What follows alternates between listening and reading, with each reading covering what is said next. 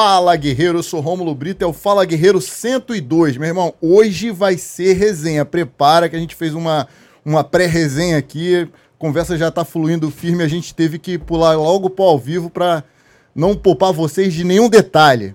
Queria agradecer ao Frango no Pote do Center Shopping Jacarepaguá. Já entra no iFood aí e compra o lanche para assistir Fala Guerreiro comendo frango no pote.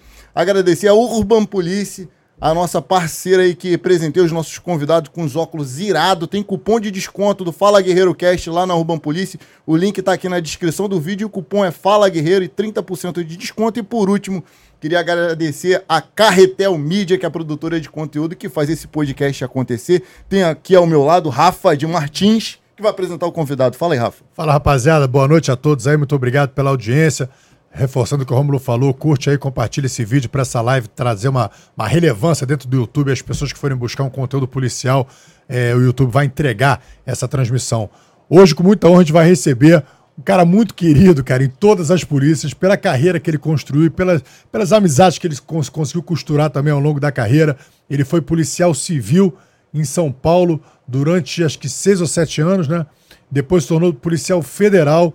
Cara, tem muita história bacana um cara que é, decidiu ser policial por vocação, por paixão à polícia, porque não era, não tinha policiais na sua família, tudo ele resolveu encarar essa empreitada e com certeza ele, ele trouxe uma contribuição muito grande para a segurança pública em todos os sentidos, com as ações que ele fez, as pessoas que ele prendeu, é, as ideias que ele teve. E hoje ele vai compartilhar sua história, suas ideias e suas opiniões sobre tudo esse, esse tema complexo que a gente vive hoje, que é a segurança pública no Brasil e no Rio de Janeiro.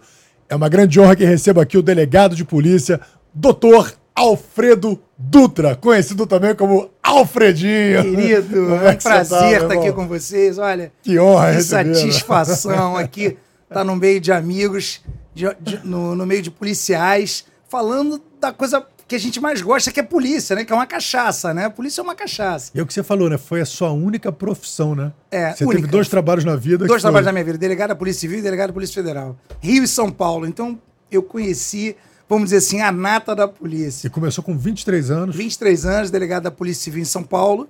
Fiquei alguns anos lá, adorei. E depois fiz um concurso para a Polícia Federal, passei para delegado também, primeira lotação São Paulo. E nesse meio do caminho, eu trabalhei muito aqui no Rio de Janeiro, São Paulo. Eu cheguei a fazer a interface da DAS de São Paulo com a do Rio, apresentando as pessoas, unindo amigos, operações dos dois lugares eu sempre ajudei, sempre participei. Então, foi assim uma, uma cachaça, assim, para mim. Foi assim uma. Foi mais diversão do que profissão. Foi uma. Foi um estilo de vida, assim, foi bom demais. Foi Cara, bom demais. É uma viagem que você fala, né? Hoje, hoje eu tive.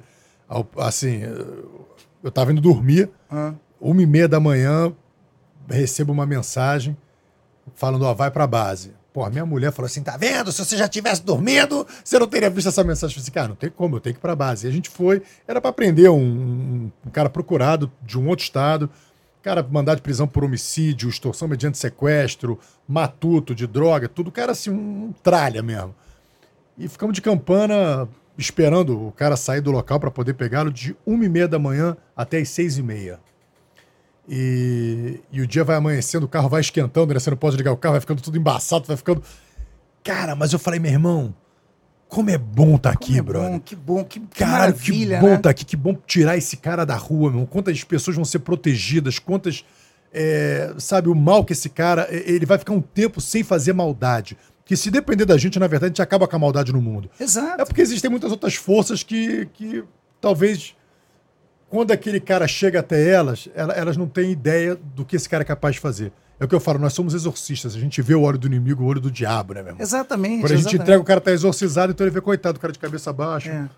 Cara, eu queria te dar dois presentes antes ah. da gente começar. O primeiro é um Pô, óculos da maravilha. Urban Police. Isso, que beleza. A Urban hein? Police nos apoia desde Pô, o começo. Eles fazem esses óculos modelo urbano que, policial. Que maneiro, hein? Pô, o cara fica com o maior estilão, cara de. Eu sabia que ia receber aqui um aí, presente ó. hoje aqui, irado. Hein? Aí, já pode botar ele, dá uma olhadinha ali no. Pô, no... Aí. aí. Pô, Joga ali. Pô, ficou maneiro aí. Beleza, pô. Que me trouxe minha filha aqui pra me apoiar. Aqui, filha, segura aqui pra mim, por favor. Adorei, olha aí. Obrigado, hein? E Urban essa... Police, que bom. Obrigado. E essa aqui é uma lembrança do de nosso vocês? episódio, isso é uma lembrança ah, nossa. Olha aí. Do nosso episódio ah, de cento... olha aí, que legal. Episódio 102. Poxa, adorei. 101 deixou... não, 102 mesmo? Esse é 102, né?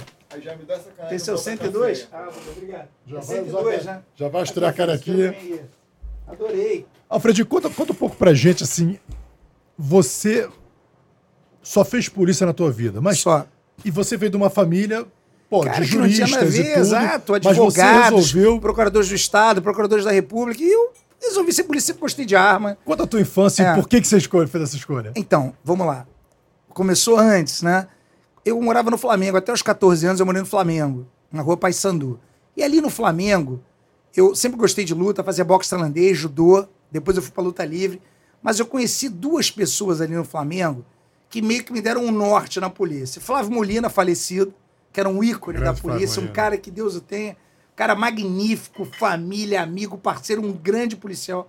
Pra quem não conhece, trabalhou no helicóptero, é um herói, nosso herói. Trabalhou no helicóptero anos Fez e mais anos. de 5, sei lá, 10 mil resgates. Cara, é impressionante, Cara, operacional, não tinha tempo ruim. E o Marcos Reimão. Conheci os dois no Flamengo. Jesus Cristo. Eu era pequeno, eles mais velhos.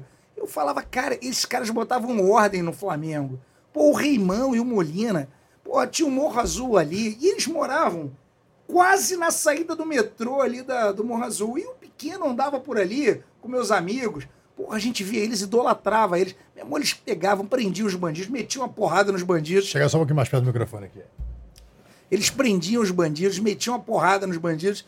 E eu ficava assim, cara, que que é isso? Eu falava, cara, que caras foda, que caras legais, assim, porra. E todo mundo respeitava eles. Então, e ali começou, sabe, o meu, assim, a, a minha admiração pela polícia. O que, né? que eles fazem da vida? São policiais, porra. Pô, cara, cara, eu achava assim o máximo. E eles prendiam gente lá, trocavam um tiro na porta de casa. Pô, eu falava assim, caramba, que que é isso? E eu ficava assim, todo mundo ali no Flamengo, a garotada, tinham eles como ídolos, né? Marcos Reimão e o Flávio Molina, os dois. Aí Re- eles eram, eles começaram como salva-vidas, se não me engano, entraram na polícia, Foi, depois o Reimão virou delegado, que é o porra, nosso Reimão, que eu- depois eu tive a honra de trabalhar muito com eles lá, no, no, na- no CORE, etc e tal, na época da entorpecente da Polícia Federal aqui no Rio. Aí depois eu me formei e falei, bom, quero ser delegado da Polícia Civil. Eu achava o máximo, né? Aí eu comecei a estudar e não abria concurso para delegado da Polícia Civil aqui no Rio. Teve uma época que ficou muito, mais de 10 anos sem abrir concurso. Eu me formei e não abria concurso, né? E um pouco antes de eu me formar, eu já não abria concurso, eu chateado. Eu passei na primeira turma de estágio do Ministério Público Federal. Estudei na UERJ e no Ministério Público Federal eu trabalhava com um, um procurador, estagiava com ele, era Cosme, Cosme Ferreira. Cosme Ferreira, se não me engano. Ele era ex-oficial da PM. E ele me contava as histórias, eu já adorava, né? E aí um dia entra pela porta um cara educado, bacana, para falar com ele. Ele não estava e eu fiquei atendendo ele, ele queria saber dos inquéritos, até inquéritos da, do INSS.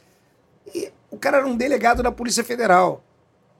E eu comecei a conversar com ele, era o doutor Edson de Oliveira, que depois se tornou, já é falecido, depois ele se tornou superintendente da Polícia Federal, um dos caras mais preparados que eu conheci na minha vida.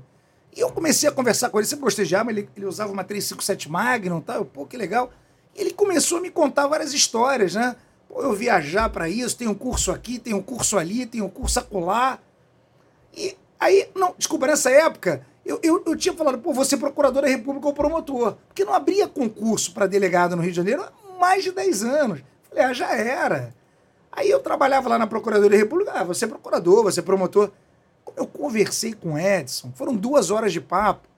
Eu falei, MP o cacete, eu quero ser isso, eu quero ser procurador, eu quero ser delegado federal, eu quero, porra, fazer mil coisas. Mas também não abria concurso há 200 anos.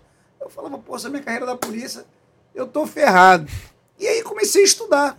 Me formei e comecei a estudar. Me formei, porra, em janeiro, caí dentro, no final do ano, um parente meu veio, veio de São Paulo, veio aqui no Rio, e falou, pô, você quer fazer o que na vida? Eu falei, olha, eu acho que vou fazer concurso para promotor, porque meu sonho era ser delegado. Tanto da civil como da federal, mas não abre concurso há mais de 10 anos, não tem previsão de abertura nem nada, então não vai ter concurso mesmo, vou fazer o que dá. Aí ele foi pra São Paulo, ele passou o fim de semana lá em casa. Aí ele foi pra São Paulo. Na terça-feira, ele me liga. Alfredinho, vem pra São Paulo amanhã. Ué, fazer o quê? Tá aberto concurso pra delegado da Polícia Civil aqui em São Paulo. Você vem, a inscrição encerra amanhã. Meu irmão, me meti num ônibus, cheguei lá de manhã, fui fazer a prova, me inscrevi, escrevi assim, faltando 10 minutos para acabar o tempo. É destino, né? Fiz a prova lá, tinha prova oral já, três fases. Cara, fui passando. Falei, porra, vou morar em São Paulo. Passei na primeira, passei na segunda, passei na, na última, que era na academia de polícia, que fica dentro da USP. Aí passei. Aí fui ser delegado da Polícia Civil em São Paulo. E aí, meu amigo, minha vida foi maravilhosa. Saí de garoto do Leblon, filhinho de papai, pais mais velhos, para ser delegado na periferia de São Paulo. Cacete, com aquela loucura da polícia, sem ter um. Cara, não conheci ninguém em São Paulo assim da polícia, não tinha um padrinho, um cara que falasse, não, vem por aqui, vem por ali. Porra, aprendi na marra. Qual foi a primeira lotação? A primeira atuação foi 90 DP, Parque Novo Mundo. E tu tinha Meu quantos irmão, anos? eu tinha 23 anos. Parque Novo Mundo. Que era uma época, hoje qual, em qual dia. era que ele fez Zona Leste, Oeste? É, Zona Norte de São Paulo, é, vamos dizer assim, divisa com limite com Guarulhos. Cara, é- era um lugar assim surreal. Só tinha transportadora, praticamente, pouco comércio, muita transportadora, muito roubo de carga e grupo de extermínio. Que a gente investigava praticamente lá. Então ali começou a minha vida mesmo, na polícia. E assim, coisas assim loucas que eu vi naquele lugar. Porque era assim, era, era, não tinha nem lugar para comer. Pra você ter uma ideia, eu jantava no motel à noite. O motel, a gente ia lá com a viatura, eles davam um sanduíche pra gente com refrigerante. Porque não tinha lo- nenhum local para você jantar à noite ali e tal. E, e, assim, eu, eu vivi várias coisas ali. Inclusive, eu tenho uma passagem ali muito engraçada. Eu fiz muitos amigos na polícia, né? Eu lembro que eu conheci um cara na época que se tornou um dos caras mais preparados da polícia mundial, que é o Vicente Ancona. Eu fui um dos primeiros caras a usar Glock. Em 92, 93, eu usava uma Glock. Falar nisso, o dono da Glock, o. Gaston da Glock faleceu. Faleceu, né? Faleceu. E, e aí, faleceu agora, esses dias, né? Foi. E aí, pô, eu trabalhava lá, tal. Sempre gostei dessa parte operacional e trabalhava direitinho. E eu sempre fui um cara muito correto, né? Garoto novo, Zona Sul, meu pai tinha uma situação financeira muito boa, graças a Deus. E aí, quando eu fui trabalhar nesse local, cara, a gente investigava grupo de extermínio e roubo de carga.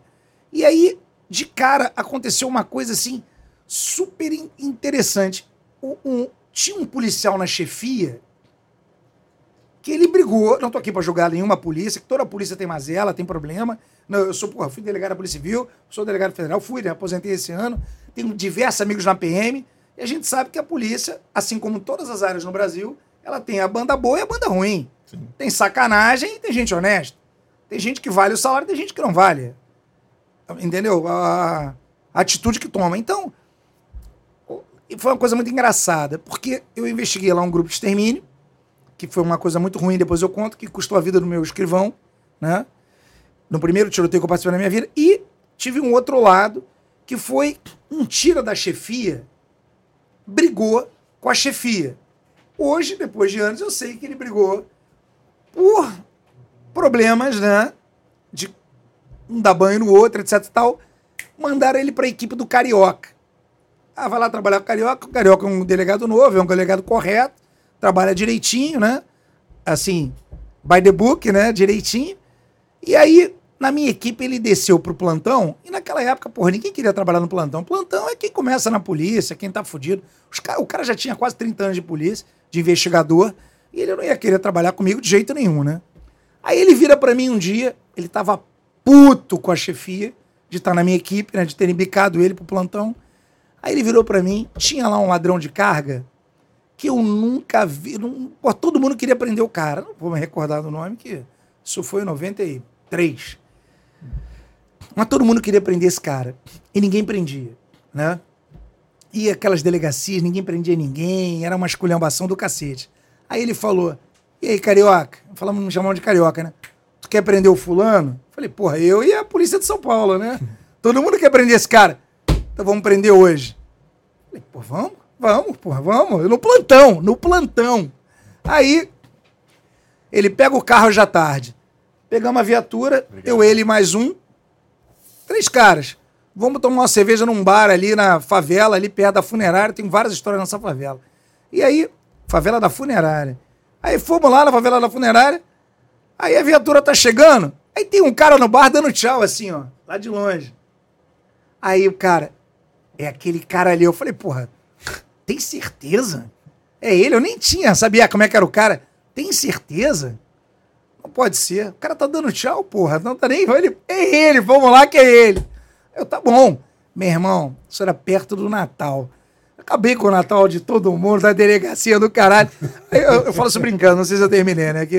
Aí fomos lá prender o cara, descemos na viatura. Falei, você é o fulano? Ele, porra, entendeu nada. O senhor tá preso? Ele, ah, pô, tá brincando, né? Eu tô preso? Eu já acertei lá. Não, não, não, meu irmão, tem essa parada não. Tá preso pra caralho. Aí prendemos o cara. Algemamos, levando ele, pô, não tô entendendo nada. Tá tudo certo, o que que houve? O que que, que não houve nada? Você tá preso. Você é procurado, você tá preso. Porra, levei o cara pra delegacia. Meu irmão, isso me custou a chefia não falar mais comigo. Não falava, ninguém falava mais comigo. Nego fazia reunião nem me chamava. Nego ficou com ódio, meu ódio, ódio. Pô, como é que esse garoto prendeu esse cara? Primeiro que todo mundo queria aprender, né? Quem é esse garoto que chegou outro dia pra prender esse cara, um dos caras mais procurados de roubo de carga de São Paulo, na área da Zona Norte, né? E aí começou a minha história. Depois fomos. Comecei a trabalhar em grupo de extermínio, mesma coisa. Fomos, prendemos um cara tudo caguetagem, né? Naquela época tinha muita caguetagem e então, tal. Um grupo de extermínio. Tô começando a contar essa história. Pode ser contando. Broca, é. Aí, grupo de extermínio. A gente perseguindo um cara. Deu uma sorte de um cara da minha equipe, que era o Serrano. Cara muito bom. Tinha o Serrano. Se eles vão assistir isso um dia, ainda tiver na polícia, acho que ainda tá na polícia. Um grande abraço para vocês aí. Serrano, DKV, minha primeira equipe. O, o Elvis, que faleceu no tiroteio. E Aí, porra, levantaram um cara desse grupo de extermínio também que ninguém pegava. Porque o grupo de extermínio sempre começou assim, tinha lá o pé de pato que chamava, né? O cara, aquela área tinha muita criminalidade, o cara ia lá, ele matava os bandidos, aí, porra, todo mundo começava a gostar dele, aí ele começava a oferecer segurança para os bares, para aquelas localidades mais simples.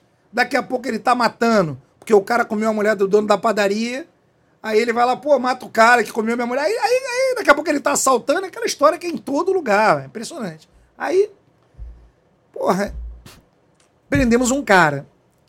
Puta que pariu. O cara. Prendemos esse cara. Aí um dia, estamos na delegacia, nesse aí não teve problema. Prendemos esse cara. Aí um dia a gente tá na delegacia e toca o telefone. Ó, vocês querem prender fulano de tal? Aí, porra, a gente quer. Porra, ele tá moscando aqui nessa padaria. Numa padaria aqui, no, num bar aqui na favela da funerária. Porra, aí fomos todos lá. Resumindo, demos de cara com 10 caras armados, tiro pra caralho, todo mundo baleado.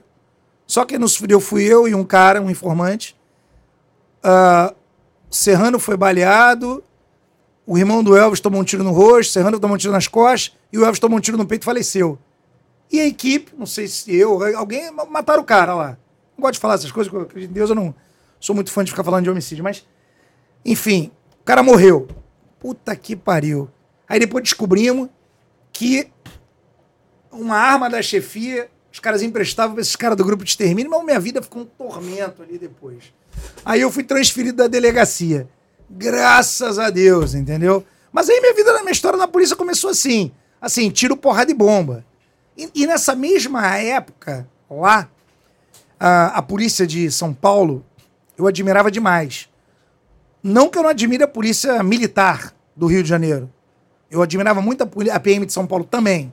E a civil também. Estou falando aqui, não é que. Quando eu falar de uma polícia, quer dizer que eu desmereço a outra. Uhum. Mas eu admirava muito a PM de São Paulo, por quê? Porque eu cansei de fazer flagrante de corrupção lá. Contra o cidadão, não contra o policial. Porque a polícia parava, o cara oferecia dinheiro, os caras metiam em cana. Ó, me ofereceu dinheiro. Isso, isso é o que eu passei anos sem ver no Rio de Janeiro. Nada contra. Mas se você fizer uma estatística aí de flagrante por corrupção praticada pelo civil contra o policial, Porra, você vai ver que se tiver é micro. Entendeu? Lá era toda hora. E aí, um dia eu tô na delegacia, 90DP ainda, foi uma escola 90DP. Aí chegam dois policiais, porra, um cabeludo, outro barbado que nem você, que nem eu, assim. E, e, e São Paulo sempre foi muito mais alinhadinho do que o Rio de Janeiro, mais organizado. Você encontrava na favela 4 horas da manhã aquela equipe da rota, tático móvel. Meu irmão, os caras, a rota então, no inverno, com aqueles casacos arrumadinhos, não sei como é que eles conseguiam. Pô, os caras assim, padrão. E aí foram dois caras conversar comigo. Porra, aí eu chamei meu escrivão na época, quem dera vivo, eu falei, porra, esses caras aí estão dizendo, estão conversando comigo, deu uma disfarçada sair. Não tô entendendo nada, esses caras aí estão estão dizendo que são policiais. Nunca tinha visto na minha vida um cabeludo. Eu, Pô, isso pode? Cara? Ah, não, carioca. Eles são da, do, do, do P2. P2. Eles são, porra, não, eles são do P2, eles não andam fardados. É isso mesmo. Eu falei, caralho. Porra, porque eles chegaram lá mais ou menos na hora do almoço. Eu falei, caralho, pô, tô doido pra falar com alguém aqui que eu não tô entendendo. Esses caras estão dizendo que são polícia. E eles estavam procurando um policial. Eles queriam saber de uma quadrilha de roubo de carga porque eles estavam investigando a participação de um policial deles na quadrilha. Aí eu falei, olha, o que eu tenho, sim, trabalho no plantão, são esses registros de ocorrência que a gente acha que são dessa quadrilha, desse lugar, desse lugar que eles falaram na época, pá, pá, pá. Meu irmão, passaram dois plantões, eu chego para trabalhar, tá coalhado de viatura, a delegacia de viatura da Polícia Militar. Aí eu, pô, o que que houve aí? Pô, você não sabe na maior. A rota estourou uma quadrilha aí de roubo de carga, meu irmão. Matou todo mundo e matou ainda, inclusive, um PM que tava junto, que trocou tiro. Eu falei, caralho. Falei, pô, os caras lá não são de brincadeira, não. Então, a década de 90, assim, me chocou muito, assim, a, a, a PM, a, a conduta da PM de São Paulo, era muito positiva, entendeu? Fiz grandes amigos lá. De intolerância com. com, com intolerância com os com, próprios, com os próprios colegas. colegas. Ah, não sei como é hoje, mas mas naquela época, realmente, olha, era uma coisa assim, muito complicada. E eu passei até uma situação também, já emendando, eu falo pra cacete, se não me cortar. Não, eu. Lá, e lá tinha uma coisa, né? Uh, não sei como é que era aqui no Rio de Janeiro, mas naquela época, se você recuperasse um carro roubado ou furtado como policial, você levava né, da equipe a cópia do boletim de ocorrência na seguradora e eles davam um prêmio. E eu sempre fui a favor disso pro policial, porque, cara, o cara ganha mal, vamos falar sério. O policial ganha mal. O cara é honesto. O cara trabalha pra cacete. O cara sai de um plantão. Quantas vezes eu vi o cara lá saindo do plantão? E nem todo mundo tinha pai rico que nem eu. Então, o cara, meu irmão, eu via lá os caras. O cara, o cara virava um plantão, saía do plantão e andava numa segurança. Porra, o cara que trabalha ainda tem uma segurança, não, o cara não tá levando dinheiro, porra. Sem sacanagem. Porque o cara que tá levando dinheiro, a gente sabe quem é, pô. A gente sabe é. que o cara não, não quer saber de segurança, não quer saber de porra nenhuma, ele quer saber de sacanagem. Verdade. Então, e às vezes, o, esse cara da segurança, ele ficava a noite toda fazendo. A, a, puxando placa, né? Ele saía à noite para não ficar parado, ia nos estacionamentos puxar placa. Porra, tinha um cara roubar. Estacionamento que às vezes os caras lá em São Paulo, eles roubavam os carros e estacionavam. Em vários lugares na rua para pegar no outro dia, deixava dois, três dias para e ele ficava puxando placa e às vezes ele encontrava, né? Aí um dia eu tô na delegacia, veio um pessoal do Tático Móvel. E aí, desculpa, era da Rota, da Rota também. Eles pegaram um carro roubado, recuperaram um carro roubado. E a gente ficou conversando muito. Os caras super legais, pô, viram que eu era do Rio, trocando uma ideia. E aí, fiz lá a apreensão do carro. E eles estavam indo embora. Aí eu me toquei, porra. Eles não pegaram o boletim de ocorrência, porra. Para eles pedirem lá o prêmio de seguro, né? Uhum. Aí eu, eu, eu li ingenuamente, né? Falei, tenente, tenente, tenente. Aí eles pararam assim, não. Era um sargento, desculpa. Era um sargento da rota. Falei, sargento, sargento, sargento. Tô aqui, tô aqui. Vocês esqueceram o boletim de ocorrência. Eu falei, ele, eles olharam, viraram para mim, sorriram, né? O que que houve? Pô, do lado de fora da delegacia. Vocês esqueceram o boletim de ocorrência aqui, pro seguro. Vocês pegaram lá no seguro. Meu irmão, eles fecharam a cara e falaram assim: Nós da rota não fazemos esse tipo de coisa. Eu falei, caralho, eu não sabia onde meter minha cara. Eu falei, puta que pariu. Pô, eu que sou um cara correto, eu vou falar um negócio desse. Eu falei, caralho, que furo, que mancada, caralho. Nós da rota não fazemos esse tipo de coisa, né? Tu Depois eu achava vou era contar algo as histórias comum, da né? Polícia Civil também positivas, não é só da PM, não. Ah. Tu achava que era algo comum, né? Pô, achei que era o comum, porque, porra, vários faziam e eu falava, cara, o que que tem? O cara precisa do dinheiro, porra, o cara tá trabalhando, né? E aí é De- isso. E depois da 90, você foi pra onde? Depois da 90 eu fui pro 28DP, Freguesia do Ó, que era o caos total também. Freguesia é, fica qual região? Fica... Ah, É você me centro, pegou né? agora, Aqui, não. freguesia do Alto tá sempre na televisão. É, né? Freguesia do Hora, 28DP, uma delegacia assim, super é, badalada, vamos dizer assim, tinha ocorrência pra cacete. E eu, e eu fui bicado pra E qual, lá, era, e qual era o problema lá maior na freguesia do Porque na 90 era carga. roubo de carga e grupo de extermínio. No 90DP, no Ah. 28DP era clínica geral, tinha muito ocorrência, tráfico, roubo, era uma região assim, muito complicada, entendeu? Muito complicada mesmo, de, de ocorrência, tinha ocorrência atrás da outra. E São Paulo tem uma diferença do Rio de Janeiro, principalmente naquela época. Aqui no Rio de Janeiro, em determinadas áreas, principalmente de periferia aqui, subúrbio, cara, o nego não vai na delegacia por qualquer coisa. Ninguém vai na delegacia por qualquer coisa. Aqui ou lá? É, aqui, Aqui. aqui. Lá, se- o cara comprava um relógio no camelô, o relógio estava com defeito, o cara ia na delegacia, é inacreditável. Todos os caras vão na delegacia. Engraçado que aqui, pô, aqui a gente sabe que na década de 90, porra, a delegacia trancava à noite. As delegacias ficavam trancadas, várias delegacias eram trancadas à noite, ninguém ia na delegacia. Caralho, meu irmão, à noite é um cacete, vem de manhã. O nego trancava por questão de segurança, né? E na 28DP, porra, peguei rebelião, incêndio, porradaria, nego se matando na carceragem, fuga de preso, eu peguei umas três. Tinha carceragem. Tinha né? carceragem, né? Ainda tem carceragem na- Não, nas não, a- acabou. A polícia acabou. Igual aqui no Rio de Janeiro, acabou. Mas naquela época, porra, era uma cadeia fortíssima no 28DP. Fortíssima. Tinha fuga toda hora. Tentativa de fuga toda hora. Você não podia, meu irmão, você não podia dormir na delegacia, entendeu? Era fuga atrás de fuga. E nesse dia tinha uma coisa é, engraçada pra caramba, né? Aquela gente vai vivendo, vai aprendendo, né? E o delegado novo, contar as derrotas também, né? Eu tava lá um dia, pô, e delegado plantonista, o nego tá cagando, o nego nem fala, né? Aí um dia, me liga, o titular me liga, falar contigo. O que que eu, tu já, já tem mais de 30 anos, já prescreveu tudo, eu posso falar. Aí, falar contigo, o que que houve? Deixa eu te explicar. Tem um preso aqui, você sabe que aqui tem os presos que não ficam presos. Hã? Como assim? Não ficam presos? Não tem aqui a carceragem? É, tem presos que não ficam presos. Ah, jura? Não tô sabendo. Eu não entendi. Eu falei, cara, o que esse cara tá falando? Tô entendendo nada. Aí ele, porra, o que acontece é o seguinte, carioca. Tem um preso aí que é de total confiança. Eu falei, cara, mas olha só, no meu plantão fica todo mundo preso. Ele, não, que todo mundo preso, carioca? Tá por fora? Falei, não, doutor. No- no meu plantão ninguém sai. A gente bate grade, faz contagem. Tá todo mundo preso. Ele, caralho, quem lava teu carro? Eu Falei, é o fulano ali. O fulano é preso, porra! Caralho! Falei, puta que pariu. Depois eu nem dormia mais. Eu falei, esse cara vai fugir do meu plantão, eu tô fudido. Aí ele, porra. Eu falei, cara, não, não Achou que era o funcionário da eu falei, delegacia. cara, esse cara né? trabalha na delegacia. Não, ele é preso. Ih, esse cara, porra, eu falei assim, caralho, meu Deus do céu, onde é que eu tô?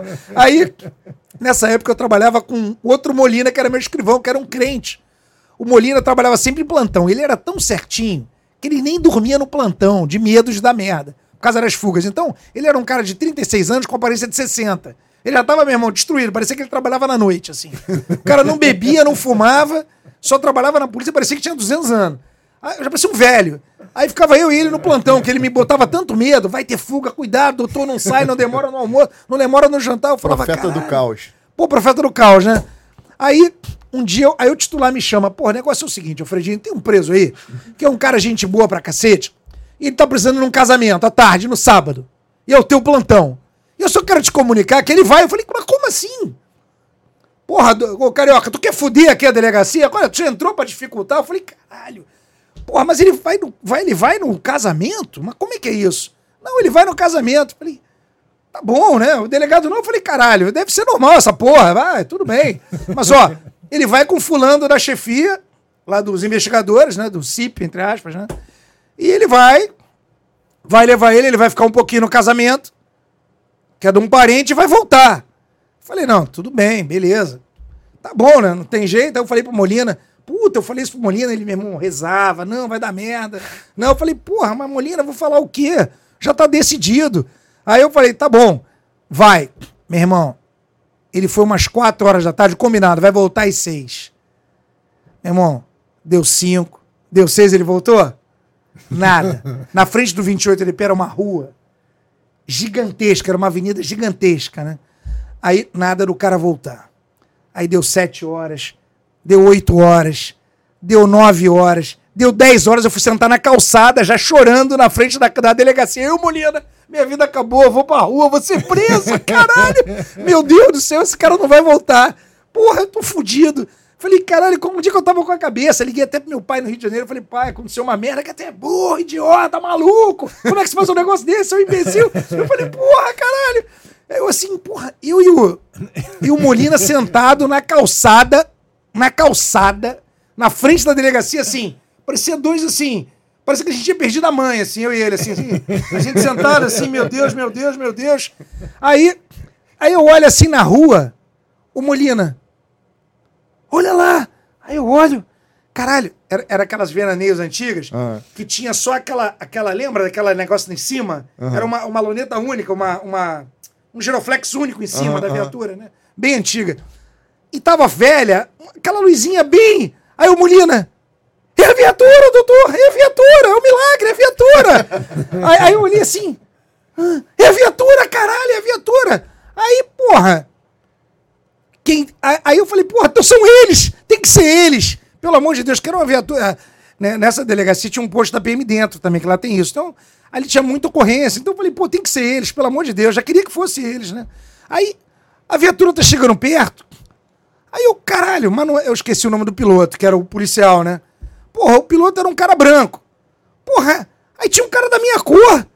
Porra, um, porra, o cara bem escuro dirigindo. Aí eu olhei e falei: Ah, não, não são eles, não, porra, caralho, é o negão dirigindo. Aí, eu, aí o Molina: São eles, são eles. Eu olho, porra, não tô. Quando eu olho o preso dirigindo a viatura, caralho, desculpa, ele já chegou pedindo desculpa. Foi mal, foi mal, foi mal, foi mal. O investigador ficou ruim, Irmão, não, bebeu muito. O investigador morto no banco de trás, assim, morto. Caralho. Ele não queria ir embora de jeito nenhum, bebendo pra caralho. Eu falei, puta caralho, meu Deus do céu, eu não vou aguentar 30 anos aqui, nem pelo caralho. Isso era o segundo ano de delegado. E eu já tava assim, porra, isso fora as outras histórias que eu não posso contar. Cara, eu tava assim, caralho. Eu falava assim, mas o que que é isso? Em um ano de polícia, é o que eu falo brincando, fala, em um ano de polícia naquela época, que a polícia é feita de ciclos, né? Aquilo ali ainda era década de 90. Pegava o final ali de 80, a Constituição de 80. Meu irmão, as coisas ainda não estavam tão certinhas como você imagina, né? Então, cara, eu sempre fui um cara muito certinho. Meu irmão, em um ano de polícia ali, eu amadure... eu, eu era um cara que criado no Leblon, depois de 14 anos fui no Leblon, cobertura, nunca tinha ido num enterro, nunca fui num banco, filhinho de papai mais velhos. Meu irmão, me vi na polícia civil, periferia. Meu irmão, eu, eu- eu- hoje eu vejo que até crise do pânico eu já tive naquela época. Eu acordava, coração dum, dum, dum, dum, dum, preocupado, tudo dava merda. Aí tu, tu foi pra lá e quando tu voltava aqui pra visitar a galera, meu irmão, quem é esse cara que Que eu não conheço? caralho? Que esse cara que eu não conheço? Porra, e o engraçado é que não tinha delegado novo aqui. Uma vez eu fui parado na Polícia Civil aqui, pela Polícia Civil, pela PM aqui no Rio de Janeiro, indo pra praia. Porra, pô, eu sou colega. Você trabalha onde? Não, eu sou delegado de São Paulo. Delegado? Porra, eu tinha um gol GTI na época, garotão. Porra, aí dava o documento. O cara olhava pro documento, olhava pra minha cara. Aí olhava pro cara do lado, chamava o oficial, mostrava, voltava. Falei, pô, sou colega, sou delegado. E é isso, aí começou a minha história na polícia. Aí fiz concurso para delegado da Polícia Federal, com vários amigos, que eram delegados também da Polícia Civil. Abri o concurso para Federal, finalmente. Fiz o concurso, passei. Primeira lotação, São Paulo também. Puta merda. Mas antes tu fez o do Rio. Não, não, fui, fui delegado da Polícia Civil em São Paulo Aham. e delegado federal. Primeira lotação, São Paulo. Em 98. Eles não mandavam as pessoas lá pra fronteira, não? Mandava, mas aí, porra, o garoto estuda, né? Na- Você Você tinha classificação. Na academia, você tem que ter uma boa classificação na academia de polícia. E eu consegui vir pra, ir para São Paulo, né? Não consegui pegar a vaga do Rio, que eram muito é, pouquíssimas, mas consegui ir para São Paulo. Nessa época a prova de delegado já tinha, é, é, já tinha um formato de hoje? ou era Não, só- não, era diferente, diferente. Era menos difícil. Eu não digo mais fácil porque não tem nada fácil. Porque proporcionalmente na época era muito difícil também. Mas hoje é mais difícil. né? Que Acho, que- acho que era objetiva e. Era objetiva. Eu não lembro mais. Não lembro mais. Eu acho que era só obje... Era só. dis- Ah, não lembro. Não, não, foi aprovado. Foi aprovado, é, foi aprovado. Foi lotado em São Paulo. Primeira lotação São Paulo. E como eu já conhecia. Aí eu, porra, quando eu entrei na Polícia Federal, eu falei, cara, é, eu trabalhava, achava tão fácil. Porque na Polícia Civil você tocava o plantão, você tocava inquérito no plantão, porra, atendia ocorrência, ocorrê... fuga de preso, flagrante pra cacete. Muito dinâmica a Polícia Civil, né? Porra, é uma escola. Um ano da Polícia Civil equivale a cinco da Federal mole. Porque a federal se trabalha uma coisa só. É E não tem atendimento ao público, praticamente. Tem só o plantão. Naquela época não tinha nem delegacia de dia em São Paulo. Então, você- não tinha praticamente atendimento ao público. Você fica lá na sua sala, não, é, não faz flagrante. Tem delegado que nunca fez flagrante. Na federal passa muito tempo sem fazer flagrante. Que atendimento ao público Entendeu? é o mais divertido, mas o que mais se apurrinha também. Pô, é o que mais dá dor de cabeça. Aí depois teve até o dia na Polícia Civil. Né? Mas, cara, tem, mas, assim, proporcionalmente, você vai trabalhar na Polícia Civil, você trabalha 100 vezes mais. Porra, é, o- é ocorrência o tempo, até pela dinâmica. Os tipos de crime, você não para, porra. É o tempo todo. trabalhando na central de flagrante, foi absorvendo os problemas do dia inteiro. Quando chegou no final do dia, tá, Pô, tá arrasado. tá igual o, o colega lá de São Paulo. Envelheceu. Pô, o cara, não, plantão. Molina, né? É o Molina, coitado. O Molina, que não é o Flávio Molina, é o Molina de São Paulo, escrivão. Pô, o cara tinha 36 anos, parecia que tinha 60, sem sacanagem. Parecia o Conde Drácula. Meu irmão, porra, o cara assim falava, porra, esse cara tá acabado. Nem beber bebia. Só de trabalhar à noite. E como delegado da Polícia Federal, você atuou num caso muito marcante, que foi na, na prisão do juiz Lalau. Era, Exato, é a como que- operação do Lalau. como é que era o nome dele mesmo? Era Landes, Landislau? Putz, eu não lembro. Só, só ficou o Lalau, que já tem tanto tempo. Ele era juiz federal. Conta a É história juiz de dele trabalho, primeiro, que- juiz de crime trabalho. Ele deu o golpe na construção do Tribunal Regional do Trabalho em São Paulo. É uma fraude, assim, absurda. dele? Nicolau dos Santos Neto, Vulgo Lalau. vulgo Lalau. Exatamente. E ele tinha um sócio, todo mundo queria pegá-lo, né? Prendê-lo e tal. E ele tinha um sócio na época, que era o Fábio Monteiro de Barros. Se não me engano, Fábio Monteiro de Barros. E a, a missão era capturar. Naquela época eu tinha um grande amigo, um abraço para ele aqui, o Trivelin, já aposentou, delegado da Polícia Federal em São Paulo. Era eu, Hermes, Trivelin, uma galera, os delegados que passaram junto, que se uniram lá. E a gente tentava pegar esse cara. Fábio Monteiro de Barros, né? E conseguimos pegar o Fábio Monteiro de Barros. E foi uma coisa muito difícil. Ele e o Lalau. Depois todo mundo foi pego, mas eles tinham muitos recursos naquela época, né? Eu, porra, vivia atrás dele 24 horas. E tem até uma passagem muito interessante nesse caso, né? Você vê que no Brasil ainda tem homens de honra, vamos dizer assim, né? Vocês vão entender. Tinha um cara que a gente identificou que era motorista do Fábio Monteiro de Barros. Ele era motorista e um faz tudo do Fábio Monteiro de Barros. Era um senhor, né? E ele. A gente via a herb do telefone dele, seguia, ele dava perdido, ele sumia, ele saía de madrugada, ele saía de metrô, pegava um carro, um cara difícil de seguir. E a gente sacou, não me lembro por que agora, que ele tinha contato com o Fábio Monteiro de Barros direto, para levar coisas, para ajudar, etc e tal. E a gente conseguiu botar a mão nele. Chegou uma hora que, porra, encheu o saco, a gente conseguiu pegá-lo. E nesse dia que a gente o, o localizou e segurou, ele, eh, com a gente, tinha até um delegado, dois delegados da antiga, que trabalhavam na DOPS, lá de São Paulo, muito conhecidos lá, e inclusive já faleceram, tá? E ele... Era Beli, Bellini o nome dele? Doutor Bellini, o, delegado, já faleceu. E ele é um cara que trabalhou na repressão, um cara extremamente duro, né? Era um cara que bebia demais, porra, acima da média, bebia todo dia, né? E era um cara que não tinha muita conversa, né? Trabalhou na época da repressão e tal. Aí, até uma coisa não ortodoxa, mas pegamos esse cara. E aí, porra, onde é que tá o cara? Onde é que tá o Fábio Monteiro de Barra? A gente sabe que você tá escondendo ele, a gente sabe que você encontra ele. Aí, numa dessas, o cara era trabalhador, esse delegado que faleceu jogou, né? Falei, ó, vou falar um negócio aqui pra dar um cagaço nele. Mas ele vai ele vai falar. Ó, negócio é o seguinte: se você não falar onde o Fábio Monteiro tá, tu vai entrar na porrada, tu vai ser torturado, tu vai falar na porrada. E aí ele não ia fazer isso, ele até combinou antes, falou: ó, vou falar isso pro cara, pra ver se ele fala logo onde é que tá o Fábio Monteiro de Barros. E aí o cara virou pra gente com a calma que eu vou te falar agora.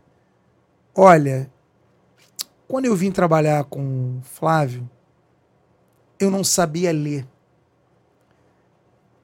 Ele me ajudou, me botou num colégio, eu aprendi a ler. Ele pagou os estudos da minha, das minhas filhas. Palavras dele. Se eu sou gente hoje, é por causa dele. Então vocês podem me matar que eu não falo. Falei, caralho, que cara firme, hein? E aí o delegado, esse falecido, falou, porra, tu é homem pra caralho, pode ir embora. Aí ele mandou o cara embora, falou, pode ir embora. Sei, você é um exemplo a ser seguido. Aí ainda mostrou pra policial, daí galera, isso é que é homem, aprende, porra.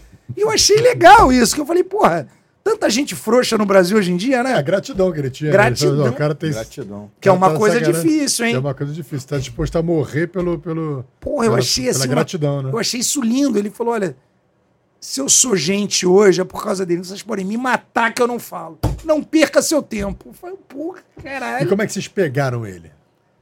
Putz, cara, eu não lembro mais. Eu lembro que foi o Trivelin pegou. Ele. Cara, é, pra quem acredita em Deus, né? É coisa de Deus. A gente sabia que ele tinha ido. Acho que ele pegamos na Bahia. Ele pegou na Bahia. Ele tinha ido para um voo na Bahia. Cara, aquela coisa assim que você não sabe explicar. A gente chegou no aeroporto. Como é que foi? Acho que foi no aeroporto da Bahia. Ele tinha ido pra Bahia.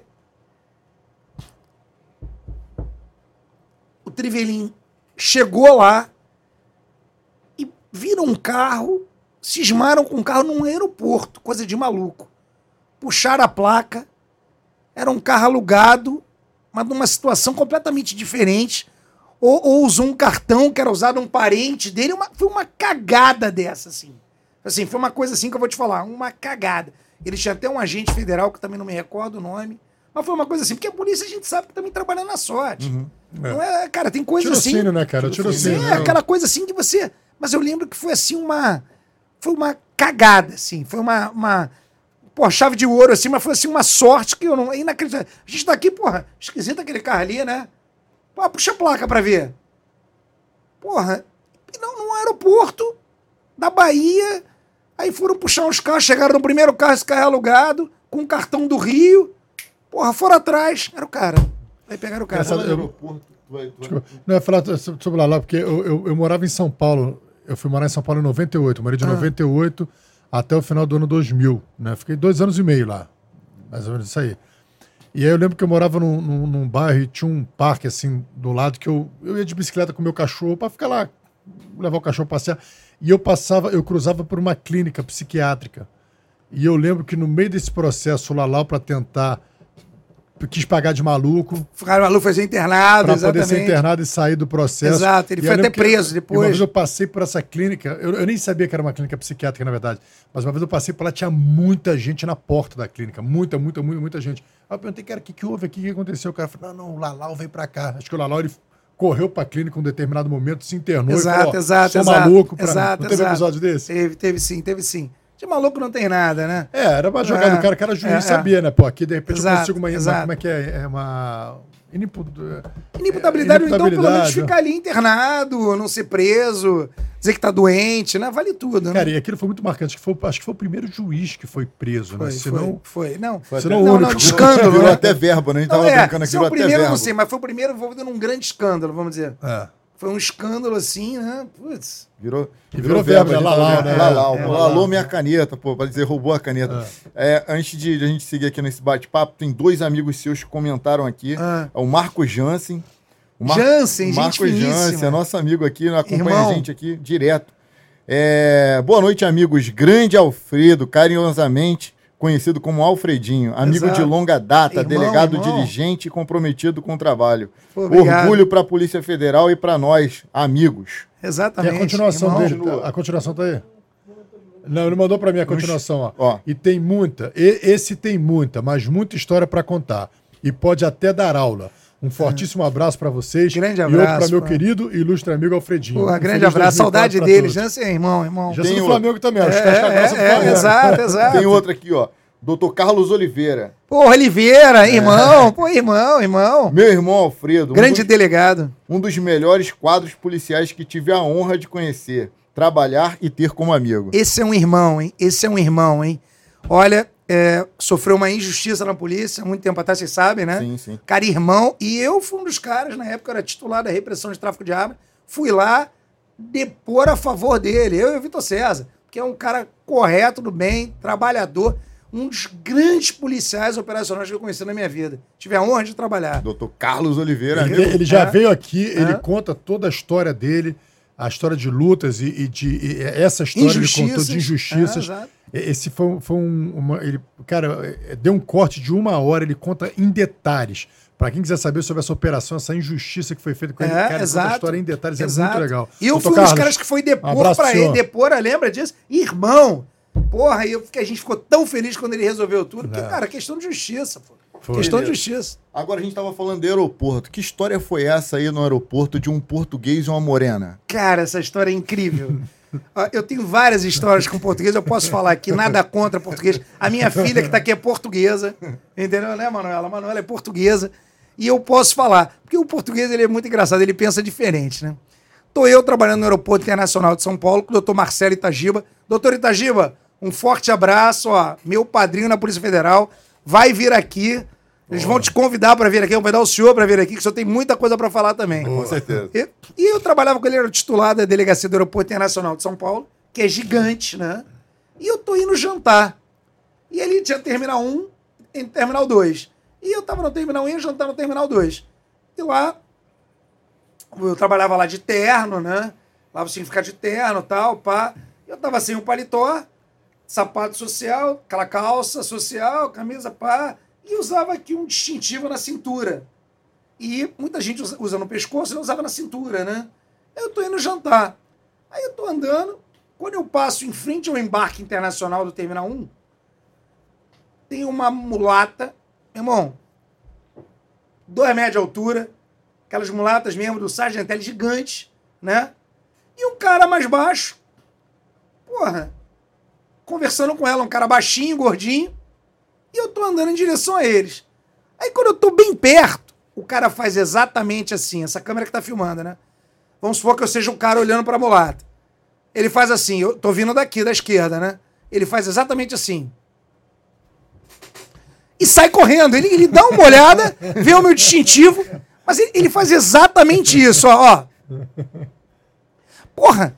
E sai correndo, dá um beijo na boca da mulher e sai correndo igual um maluco. Eu falei, ah, fudeu meu jantar. Eu, eu ah, já saí correndo atrás dele, né? Porra, eu tava magro bem, mas eu tava de sapato social. Ele era gordinho, tava de tênis. Então ele foi correndo, terminal um inteiro, terminal dois inteiro. E eu não conseguia diminuir a distância. Porque ele de tênis, né? Eu de sapato social, aquele, aquele chão meio escorregadio. Aí lá no final ele desceu a escada rolante. Quando ele chegou no estacionamento, eu atrás dele, né? Eu falei, para que eu vou te dar um tiro. Aí ele, pelo amor de Deus, me mate. Aí eu falei, caramba, português, né? Aí eu falei, português de Angola, ele, né? Porra, moreninho, que nem eu, assim e tal. E aí, eu, porra, falei, caralho, por que, que você correu? Por que, que você tá correndo? Aí ele, hã? Porque eu tô atrasado, porra. Atrasado? Atrasado pro voo, né? O voo é lá, né? Aqui. Aí ele, pô, eu falei, qual é daquela mulher? Aí, aí tu vê que o português ele pensa diferente. Não tinha mulher nenhuma. Falei, pô, meu amigo, pô, cara, não. Aí, aí você acabou de se fuder agora.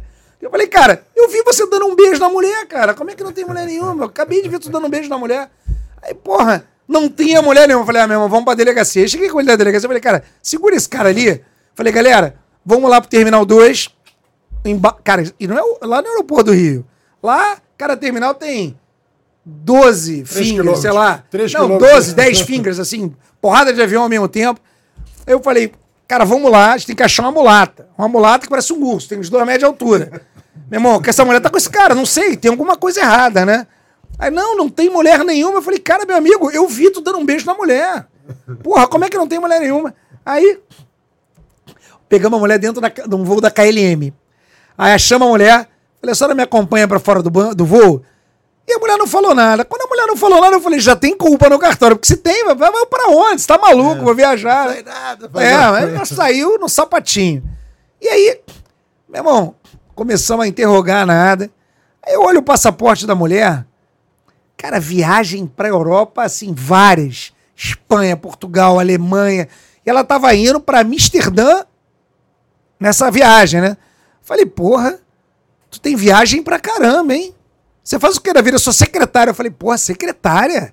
Você tá bem pra caramba, que eu sou delegado federal, não viaja assim. Você viaja toda hora. Você tá indo fazer o quê em Amsterdã? Ah, tô indo assistir o Jogo do Brasil. Eu falei, ah, não, peraí. Jogo do Brasil?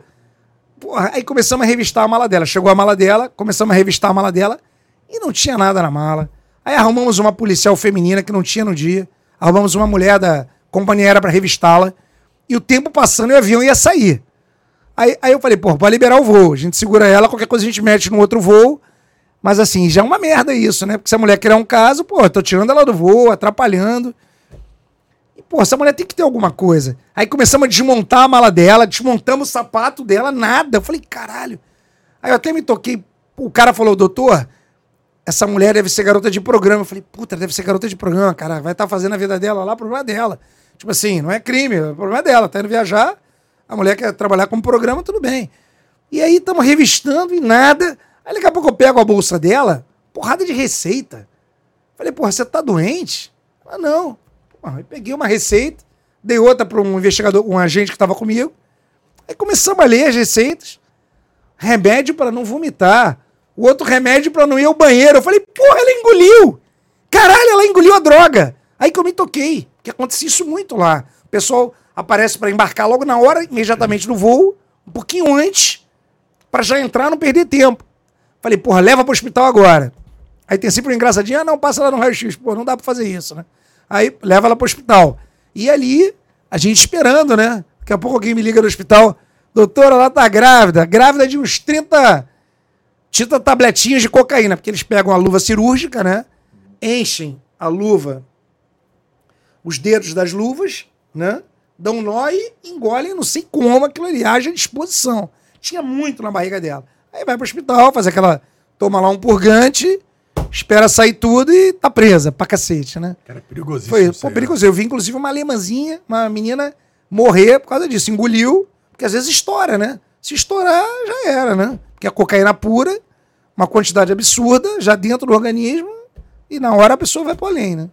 Não tem como salvar, né? E aí rodou, dançou o português. Rodou, dançou- rodou, rodou, O rodou. português tava na sacanagem também. Lógico, eu tava levando ela. Eu falei, qual é do português? Ah, o português que é o dono da parada, ele que, que, que, que, prepara, etc. Queria até que eu engolisse mais, só que não dava, já tava com droga até no pescoço. Quase. Sabe o que eu achei que tu fosse falar? Que você, colocamos o português lá. Irmão, olha só. Tu vai entrar na porrada em português, olha. Ela foi o primeiro beijo que eu dei. A É, primeira mulher que me deixou conhecer os Olha. prazeres da, Da vida. carne, né, da Você vida. pode me matar que eu não vou comer. Eu prefiro morrer do que perder É, é. a vida. Pô, mas o cara me vira e me fala, pois. não tinha mulher nenhuma portuguesa, é muito engraçado. E o paneleiro, o português paneleiro? Português paneleiro. Estamos lá na, na, na, no- no- na entorpecente. E aí, o escritório, o Gize, né? Que a gente tem uns escritórios fora da Polícia Federal que trabalham com entorpecente também. Aí o Gize me liga: ó, tem um cara aí que a gente tá com suspeita de vai embarcar com droga nesse voo. Falei, beleza. Aí mandei uma equipe lá. Fui também, que eu sempre fui um cara operacional, sempre gostei de ir nas coisas, né? Nunca gostei de ficar quieto. Aí chegamos lá, um garoto jovem, porra, de blazerzinho, bonitinho. Porra, cara de estudante. E aí, falei, boa noite, boa noite, tudo bem? Essa bagagem toda é sua aí? Ah, é minha, mas isso aqui pediram. Pediram para eu levar para Portugal. Um colega português pediu para eu levar. Mas o que, que é isso? Panela? Eu falei, ah, não tem panela em Portugal, não? Tá levando panela para Portugal? Um lugar que a gente come tão bem. Tem tanta comida lá, tá levando panela para Portugal? Ah, tô levando panela. Aí eu, deixa eu ver essa panela aí. Na hora que eu peguei a panela, tinha uma panela de pressão, que eu peguei a panela de pressão, Meu irmão, parecia que tinha uma feijoada dentro. Meu irmão, pesada. Eu falei, pô, que panela pesada é essa? Ah, fundo falso. Aí já bateu uma panela, já fundo falso com cocaína. Vamos pra Polícia Federal. E o garoto chorando. E o garoto não é minha.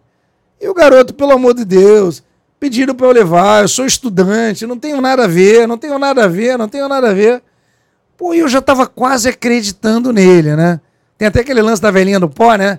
Que a Polícia Federal soltou, depois a Justiça soltou, e ela caiu no grão falando, pô, aqueles otários acreditaram em mim. Aí eu, porra, será que é uma segunda velhinha do pó, o cacete? Falei, não, o garoto parece um garoto do bem, um garoto bom, né?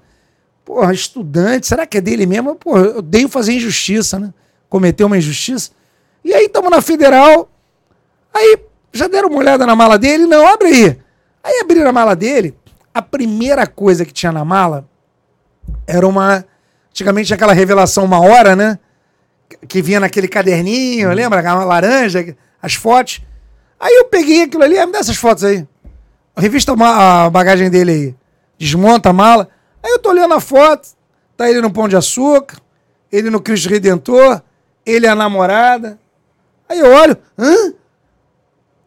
Ele com a porrada de tablete de cocaína rindo assim. Na outra foto ele cheirando com a namorada. Eu falei, caralho, que português idiota. Eu falei, meu irmão, o que, que é isso? Aí ele, é, ele riu, é. Como quem diz assim, é, foi mal. Tipo assim, falei, cara, tudo bem que a gente pegou, mas você chega na Europa, o cara vai revistar tua mala, o cara dá uma olhada nesse álbum, você tá fudido pra caralho, né? Tipo assim, o cara, nessa mesma situação, terceira situação com o português deu no raio-x um material. Isso eu já estava no Aeroporto Internacional de São Paulo, trabalhando, ainda. Deu lá material orgânico. E o raio-x identifica, né? Se é orgânico, se não é orgânico, o que, que é, o que, que não é. A gente sabe que é orgânico, não sabe que é pó, aí tem que olhar. Aí, abre a mala do cara, travesseiro. Aí já pergunta, vem cá, não tem travesseiro em Portugal? Tava viajando com travesseiro? Aí eu pego no travesseiro, que tem que ser uma coisa leve, o travesseiro, meu irmão, pesava uns 5 quilos. O cara com 3 quilos de cocaína dentro do travesseiro. Eu falei, pelo amor de Deus, vocês não têm a menor imaginação. vocês são muito ruins de, de tráfico, cara. Vocês são muito ruins de tráfico. Meu Deus do céu. São essas foram as três experiências com português, né? Cara, e como é que foi trabalhar com o Itagiba? Cara, o Itagiba. O Itagiba era seu titular na, na delegacia. É, de o. Doutor Marcelo Itagiba, ele era titular da delegacia ele do, do Aeroporto Internacional de São Paulo. E eu fui trabalhar com ele. Nessa época aconteceu uma coisa assim. Eu. Eu tinha. Foi 2000 e. Só o pessoal tá ligado, o Marcelo ah. Itagiba foi secretário de Segurança Pública do Rio de Janeiro por Isso, uns, uns quatro ou cinco quatro anos. anos. Né? Exatamente. E foi chefe da Polícia Federal aqui no Rio de Janeiro também. Superintendente da Polícia Federal. Eu tinha acabado de chegar a SWAT, né? Eu fiz um concurso do Ministério das Relações Exteriores. Um, um dia chegaram na delegacia e falaram: doutor Alfredo, você quer, quer testar? Você fala inglês? Eu falei, falo. Você quer tentar isso aqui? Ah, porque existem cursos. A Polícia Federal tem acordo com vários países. Uhum. Você tem vários, que eu, tenho, eu tive a felicidade de ter vários cursos fora do Brasil. E só que tem curso que você é indicado e tem curso que você tem que concorrer. Nesse curso, era da, do Ministério das Relações Exteriores para fazer um trabalho sobre entorpecentes. Naquela época eu nunca tinha trabalhado na entorpecente né? E fiz um grande trabalho, mandei, o Brasil todo mandou, para ver quem é que seria escolhido. E o meu trabalho foi escolhido. Eu ganhei. E qual era o prêmio? Passar dois meses em Osaka, no Japão, na polícia do Japão, fazendo um intercâmbio. E eu, feliz da vida, o superintendente na época em São Paulo era um japonês chamado Julio Yoshito Kawabe. Não, não, desculpa. Isso era Polícia Civil. Oshiro, doutor Oshiro, desculpa. Doutor Oshiro. Júlio Oshikawa trabalhou comigo na Polícia Civil. Se estiver me vendo aí, ó, um abraço. Gente finíssima. Aí, doutor Oshiro, que era o superintendente da Polícia Federal em São Paulo, era japonês, adorou deu ter ganho, ele falava com consulado, etc e tal. Aí eu fui conhecer o, o adido policial japonês, que é amigo dele, saía para almoçar, para conversar, para falar sobre o curso tal. E aí, na véspera do curso, eu ia viajar um sábado, passagem executiva, tudo pronto. Na sexta-feira à noite, toca meu telefone lá na Polícia Federal. doutor Ostiro tá mandando o senhor subir aqui no gabinete. Falei, tá bom. Psh, Peguei o elevador, era na antiga sede lá. Aí fui lá falar, doutor Ostiro, ele, olha, Fredinho, aconteceu o seguinte, chegou esse telegrama aqui de, telex aqui de Brasília, você não vai no curso. Falei, como não? Já tá tudo certo. Aquela história, eu era muito novo na polícia e houve uma época na Polícia Federal que havia muita injustiça também. Porra, eu tinha acabado de entrar, ganhei um concurso, que era um concurso foda, né? Onde não era indicado, que se fosse que indicar, vamos falar sério, eu não seria indicado. Eu tinha ali, porra, pouco tempo de. Isso foi em 2000, sei lá, 2000. Eu entrei em 98 na Polícia Federal. Não, não ninguém ia me indicar se fosse aqueles cursos que você indica, por um curso de dois anos no Japão, que tinha 500 caras para indicar na minha frente. Mas era um curso que você tinha que fazer um trabalho em inglês para apresentar em inglês no Japão. Né? Porque ninguém fala japonês, tinha que ser inglês. Aí eu ganhei. Aí o cara falou: você não vai poder ir, porque, porque chegou isso aqui. Eu olhei o Telex. Foi uma das maiores decepções que eu tive na Polícia Federal. Eu olhei o Telex, estava lá. O senhor não pode se apresentar no curso sob pena de sanções administrativas, porque você não tem autorização, porque você tem que ter uma autorização do ministro da Justiça para se ausentar do país para um curso desse. Tem que estar lá. Eu não tinha essa autorização. Falei, porra, eu nem sabia que precisava na época. Porra, eu fui lá, me pediram fazer um curso, eu fiz. Um trabalho eu fiz, porra. E não ma- mandaram eu não me apresentar. E mandaram outro delegado no meu lugar. Você acredita? Acredite se quiser. Que absurdo, né? E o cara ainda me ligou pedindo meu trabalho. Eu falei, meu filho, esquece meu trabalho. Eu já rasguei há muito tempo, né? Porra, não vou, você vai. Porra, eu, eu tinha dois anos de Polícia Federal, mas queria tinha vários de civil, é. Queria meu trabalho. Eu falei, ah, tá de sacanagem, né? Porra, o meu não. Aí, eu, o Oshiro falou, porra, pra você não ficar triste, tu vai trabalhar com outro carioca. Vai assumir um carioca agora, o Aeroporto Internacional de São Paulo, doutor Marcelo Itagiba. Marcelo Nogueira Itagiba. E você vai trabalhar com ele, carioca. E já fica logo perto do Rio, Guarulhos, já pega avião, vai visitar teus pais. Tá bom, missão dada, não tô aqui pra questionar, trabalho em qualquer lugar. E ali começou uma grande amizade com uma pessoa que eu admirei muito na minha vida, foi o doutor Marcelo Itagiba. E trabalhei com ele no Aeroporto Internacional, fizemos grandes trabalhos lá, né? Ele me ajudou um dia, eu até prendi com ele, vou lembrando as histórias, né? Eu prendi com ele o chefe, o, o chefe da Air France, porque ele não queria deixar um pessoal do Rio de Janeiro embarcar para São Paulo para levar preso, que a Polícia Federal pode levar preso. Depois eu vou falar de Itagiba, vou voltar. E nesse dia, porra, eles não queriam deixar o cara, porque você para levar um preso pro exterior, um cara que cumpriu pena aqui, você não simplesmente não manda ele no avião. Vai um policial federal junto. Né? E aí eu fui, ele, o, ele, um pessoal do Rio de Janeiro tava levando esse cara, sei lá para onde, pela Air France. E os caras não queriam embarcar, deixar embarcar, porque eram três caras, eram três presos, sei lá. France e o limite era um, não. Aí eu falei, porra, não. Aí o gerente falou, não pode. Eu falei, cara, se não puder, eu vou ter que te prender por desobediência, porque tem uma autorização do ministro para viajar. E aí ele ligou pro diretor dele, um francês lá do Brasil, e o cara falou alguma coisa do tipo: Não, ele não vai deixar.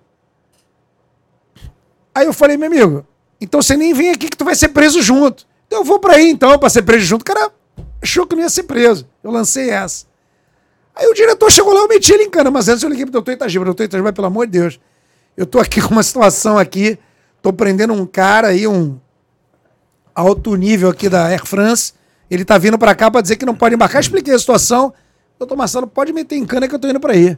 Pode, pode prender, tem essa não. Falei, porra, gostei desse cara. Aí fui, prendi o cara. E aí começou lá a amizade, trabalhamos juntos muitos anos.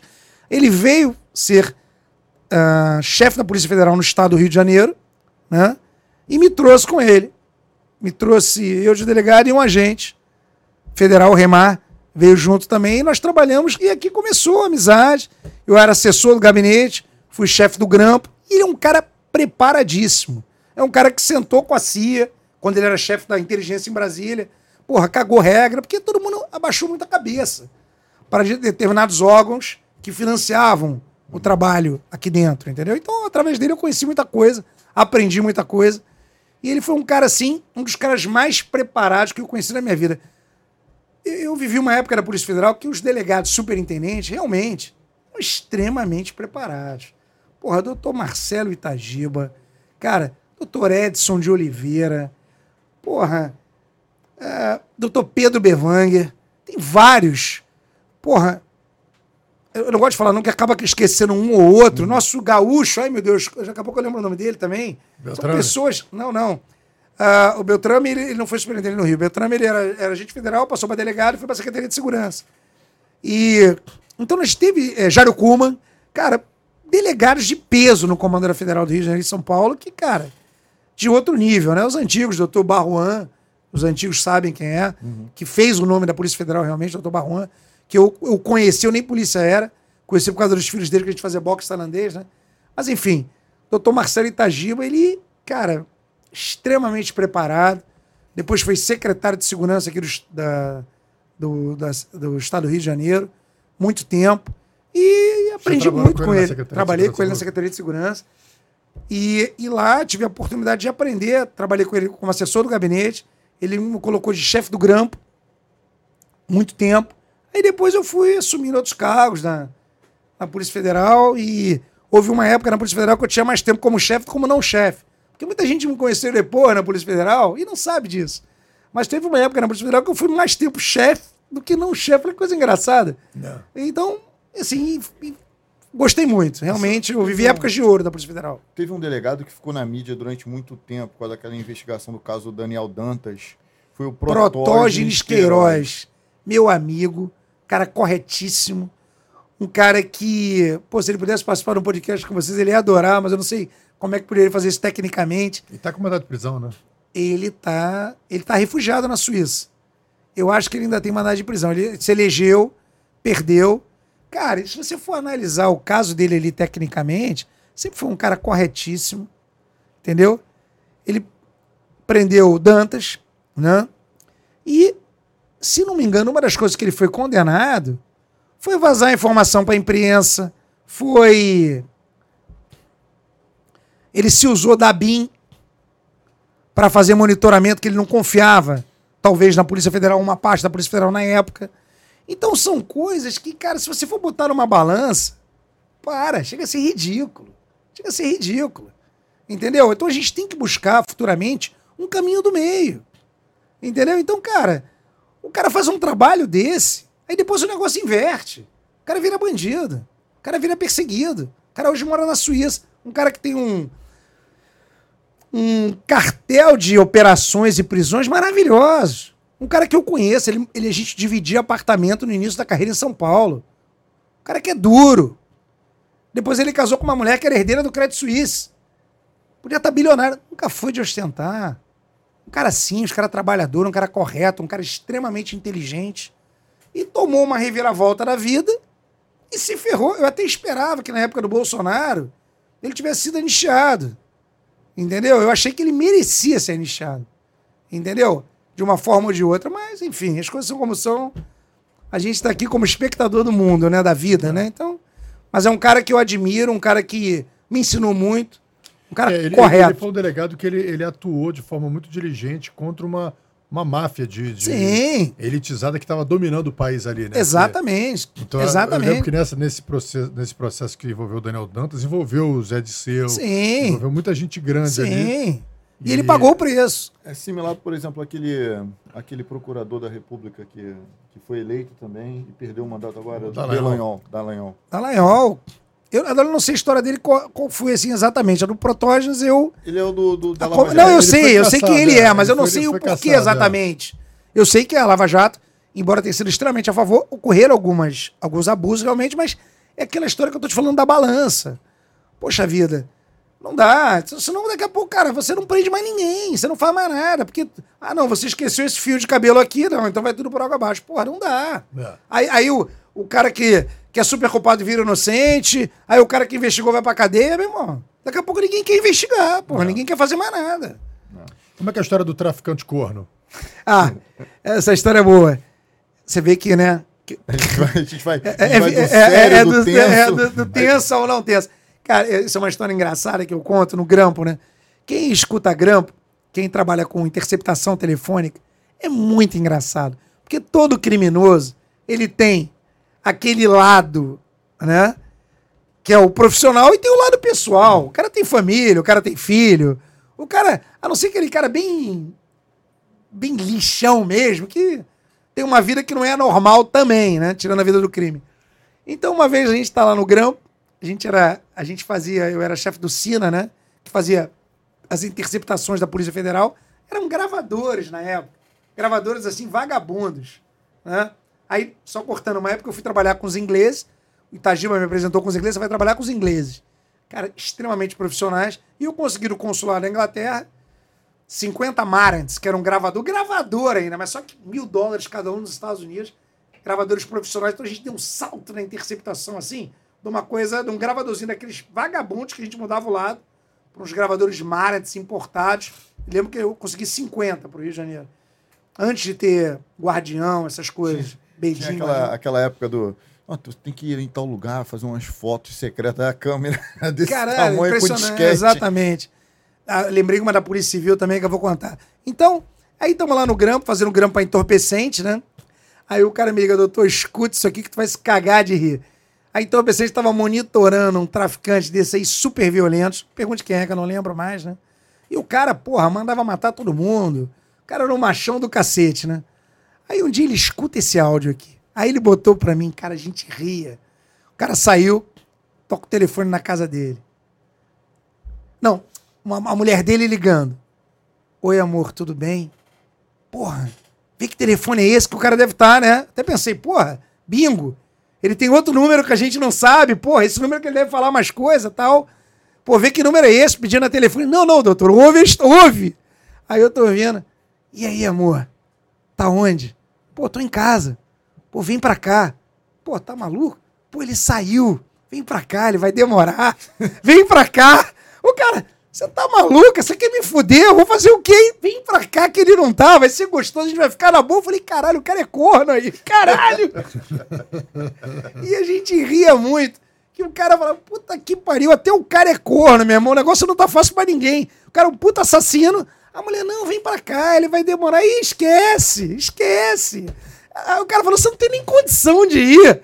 Porra, como que dizia o feitiço? Que feitiço, meu amigo? Eu não vou nem fuder, não vou nem perto daí, cara. Pô, mas botou o cara na furada, né? Não, furada total. Até aquela música lá do, do, do cara lá do acordeão, você tem meu WhatsApp. se Exatamente. Foi naquela época não tinha WhatsApp, não tinha nada, era ligar mesmo. Lembrei agora, cara, eu sou de uma época da polícia. Eu até falo muito isso. Uma coisa que me entristece de um tempo pra cá na Polícia Federal, sabe? Quando eu, eu, eu, eu, sou da old school, cara, sou da Polícia Civil, fui delegado da Polícia Civil. E na Polícia Civil eu aprendi que a equipe não existe delegado sozinho. Não, esqui, não existe o, o, o trabalho de investigação, o investigador sozinho. Equipe. Antigamente, quando você via ali os grandes nomes da história policial, ou aqui no Rio, vamos lá, Sivuca, doutor Álvaro Luiz, não é Álvaro Lins, Álvaro Luiz. Quem é da Polícia Civil antigo sabe quem é. Pícaras, galera. Não sei se vocês tiveram prazer de conhecer, que ele já faleceu. Checa quem é Álvaro Luiz, doutor Álvaro Luiz. Puta que pariu, preparadíssimo, correto, ponta firmíssima. Então eu sou de uma época que era equipe de polícia. Quando eu estagiava, fiz um estágio no Rouba Banco, na Polícia Civil. Depois eu fui para até trabalhei no lucro de rouba banco da Polícia Federal, em São Paulo. Só rouba banco, muito tempo. E ali, o cara me levou uma vez, a gente tinha, você falou da câmera grande, eu lembrei disso agora. A gente vai lembrando, né? Que aqui é pra contar a história, então vamos contar. Eu sou um mau contador de história. Aí, só perco o Paulinho Gogó. Aí, tinha uma van, eles tinham na delegacia, no DEIC, uma, uma, acho que era o DEIC, eles tinham uma caravan, né? Antigamente não tinha isso filme, vocês lembram? É que vocês são mais jovens. Pintava-se os vidros de branco. Até a ambulância era assim, você não lembra? Lembro, Ambulância lembro, lembro. Lembra a ambulância eu que pintava os vidros? Aham. Pintava os... Então eles tinham um carro, como se fosse da Telefônica de São Paulo, com tipo uma caravan, aquela caravera comprida, né? Uhum. Com os vidros pintados de branco. Então você não conseguia olhar dentro do, do carro, principalmente nas partes de trás É. né?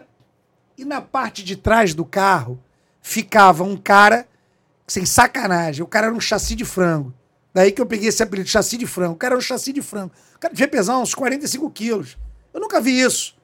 Meu irmão, o cara ficava dois dias dentro do carro, mijando e cagando na latinha, com biscoitinho e água. No carro tinha um furo, no, nessa, nessa tinta branca tinha um furo, e o cara olhava e ele ficava vendo quem entrava e quem saía da casa. Não tinha esse negócio de câmera telescópica de 200 metros que o cara, meu irmão, porra, hoje a gente tem na Polícia Federal drone, na Polícia Civil também, o drone tá lá na irmão, estratosfera fotografando o cara ali embaixo. Não tinha isso. Então o cara ficava ali dentro. E o delegado falou para mim. Aí eu falo, aí, aí eu, porra, na minha inocência, né, delegado novo, porra, que trabalho escroto, ficar dentro desse carro aí, o cara não, porra, o cara não veio chegar ali, ô, ô garoto, presta atenção. O trabalho desse cara ali é tão importante quanto o meu, que era, o, o chefe de operações, né? Porra, quanto do promotor. De... Sem aquele cara ali dentro do carro, ninguém prende ninguém. Entendeu? Porque é ele que vai identificar quem entrou, quem saiu no livro de fotografia lá, ele. Que tem que olhar direito. E tu vai ficar dentro do carro? Porra, do... meia hora dentro desse carro, tu aguenta? Cara fica dois dias ali. Aí ele falou, mijando, cagando e comendo bolacha. E tomando água dentro da cara, olhando pelo buraquinho. Caralho. Então aprende. É equipe. Ele falou isso pra mim, cara. Eu nunca mais esqueci. É equipe. Cada um faz a sua parte pra coisa ser entregue. Entendeu? Então, hoje eu vejo na Polícia Federal, cara, que me entristece muito. Criaram um termo na Polícia Federal chama-se os EPAs. É escrivãs, papiloscopistas, agentes que se uniram, entre aspas, uh, vamos dizer assim, no paralelo aos delegados. Então existe uma briga interna hoje de delegados com os outros cargos. Cara, isso me entristece porque toda autofagia gera uma fraqueza. É. Toda autofagia você perde força. Então, são os aumentos que a gente não chega num consenso e etc e tal. E eu, isso me entristece porque eu vim. Antigamente não se falava o delegado fulano. Por exemplo, doutor Hélio Vigio aqui no Rio, para quem conheceu, todo mundo conheceu o Hélio Vigio na antissequestro, na entorpecente, etc e tal. Ninguém falava. O doutor Hélio Vigio prendeu. Como é que se falava? A equipe do doutor Hélio Vigio prendeu, acabou com a quadrilha tal, tal, tal, tal, tal. Então, o old school era isso. Era todo mundo junto. E eu peguei essa parte boa da Polícia Federal. Saía para almoçar, aquelas mesas grandes, onde todo mundo sentava do administrativo ao delegado. E eu conheci muito administrativo profissional que mandava mais do que delegado. Porque era mais polícia que muito delegado. Até porque polícia, como eu já falei outras vezes, você não vira polícia. Você só ganha o certificado, você já nasce polícia. Polícia é vocação pura. Você já nasce polícia. Porque senão você vira um mero funcionário público. E hoje em dia a polícia, não só a federal, como a civil, como talvez a PM também, tá cheio de funcionário público. É, estão ali pelo salário, ninguém é vocacionado. E, e, hoje em dia tá todo mundo com medo de tudo. Então, cara, você vai na Polícia Federal hoje, eu não tô mentindo, que a Federal sabe. Vê quem tem informante. Eu tenho informante pra caralho. Entendeu? Mas quem tem informante? Tá todo mundo com medo. Pô, você é visto com um cara. Porra, tem até um cara que trabalhou comigo na Entorpecente. Ele até faleceu, saindo do trabalho, foi morrer aqui na perimetral no assalto. Não vou falar o nome dele. Eu lembro que ele começou a trabalhar comigo na Entorpecente. E eu sempre gostei dessa parte de investigação. E sempre gostei de. Eu chegava na Entorpecente, tava uma porrada de gente aqui, eu falei, ué, vai passar algum carregamento aqui hoje? Vai ser alguém preso aqui hoje? O cabelo, porra, quero ver ninguém aqui. Eu só quero ver gente aqui a parte da manhã, a parte da tarde, meu irmão. Vai sumir todo mundo, né? Sempre alguém falava, pô, doutor, mas aí os caras vão ficar pra lá. Ah, foda-se! Cara, eu tenho que confiar nos caras, eu tenho, que, eu tenho que fazer aquilo que eu acredito. Eu acredito que o cara é leal à delegacia. Ele não vai pra praia, ele vai trabalhar. Falei, meu irmão, vai, vai, vai num puteiro, vai arrumar um policial corrupto para fazer amizade. Porra, porque senão você não tem informação. Informação é o quê? Você adivinha? É, é mandinar? Então, você tem que ir no inferno, né? Saber o que, que, o diabo faz, mas você não precisa fazer o que o diabo faz, mas você tem que saber e conhecer algum outro demônio, senão você não prende ninguém. 90% é caguetagem, porque ninguém, ninguém, porra, ninguém adivinha nada, né?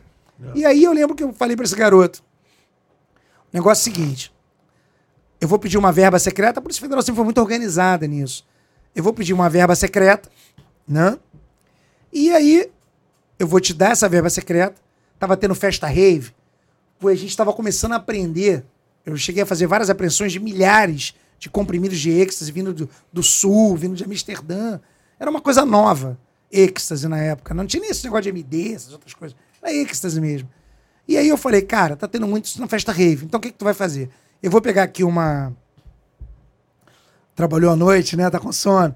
É, eu vou pegar uma verba secreta, eu vou te dar. Você vai na festa rave.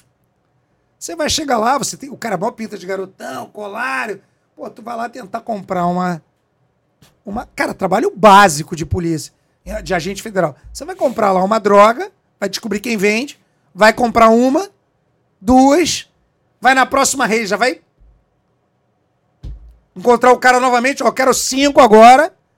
E na próxima vai falar, olha, eu quero umas 50 que eu quero revender também para ganhar uma prata. Aí vai começar nosso trabalho. Porque nosso trabalho não é esse cara. Eu quero uma tuta, eu quero o cara que traz. Essa é a, é a verdadeira função da Polícia Federal. Uhum. A gente pega o tráfico local, o traficante local, mas não me interessa. Eu quero quebrar o cara que vende para ele. Porque se eu pegar esse cara aqui, ele sai hoje, tem 50 no lugar.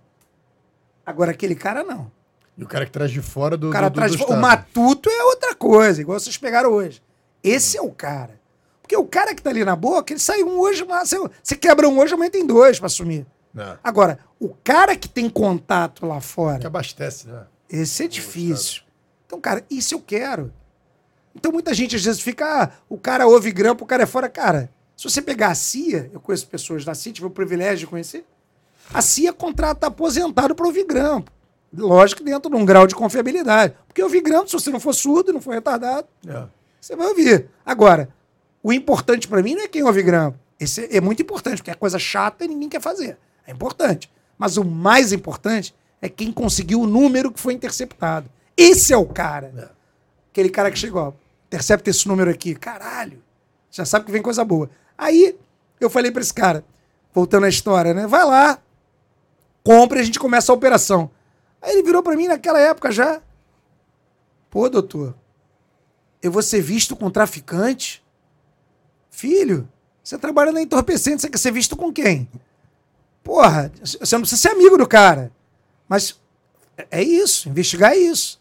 Você tem que ter um informante, você tem que ter um meio de andar no submundo. Isso é polícia. Só que isso, ao meu ver, tá ficando cada vez mais difícil. Por quê?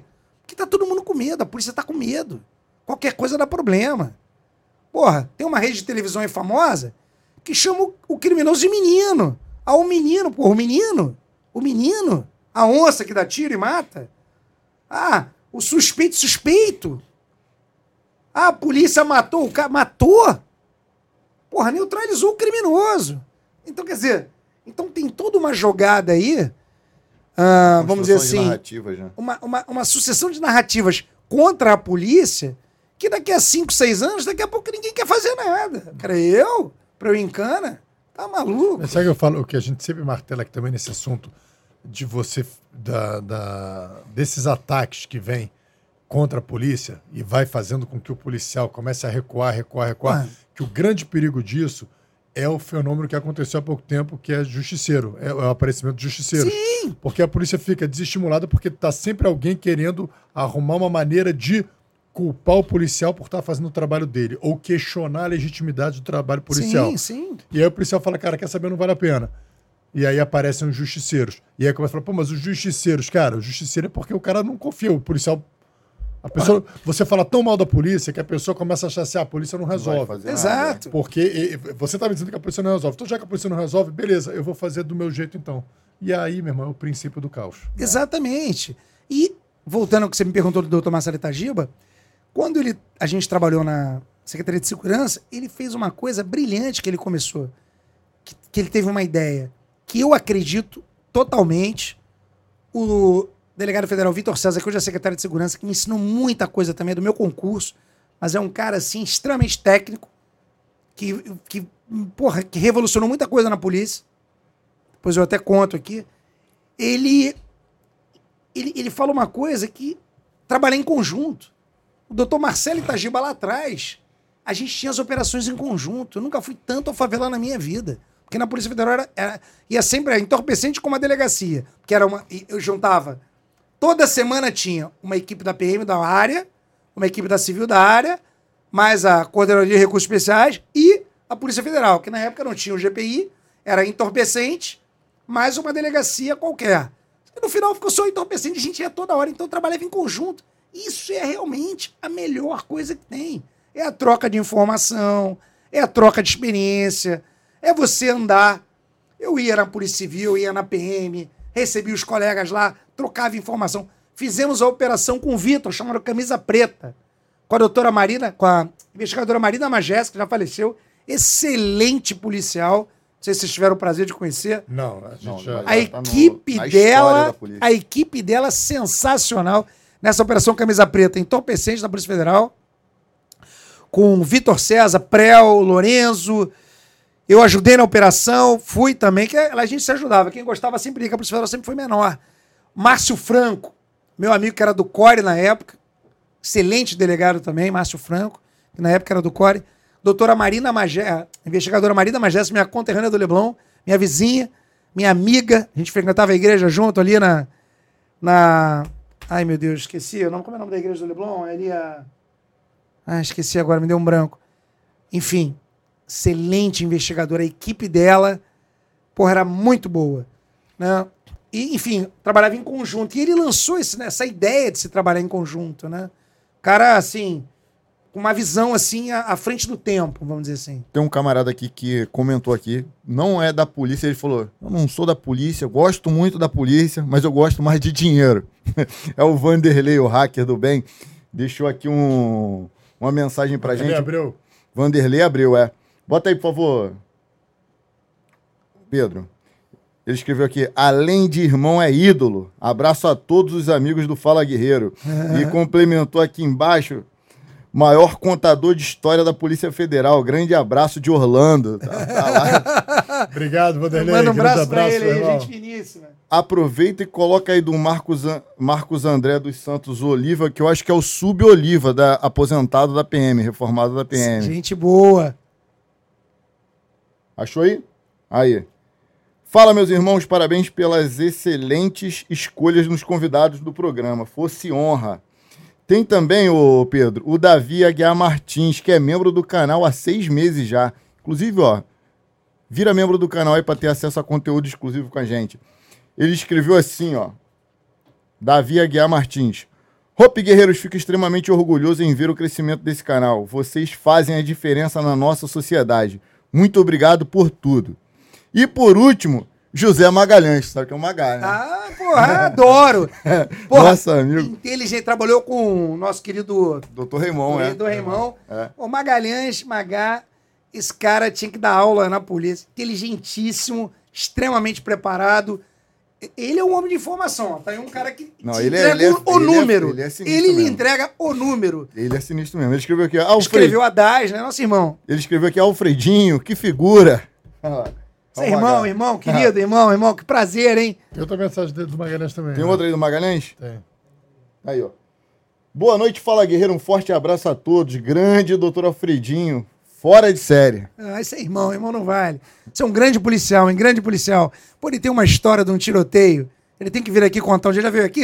Já. Ele tem que vir aqui contar um dia. Não sei se ele contou o tiroteio dentro do carro. Aqui, ó, tem um outro aqui que veio pra mim pelo, pelo WhatsApp. Comandante Uirá do BOP. Pô, isso O aí. comandante Uirá escreveu aqui. Manda um abraço pra ele. Alfredo é do chão da fábrica. Exato aí, que é queridíssimo. Que maneiro. Queridíssimo. Todos, todos. Fred, teve uma, uma- uma- Na Entorpecentes, teve uma operação que foi bem marcante, que foi a Operação Caravelas. Porra, essa operação, olha, me deixou sem dormir. Conta, conta pra gente o que foi essa operação, quem eram os Ah. envolvidos e como. Essa, essa operação foi um marco na Polícia Federal, até então, até na- nas polícias em geral, né? Foi uma operação que ela demorou aí uns dois anos e pouco para chegar à sua conclusão, né? Foi uma operação da Polícia Federal do GISE com a Superintendência da Polícia Federal do Estado do Rio de Janeiro. E qual foi o diferencial dessa operação? Foi a primeira vez até então que se prendia alguém rico. Porque só se prendia quem? Porque todo mundo sempre ouviu falar, ah, os verdadeiros traficantes, isso é coisa da minha infância, né? Estão na Vieira Soto. Não são esses caras, não. Os traficantes estão na Vieira Soto, os traficantes estão nas coberturas, estão. Todo mundo falava isso, né? E realmente nessa época estavam. A é, nós realizamos a operação Carave- Caravelas, né? E que eram de tráfico de drogas para Espanha. E essa operação, ela teve uma situação muito diferenciada, que foi a prisão de um português, que era um dos sócios daquela pizzaria caprichosa e daquele restaurante Satiricon. Entendeu? Que era um, porra, pessoa, um cara com dinheiro pra cacete. O cara tinha muita grana, um cara com grana. E foi a primeira vez que a gente pegou alguém com grana metido no tráfico, que estava bancando o tráfico. Só que os caras eram tão bons que se você interceptasse eles seis anos antes da, seis meses antes da operação, você não ia entender nada. Dificílimo. Pra você ter uma ideia, os caras saíram daqui. Ah, vamos jantar? Vamos. Até a gente perceber que quando eles falavam que eles iam se encontrar, eles saíam daqui, cada um pegava um voo em horário diferente e sentavam num restaurante em São Paulo. Só pra você ter uma ideia. Conversavam só tete a tete, nada de telefone. Até a gente descobrir isso, irmão, mandamos um cara para São Paulo. Eles cometeram o erro de repetir restaurante. Conversamos com o Metre. Me... Falamos, ó, toda vez que eles vierem aqui, a gente vai te avisar. Se eles vierem a São Paulo, se vierem aqui, você vai indicar uma mesa para eles, a gente vai preparar a mesa. Meu irmão, escuta ambiental e vambora. E cai dentro, foi tirar leite de criança. E aí, fizemos essa operação e conseguimos pegar 1,6 toneladas de cocaína pura, indo para Espanha, dentro do bucho de boi. Olha, eu não tinha nem cabelo branco, olha lá. Cocaína, que estava dentro do bucho de boi. E o mais engraçado, olha só, tá vendo ali? Envolveu o restaurante Caprichosa. Caprichosa, Satiricon. Satiricon, exato. Eles botavam a cocaína dentro das carnes, né? Não, não, da carne tinha nada a ver com, a- com- com esses negócios. Eles, eles, eles faziam carregamento. Não, eles, a gente descobriu que ele era dono dali, mas tinha nada a ver com, com a estrutura. Ele é um dos sócios. Né? O que, que ele fazia? É, tá vendo ali? Aquilo ali são, são dois tabletes de cocaína. Aham. dois quilos. E eles botavam disso dentro do bucho de boi. Eles abriam o bucho de boi, botavam dois tabletes e congelavam. Né? Então eles pegaram é, 1,6 tonelada de cocaína em 2,5 toneladas de bucho de boi, para disfarçar. E aí congelado. E a gente passava na maquita. Se você olhar na foto ali, aquele cara ali trabalhava numa empresa contratada Tá aqui a maqueta aqui. é, a Maquita pegava e serrava. E quando a gente descobriu, cara, era tanta cocaína na época que vieram dois caras do DEA pra ver, que eles nunca tinham visto isso, essa quantidade. O, o, D- o DEA, né? O DA, que é o do. É a- o Drug entorpecente Enforcement Administration, dos Estados Unidos. que é o combate às drogas nos Estados Unidos. É o maior organismo de combate às drogas dentro dos Estados Unidos. Que é o DEA, né? O DEA. Aí, que a Polícia Federal trabalha com o DEA, através do escritório do GIZ. Né? O DEA é um dos parceiros da gente. E aí, tinha que cortar na maquita. Só que quando a gente achou o container, porra, a gente começou pelo lado. Você não sabe. A- ó, só lembrando, são 2,5 toneladas de bucho com 1,6 tonelada um dobro. de cocaína. Tinha um então, dobro. tinha mais ou menos ali metade, que não tinha nada dentro. E a gente começou a cortar pela área que estava sem droga. E passa na maquita, e passa na maquita, e nada, e nada, e nada, e nada, e horas passando na maquita. Mandamos vir outra maquita, duas maquitas, e nada, e nada, se revezando. Até- Cara, tu já tava assim, já desesperado. Falei, meu Deus do céu, pegamos o container errado, estamos ferrado, vamos ter que pagar esse buchiboi todo, eu não sei como, porque tá, tá inutilizado, né? Estamos serrando aqui, e o cacete, já horas e nada. E assim, meu Deus, já, já tava assim, já tava assim, roendo todos os dentes, todas as unhas, né? Até que apareceu o primeiro. Porra, nasceu, bingo. Primeira cocaína ali, cara fotografou a primeira que apareceu. Falei, porra, tamo salvo. Aí começamos a cortar. Aí tem a parte engraçada da O história. interesse não era mais nem achar coca- cocaína, era salvar a pele, né? Salvar a pele. Falei, caralho, se não achar uma grama aqui de cocaína, nós estamos ferrados. Como é que a gente vai pagar isso tudo? Toneladas de carne. Aí achamos a primeira, relaxamos. É aqui mesmo. Aí começamos a tirar. E aí, revezando na maquita. Olha como é que a gente tá. Eu segurando sem luva, sem máscara. O cara ali sem máscara, com aquela luva só porque ele segurava na maquita, por causa dos dedos, não, uma luva vagabunda. E tamo lá horas. E todo mundo cooperando, e todo mundo ajudando, E droga Medo. pra caralho. E cada Medo. vez que passava na maquita, Aquele pó subia pra tudo quanto é lado. E eu falando assim, porra, a equipe hoje não deu um problema. A equipe hoje tá maravilhosa.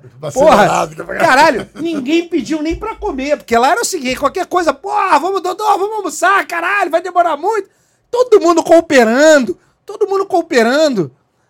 Aí daqui a pouco, o, na época, o, che, o, o segundo homem na federal, o doutor Prel, já falecido também, um grande amigo, um puta policial, nota mil. O doutor Prel me liga. Fredinho, olha só. Recebe aí que tu fala inglês, estão indo dois caras do DEA aí assistir. Que eles nunca viram essa quantidade de droga, eles querem ver, né? O cara das operações, falei, tá, legal. Aí os caras do DEA chegaram, aí eu olho os caras, eu falei, cara, que porra é essa? Detetização? Chegaram dois caras do DEA. Falei, pô, esses caras são os caras do. Os caras do. Eu falei, quem são os caras da detetização aqui? Tá maluco? Não, não, doutor, são os caras do DE. Do DE? Falei, caraca, tá parecendo astronauta, os caras, meu irmão, com roupa de astronauta. Aí, ó, o que que houve? Falei com os caras em inglês, ele. Ué, vocês não estão de luva? Não, luva? Aí ele, não. Porque tem muita cocaína voando, vocês estão tocando, entra pela pele, entra pelo tudo. Eu falei, caralho, tá todo mundo doidão, é por isso que ninguém tá indo almoçar, ninguém pediu pra parar. Eu falei, meu Deus, aí eu li esse senhor aqui. Tá, olha como é que o braço dele é fino. Meu irmão, o braço dele tava igual ao do Popeye, tava inchado, um antebraço desse tamanho aqui, ele não parava de esterrar o negócio, que faz uma força danada. E eu falava, caralho, gente, para, para, para, vamos comprar máscara. tá todo mundo doidão aqui. E aí foi. Aí o, o doutor Raymond me mandou uma mensagem aqui no Ah, WhatsApp. grande Raymond, valente esse cara, nossa. Grande Alfredinho, o doutor Raymond mandou aqui. Ele manda foto das crianças todo dia, né? Tá com duas Ele, crianças cara, agora. ele foi um dos caras, ó, eu vou te falar. É assim, é, é- é lógico que falar de uma pessoa é difícil. Ele é. Eu tenho muito carinho pelo Dr. Reimão. Conheci ele quando eu era garoto. Cara, o Reimão era sempre correto, humilde, amigo. Cara, muito amigo meu do Dr. Vitor. Ídolo. O cara é de uma coragem, meu irmão. Que disposição. Eu conheci vários caras de disposição. Mas a gente sabe que tem os caras com muita disposição, tem os caras, meu irmão, acima da média tem os super-heróis. Meu irmão, ele tá na categoria super-herói, meu irmão. Eu- O que o Raimão fazia, esquece. Raimão, como eu conheço alguns também na PM, no BOP, o cacete, ou fora do BOP. Cara, o Raimão é um dos ícones que eu tive na Polícia Civil, né? Um dos meus padrinhos na polícia, né? Então, cara, é um cara assim que eu admiro, sou muito orgulho, tenho muito orgulho de ser amigo dele, né? Pô, o doutor Raymond, inclusive, tem episódio do doutor Raymond aqui no Fala Guerreiro É. com as histórias dele. Porra, é casca grossíssima. Então, então uma coisa só contextualizar isso aí, é o que eu te falei, né, cara? Você, é você, você conquistou muita gente, muita amizade, muita Sim, gente gosta sim. de você. Então, é, é até surpreendente, por exemplo, eu recebi várias mensagens, hoje eu recebo do Vanderlei Abreu. Porra, Alfredinho, meu ídolo, tal, não sei o quê. E toda hora aparece uma mensagem nova, o Jansen mandou aqui. Cara, foi tanta gente que, que, que, que mandou essa mensagem. Porra, pô, camarada, irmão, esse é irmão, lá na DAS e tudo, né? E conta pra gente a prisão do lutador perigoso Porra, que é. andava armado. É, eu tava contando pra minha filha hoje, pra lembrar essa história, né? Tava contando pra Manu hoje. Cara, é, é assim, só voltando um pouco, fiz muita amizade, porque eu sempre ajudei todo mundo. Eu nunca. Porque, assim, por exemplo, a polícia de São Paulo, ela sempre valorizou muito a equipe, mas ela sempre foi muito assim, mais hierarquizada do que aqui. Lá o delegado, meu irmão, é. Pô, é. Como se fosse militarizado, né? E aqui, eu sempre fui um cara na minha, porra, sempre falei com todo mundo igual, tratei todo mundo bem, nunca fui babaca, metido, arrogante, sempre ajudei. Porra, na minha cabeça, sempre o policial tá certo, até que se prova o contrário. Eu sempre dei aquele voto de confiança pro policial, entendeu? Para quem trabalha realmente, a gente sabe que o trabalho policial não é fácil, entendeu? É muito fácil julgar a polícia. Eu sempre falei, a polícia é aquele a polícia é aquele. aquele, aquele aque- é, se a polícia. Vamos fazer um paralelo. Se a polícia fosse um. Hoje não tanto, mas. Década de 90, quando eu entrei, até 2000, década de 2000, né? A polícia, se fosse um paralelo com o jockey, é o seguinte: a polícia tem um cavalo gordo, o jockey é gordo, ela não ganha corrida e todo mundo reclama. Caralho, tem que bater palma pra polícia, que a polícia faz milagre com o que tem que é recurso. Hoje em dia tem pra cacete, mas quem viveu uma época no passado sabe que a polícia não tinha porra nenhuma. Nós é que fazíamos a polícia, então você tinha que apoiar o bom policial mesmo. Foi isso que eu fiz a vida inteira. Mas aí, nesse caso, Então, um dia lá na Polícia Federal, né? Como eu te falei, na Polícia Federal tinha meia dúzia de delegados que sempre gostou dessa parte operacional em cana, né? Aí eu encontro o Lourenço, delegado, um abraço pro Lourenço aí, nosso querido Lourenço, delegado federal, tá aposentado hoje. Ele me liga e fala, pô, Fredinho, ele tava na entorpecente essa época, pô, tu quer, tô precisando de um delegado aqui para fazer uma parte que a gente gosta, prender um pica aí. Caiu pra gente um, um carro, uma quadrilha de roubo de carro, né? Roubo de carro, cara especializado em roubar Mercedes. E manda para outro estado, tal, crime estadual, dá até pra gente investigar, já estamos com isso na mão, vamos fazer os mandados de prisão e vamos meter pau, beleza. E eu quero que você vá, um, vá cobrir um, um cara, porque, porra, a gente tá com um pouco delegado, esse cara tá no, tá no Cosme Velho, ele é um cara violento, é um cara perigoso, tá sempre armado, né? E vamos dizer que ele é o braço armado da quadrilha. Porra, eu queria que você cumprisse esse mandado de prisão. Eu falei, não, beleza, vambora. Vou te dar uma equipe, eu e mais dois caras. Não, vou com dois caras a gente resolve. É um cara só, tá em casa, beleza. Chegamos lá na casa dele, para resumir. O cara, porra, falei, vamos lá no apartamento. Falei com o porteiro, subimos. Seis horas da manhã, vi uma porta do cara. Pô, a porta com três papaís. Eu nunca vi isso. Eu toquei na porta, a porta daquelas portas mais. Parece aquela porta meio blindada. Eu falei, Ih, não vai dar para arrebentar, não. Vamos ter que tocar aqui no talento ou fazer alguma coisa pro cara sair. Aí eu voltei lá na portaria, falei, ó, tu fica aqui embaixo. O cara tinha deixado um cara com porteiro. Eu falei, liga para ele e avisa que o carro dele, chegou um cara, bateu no carro dele, para ele descer para olhar. Beleza. O cara interfonou, o cara acordou, ah, não, tô dormindo, foda-se, não tô nem aí, deixa o carro aí, depois eu vejo. Falei, puta que merda. E aí o cara não saiu, falei, puta, como é que a gente vai entrar? Aí o porteiro falou, olha, a empregada dele chega lá pelas 8 e meia, 9 horas, mas eu não sei se ela vem hoje. Eu falei, pô, então vamos esperar. Aí tava eu, Seta, falecido Seta, que era um agente federal também, um cara brilhante, que se matou. E a gente subiu, ficou um cara embaixo, e eu falei, Seta, fica aqui na escada, eu fico aqui no lixo, perto do lixo aqui, né? Quando a empregada chegar, o cara vai avisar, a gente se prepara aqui. Quando ela abrir a porta, a gente já chega aqui. Porque senão ela pode ficar com medo de não querer subir. A gente já espera ela aqui. Quando ela abrir, a gente entra junto. Beleza. Aí estamos conversando. Cara, deu cinco minutos do, do ocorrido. Clec, clec, clec. Começa a abrir a porta. Falei, caralho, o cara vai sair. Falei, pô, o cara vai sair. Aí a gente se escondeu. Aí sai o cara de camiseta. Aí eu, porra, meu irmão, o cara é grande. Eu tenho 1,70m. O cara devia ter 1,35m. Forte. Porra, faixa preta, o caralho.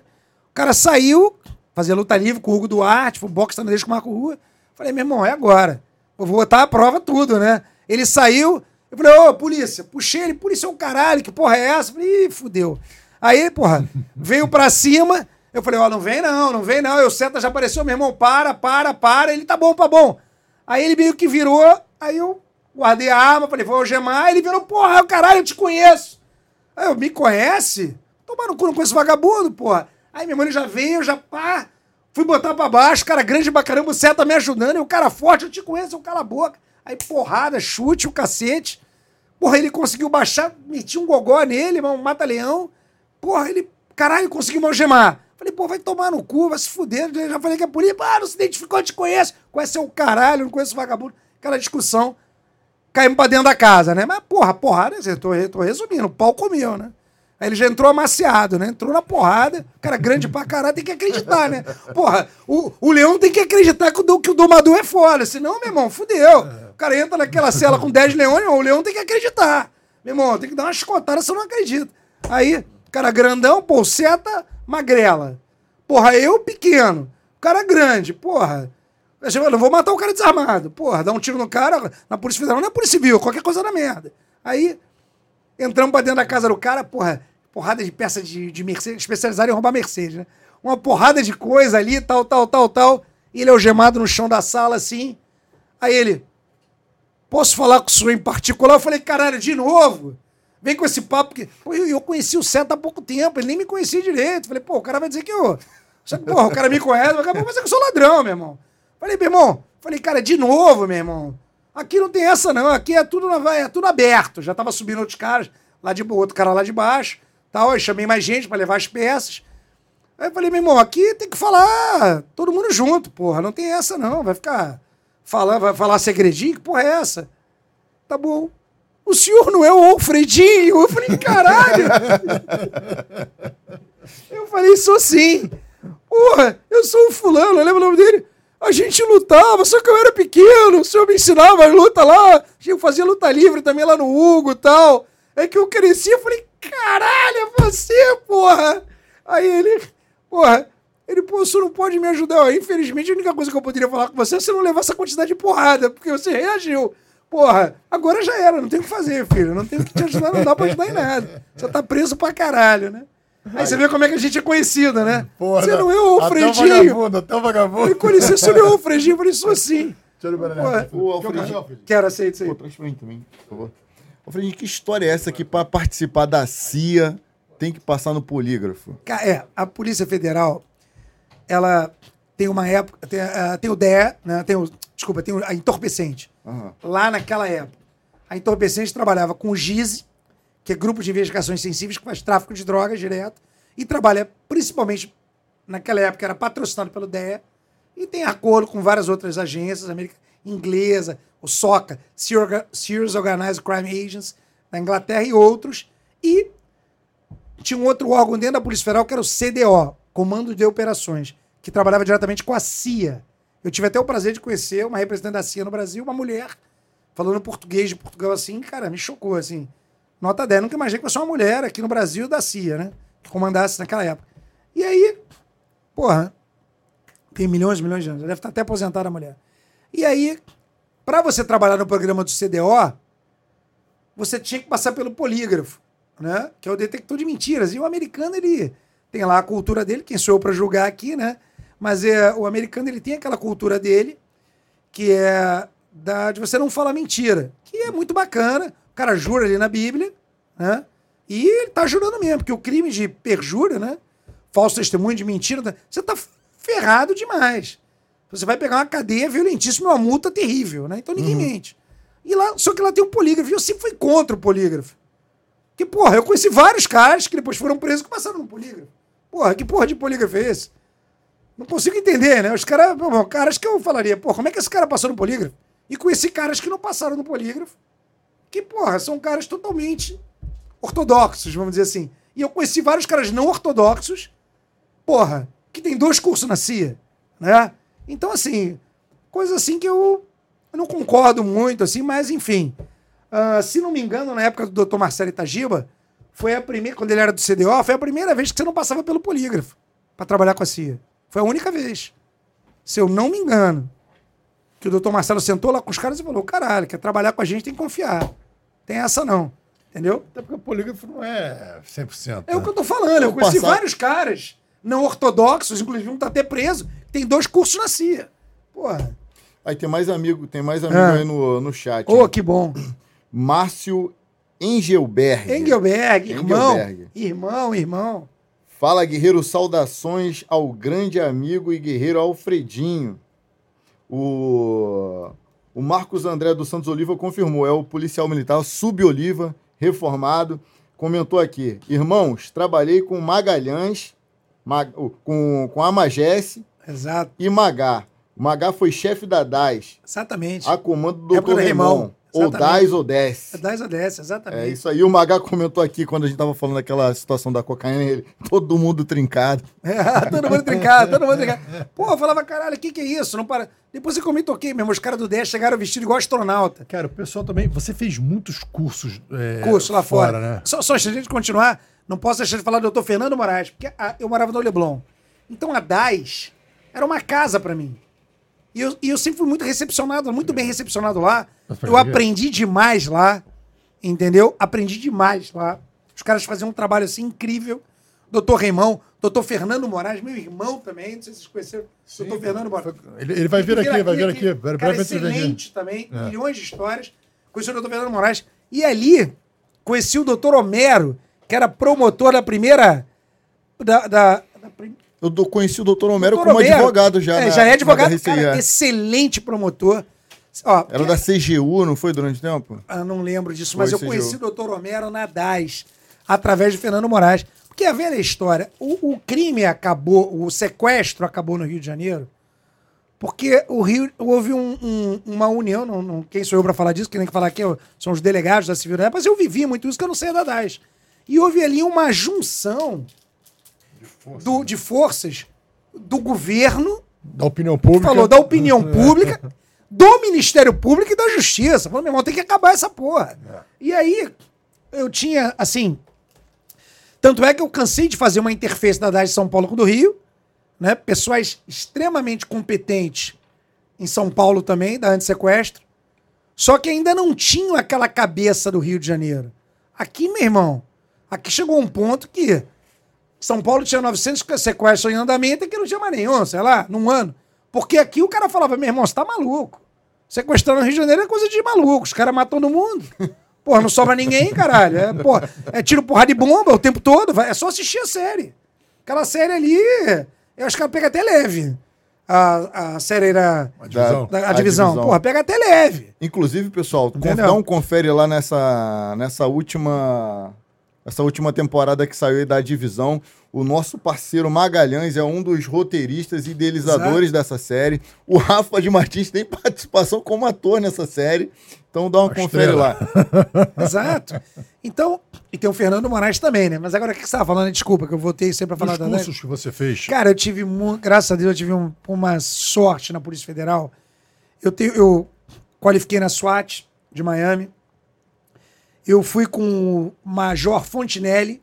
Mas como é que foi essa qualificação? Porque tem, tem muitas qualificações na SWAT. Não, né? não, essa é a qualificação mesmo, para você pertencer Essa é ao do, grupo. Mar- do Marco Duval que você fez. Não, não, não, não, não, não. Não, não. Sei nem como é que é do Marcos Duval, coitado. Eu fiz a oficial mesmo.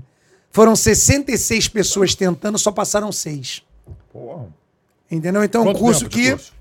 30 dias. Pô, qual um curso É, operacional? Mas é um curso é um operacional. comando, mas é um, é um curso. É um curso.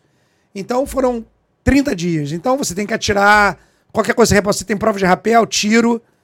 O que mais? É isso. Tem, você tem que passar nos procedimentos. Entendeu? Então, muita gente tentou. Esse é instrutor de rapel também, né? Sou, fui instrutor de rapel. Eu achava que eu sabia fazer rapel. Eu era instrutor de. Quando eu saí de lá, eu saí com a certificação de trabalho em altura. Então, eu dava aula de trabalho em altura, de rapel tático, para ensinar a pessoa a entrar taticamente, que eu aprendi na SWAT. E acabei com um grande amigo, Eric. Um abração pro Eric, se estiver assistindo aí, que era do GAT de São Paulo.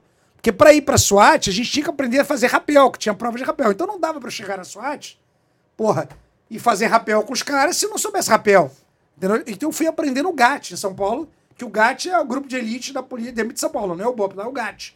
Então eu fui aprender com dois caras, que era o Eric, e tinha outro cara que foi pra SWAT com a gente, da, que eu não lembro o nome dele agora, ele tinha até uma particularidade, que ele, ele chegou aí pra, pra Legião Estrangeira. Tinha, tinha sido da Legião Estrangeira esse cara um tempo. Muito preparados os dois. O Eric e esse outro que eu esqueci o nome agora. E aí, bom, nós fomos, ah, aprendi com eles e eu montei uma escola de rapel, de trabalho em altura, chamava Trout, trabalho em altura, com o Eric, para ensinar não só rapel tático, os policiais, o rapel em geral, recreativo e também para quem ia trabalhar em altura. Esse pessoal que tem essas profissões de trabalho em altura e tal. E eu achava que eu era muito bom em rapel. Até me vangloriava. Até eu conhecer o Felipe Leal. Que eu vi que eu não sabia era porra nenhuma de rapel. Eu falei, vai tomar no cu SWAT de coerrola, eu também, que me, eu tenho que pegar essa corda e me enforcar. Quando eu vi o, o, o, o, Felipe Leal, porra, o Felipe fazia rapel a primeira vez, que ele, que ele pulou, eu falei, esse cara se matou, ele pulou. Ele, porra, se meu irmão, parece que o cara tá se fez jogando, eu nunca ele vi. se joga de cabeça com Eu a, nunca. Não, mas ele, e se joga. Eu falei, cara, se suicidou? O que que o cara se jogou? E aí ele freia na hora. confundiu com bang jump. Eu falei, cara, é bang jump essa porra, ué, rapel, cara. Aí o Felipe, cara, que é um excelente policial. É, já Tá, teve um abraço pro também. Felipe. O Felipe é um excelente policial, um ícone. Cara que tava em todas as operações, entendeu? Então, cara, eu vi que eu não sabia nada de, de rapel quando eu o conheci, né? Qual Ah, outro curso que você fez? a SEK na Alemanha. Fui com o Major Fontinelli do BOP, grande amigo meu. Aliás, um abraço aí pro Fontinelli. Também passou uma injustiça grande que deve estar resolvendo aí, se Deus quiser. Ah, naquela época, fiz amizade com um grande irmão, Coronel Príncipe, que era comandante do BOP. Meu Já irmão já veio. Ah, veio aqui. veio aqui. Irmão Príncipe, um cara assim, extremamente preparado, do bem, extremamente operacional, sabe? Fontinelli foi para a Alemanha comigo, SEK. Como é que foi, Special? Eyes Comandos, comandos especiais na Alemanha. Márcio Franco também, que era do Core, tá? Fomos para lá e, por incrível que pareça, nessa época, eu já treinava com o Vicente Ancona em São Paulo, que é policial civil, um dos criadores, do idealizador, criador do GER, um cara que tem prêmios nos Estados Unidos, como sniper, assim, ganhou competições de sniper na polícia americana. Um cara, assim, for falar dele, tem que ser um episódio. Cara muito bom. E eu treinava já com ele. Modéstia à parte, eu tirava muito bem. E aí, você pode conferir isso com o Márcio Franco, com o Fontinelli. Antes de eu ir pra lá, a, gente era patrocinado pela CBC. A CBC, eu dava, porra, milhares de tiros na CBC. Eu tinha um apelido que era Alfredinho HK, porque eu pegava uma MP5 Câmara Federal, eu escrevia o nome, eu dava quatro tiros, botava na rajada, vou dar quatro tiros, três, dois, um, um tiro na rajada. Tamanha a minha precisão. Mas tinha dia que eu ia pra dentro da CBC, dava seis mil tiros. Só rajada pra treinar. Cara, então eu escrevi o nome. E aí, quando eu fui pra Alemanha, eu fui numa fase dessas de tiro pra cacete, e os alemães atiram bem. Meu irmão, pergunta ao Fontenelle coisa. Ah, tinha um exercício pra dar tiro. Eu tirei melhor do que os caras. Nego bateu com caralho. Que esse cara tirando aqui? É o Billy the Kid? Pô, quem é esse brasileiro aqui? Que mais cara. Sabe que no Brasil não tem nada, mas porra. Não era a estrutura da polícia que me dava essa possibilidade. Quem me dava era a CBC, a fábrica, que eu ia treinar dentro da fábrica de São Paulo, com a equipe do Gera, etc e tal. Então, uma coisa que me chocou na polícia da Alemanha, assim, equipamento, meu irmão, surreal. O carro dos caras só andava em dupla. Porta-mala tinha mais coisa que tinha na Polícia Federal. E só assim, é, Audi R8, tudo para aquelas autobank, não tem limite de velocidade. Mas os carros têm tudo, tudo, tudo era pensado. Microfone, no, você escuta no banco, microfone ali, carro para refém que dá choque. Tipo, a gente, eu fiz teste desse carro. Ah, o refém quer um carro. Aí eles dão um carro. Só que esse carro, os bancos todos dão choque.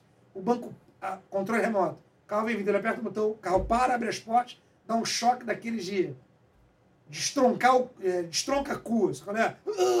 Porra, já- aí os caras chegam e te pegam. E no início do curso, o cara falou assim: polícia se faz com três coisas. É pro Brasil aprender, né? Polícia se faz com três coisas, o alemão falando: dinheiro, dinheiro e dinheiro. Ou seja, verba. Polícia é verba, não tem limite. E esses caras não têm limite.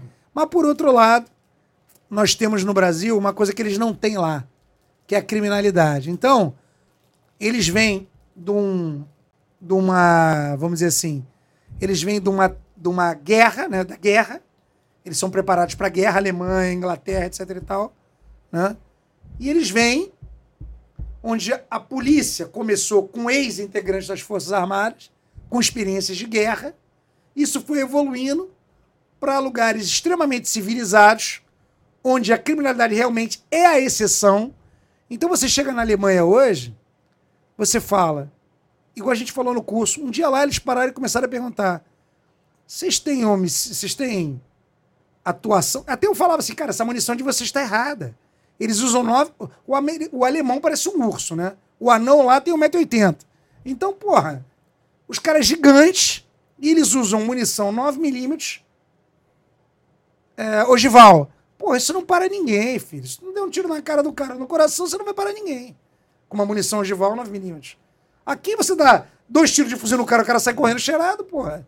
Uma munição de 9mm ogival, para. E aí eles começaram por curiosidade.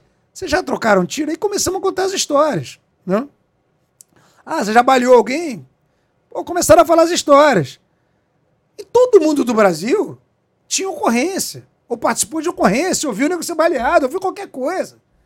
Cara, aí começamos a perguntar o contrário. Os caras nunca tinham participado de um tiroteio, nunca tinham dado um tiro. É Sabe só um nem se a arma funciona. Só um cara. Ah, eu tô aqui há 20 e poucos anos, eu, eu, eu, eu dei um tiro, mas foi numa vaca que invadiu a rodovia. Caralho. Ou seja, tudo é teatro de operações. É militar sem guerra. Sem desmerecer que os militares são extremamente preparados, mas é teatro de operações. Você tá sempre na. É o lutador que nunca saiu na porrada, nunca participou de uma luta. Só, só treina a posição, é, é teatro de operações. É porque, na verdade, lá, lá eles têm todo. A segurança pública lá, realmente todos assumem su- o seu papel, a sua responsabilidade. Então, Sim. então, eles não deixam chegar nesse extremo Que bom, da né? intervenção policial. que né? bom, né? A Que gente bom, não, a né? gente tem que intervir o tempo inteiro. Todo dia a gente tem que estar intervindo, É, porque é. os a- outros setores não fazem seu papel. Então, Aqui o que é a regra, o que devia ser a exceção é a regra. Entendeu? Então, você pega aí um policial, esquece core, esquece bope, esquece cote. Pega o cara da Patamo ali. Aliás, um abraço para todos os policiais militares que sem vocês, sem desmerecer as outras forças, a gente tava fudido sem a PM, meu amigo. Cara, é o que eu sempre falo. Não tô desmerecendo nenhuma outra polícia, não. Mas o dia a dia ali da viatura do patrulhamento ostensivo é a polícia militar. Você pega um cara desse aí da Patama, numa área dessas aí, pica das galáxias, irmão, o cara desse tem mais experiência do que um mariner americano. É, esse Oliva que Porra. comentou aqui, o Sub-Oliva, ele era do GAT do 15º Batalhão quando eu o conheci. Teve uma passagem pelo BOP e tal, outros batalhões, mas quando eu conheci, ele era do GAT do 15º Batalhão, dos batalhões mais ativos do... 15 Batalhão. Você pega uma viatura de padrão. Porra, o cara tem mais experiência do que muita gente na, na vida. Então os caras são verdadeiros heróis e não são reconhecidos, hein? Porque lá nos Estados Unidos qualquer coisa é medalha, é herói. Verdade. Você fala assim, pô, eu discurso com os americanos, ah, eu tenho 150, eu tenho 150 missões. Mas o cara ia ali entregar uma intimação, prender um cara ali é uma missão. Porra, tu pega a gente aqui na Polícia Federal naquela época, tem missão pra caralho, de porrada, tiroteio, o cara. Tu pega meia dúzia ali da PM, o cara que trabalha no batalhão de área, irmão, o cara tá há 20 anos trocando tiro toda semana. Isso não tem lugar nenhum no mundo, nem na guerra. Na guerra tu fica no front dois anos só. Esquece.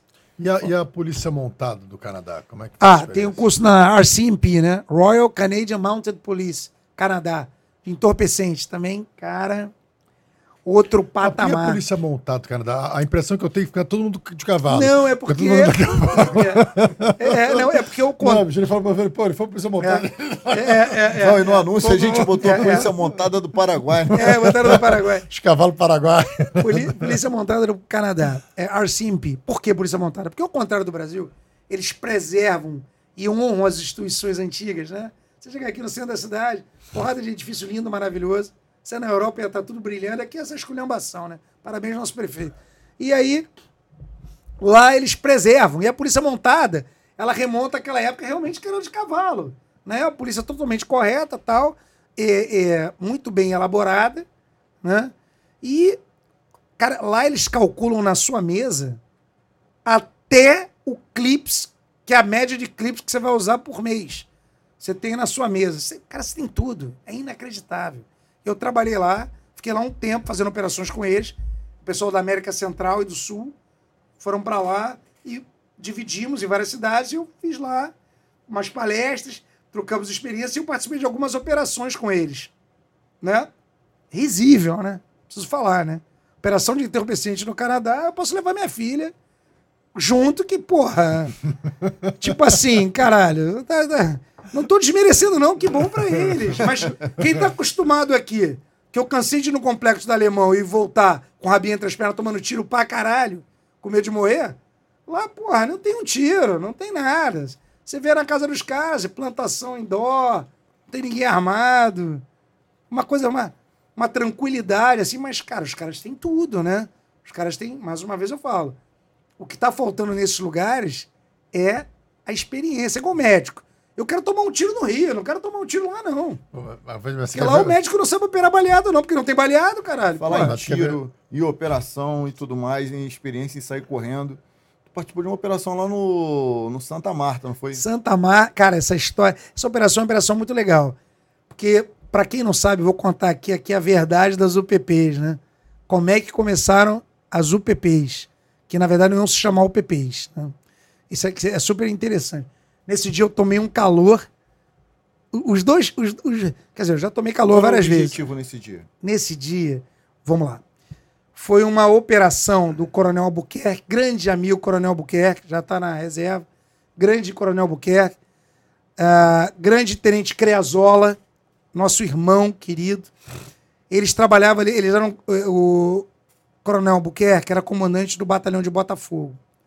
E no, em Botafogo, a gente tinha um, tinha um traficante chamado Mexicano. Meu irmão, era um tráfico violentíssimo ali no Santa Marta. Cara, o cara usava granada, porra, fuzil, pistola, granada pra cacete. E a polícia não conseguia entrar lá. Por quê? O caveirão, para entrar, eles tinham uma subida no início de uma ladeira em curva, que eles tinham uma contenção ali, eles jogavam óleo, o caveirão já dava uma patinada, quando começava a subir tinha uma laje que você não tinha muito acesso, e eles metiam bala dali, meu irmão, ninguém subia, ninguém subia. E o mexicano dominava aquela área. E o coronel Albuquerque foi até a entorpecente da Polícia Federal, que na época quem estava lá era o Vitor, porque eu não, não acabei de contar a história da, da Operação Caravelas, que acabou de uma maneira muito ruim. Nós prendemos todo mundo, fomos dormir sexta-feira herói, no fim de semana invadiram a delegacia, um escrivão e um agente federal, e roubaram 700 mil euros do cofre. E aí foi todo mundo afastado, inclusive eu. Só que lá na frente a gente provou que não tinha nada a ver, descobrimos quem foi, resolvido, mas foi uma coisa muito ruim. Aí eu saí, mal saído da entorpecente pra caramba, e nessa época teve uma intervenção, o Vitor era corregedor, nessa época, e logo depois ele assumiu a entorpecente, tava lá, e o coronel Albuquerque foi até a entorpecente pedindo ajuda. Falando, cara, tô tentando, tô, tô com. Preciso que a gente faça uma operação em conjunto ali no. E ele sempre foi muito amigo, um cara super do bem, correto, operacional. E a gente precisa fazer um levantamento para explodir o mexicano, né? Acabar com essa quadrilha de tráfico ali e tal, beleza. E começamos a fazer um levantamento de inteligência. E eu caí dentro. Porra, aí a gente tinha, junto com a inteligência do KP2, meu irmão, foto do mexicano com. Cara, a gente tirava cada foto, meu irmão. Eu ia lá filmar com Arthur Catiardi, um agente federal. Também um abraço pro Arthur, se estiver nos assistindo. A gente conseguiu uma filmagem, eu e ele, a gente é muito doido. A gente ia lá filmar. Meu irmão, eu consegui filmar a boca. Os caras na boca, trocando. Trocando plantão, nunca tinha visto isso na minha vida. Os caras do plantão na boca, daqui a pouco passa um cara, desce o cara de um carro com uma bolsa, paga em dinheiro os caras, aí vem outros caras, todo mundo camuflado, trocava o fuzil, ficava. A gente tinha filmagem de tudo. Aí um dia nós falamos, beleza, reunimos informação suficiente para começar a dar porrada neles. E aí, os dados de inteligência da Polícia Federal, começamos, e da Polícia da PM e da Civil da área também, começamos a dar várias porradas com a inteligência da Federal. Só que a gente focava mais, como eu falei para vocês, não me interessa só o cara local, me interessa o que vem de fora. Mas eu vou contar a parte engraçada disso aí. E aí, começamos a dar várias porradas neles, né? Arma, droga, arma, droga. Começamos a quebrar as pernas dele com a ajuda da PM. Principalmente da PM. E aí, chegando perto da operação final, eu falei, bom, agora a gente tem que dar um jeito de subir. E eu era sniper já, né? Tinha o meu sniper. Porra, aprendi em São Paulo. Nessa, na Alemanha tive um treinamento de sniper pesado lá. Mas o que eu aprendi mesmo foi em São Paulo. Com o Vicente, com a Thay e tal. E aí eu falei, gente, a gente tem que descobrir um jeito de anular essa contenção. Porque senão a gente não vai conseguir, a PM não vai conseguir subir. Então eu falei com o comandante, com, com o Creasoli, como quer, falei, cara, a gente tem que dar fazer um levantamento. Porra, tu me arruma quatro caras de vocês aí, eu vou levar eu e mais três da Federal, uma patrulhinha de oito. A gente vai entrar lá por cima pela creche, tem uma subida lá por trás, por cima, que eu vi no Google Maps, que dá pra gente ver. Dali eu acho que dá pra ver a, a contenção. Mas eu preciso ir lá, porque é longe pra cacete a distância, e eu preciso ir lá, porque não tinha, era um lugar tão escroto que não, que não dava para a posicionamento, era tão ruim que não, não tinha como você chegar ali e plantar alguém ali, para dar tiro nos caras, pro caveirão subir, não tem como. E era uma ladeira, uma merda. E aí eu falei, vamos lá por cima, que eu no mapa, eu falei, eu tenho certeza que nesse canto aqui eu vou levar o meu telêmetro, eu vou calcular a distância certinha, porque, pô, você pode ver pelo Google Maps, mas eu não, eu não acredito nessa porra. Eu gosto de ir no local e medir com o meu telêmetro a distância para calibrar o sniper. Falei, no dia da subida eu vou ficar lá, meu irmão, pego os caras, na contenção, pô, pô, pô, pô, psh, o cara sobe e não vai ter ninguém pra tirar. Beleza. Na teoria, né? Tudo lindo, maravilhoso, né? Na prática. Aí fomos é nós outra. três. Meu irmão, chegamos lá no alto, ninguém. Porra. Pessoal assim, pouca gente andando. Eu falei, caralho, tinha que atravessar um, uma área assim sem ninguém. Pô, vambora. Até agora tá tudo bem, né? Aí uma equipe foi por baixo da PM. Eu fiquei com três caras da Federal na contenção. E fui eu e dois PMs. Tinha um murinho assim dessa altura que a gente ia rastejando até um canto onde eu queria chegar nós três rastejando.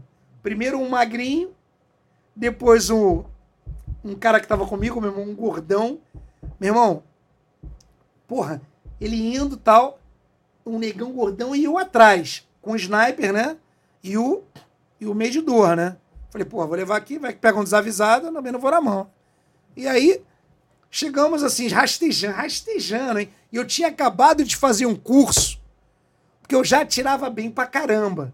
Mas eu nunca tinha rastejado com sniper. Eu tinha acabado de fazer um curso com Roca. Já viu aqui o Roca? Não. Tem que vir, hein? O maior sniper brasileiro. Chama-se Roca, do BOP. do BOP. Aposentou. Ele mora na região dos lagos. Mora na região dos Lagos hoje, se não me engano. Ele, é, ele, ele- Ele é o meu irmão, um dos maiores. O maior. Ó, eu, eu vou lhe falar. Tem vários snipers muito bons, tecnicamente, etc e tal. Ele é o maior sniper em atividade hoje no Brasil. De, em operações, não tem igual, tá? Barra os americanos. Nego fala daquele. Daquele Chris americano. Que Chris? Vai ver quem é o Roca, do Bop.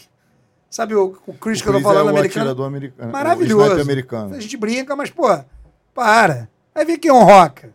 Vai ver quem é um roca. Aí, enfim, estamos lá rastejando. Aí, só que chegou um vão de uma escada enorme. Cara, aí passa o primeiro, que é o magrinho.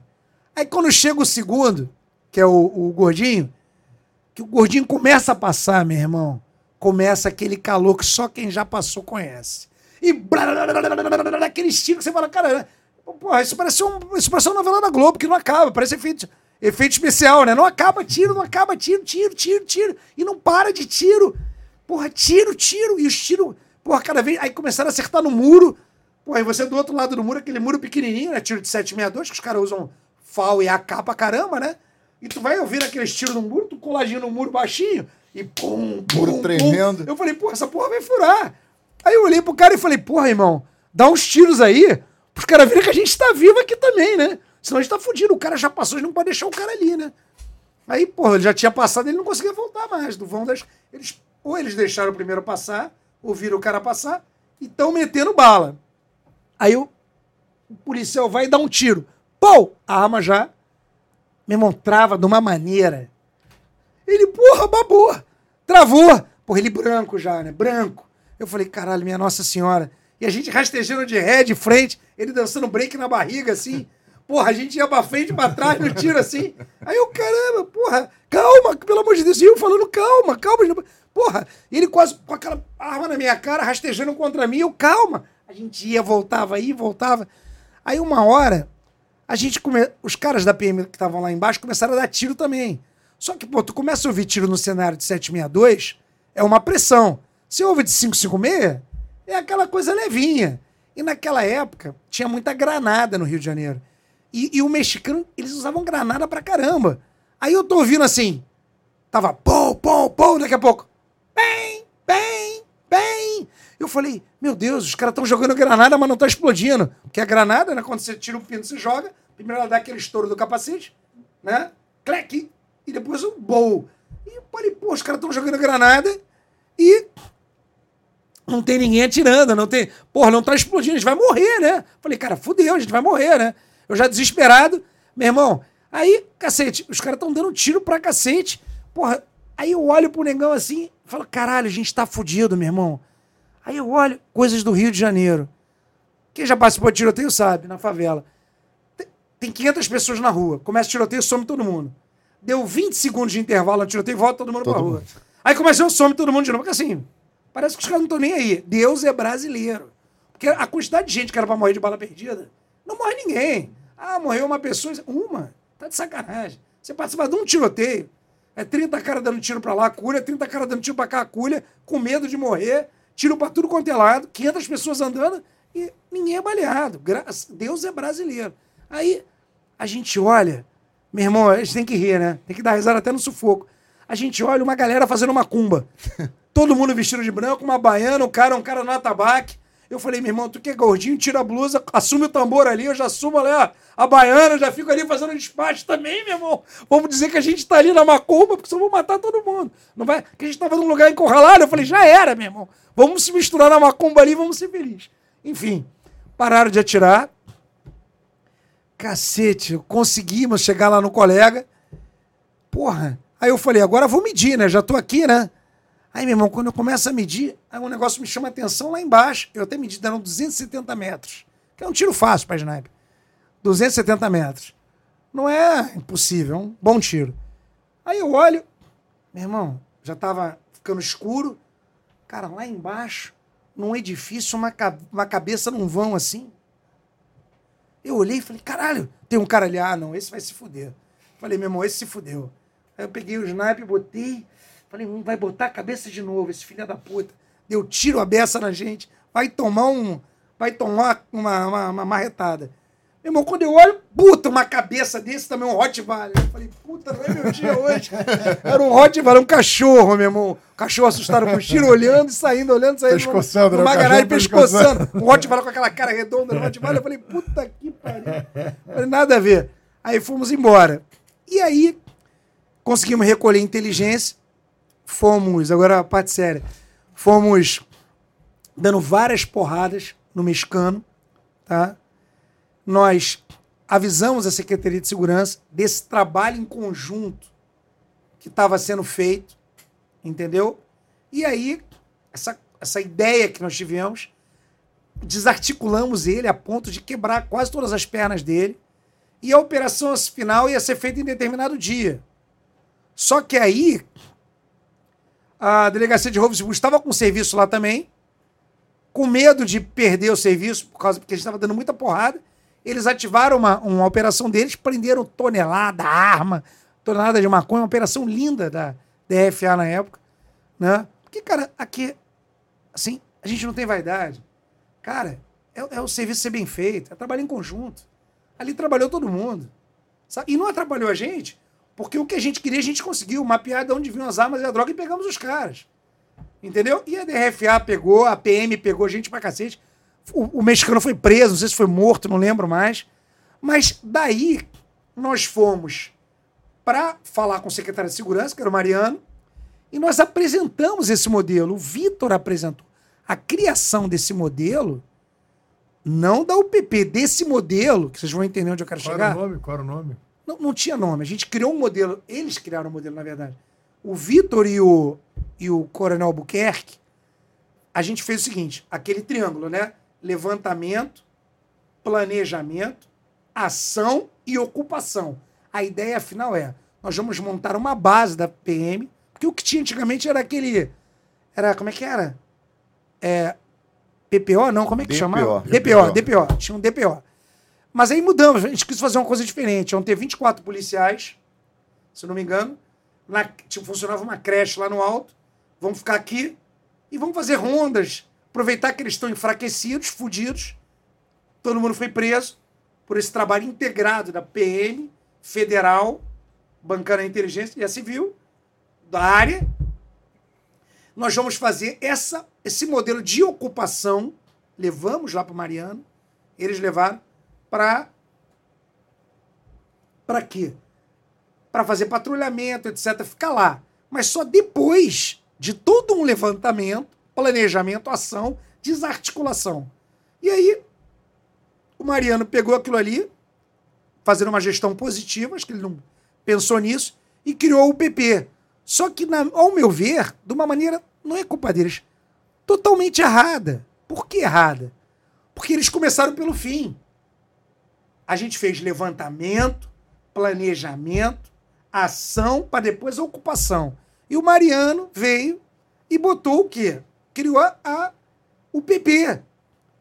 Mas como é que era o PP? Vamos invadir aquela localidade semana que vem. E eles começavam pelo final, ocupando. O que, que acontecia? Se eu falo que eu vou invadir uma localidade tal dia, o que, que meter- acontece? Eu vou meter o pé. Se eu, se eu for criminoso, eu vou meter o pé. Não vai encontrar ninguém. Vazar. Não vai encontrar ninguém. Todo mundo metia o pé. Aí ninguém de vulto era preso. Nada era desarticulado.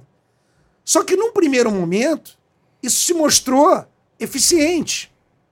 Só que não é isso que o Coronel Albuquerque bolou com o Vitor.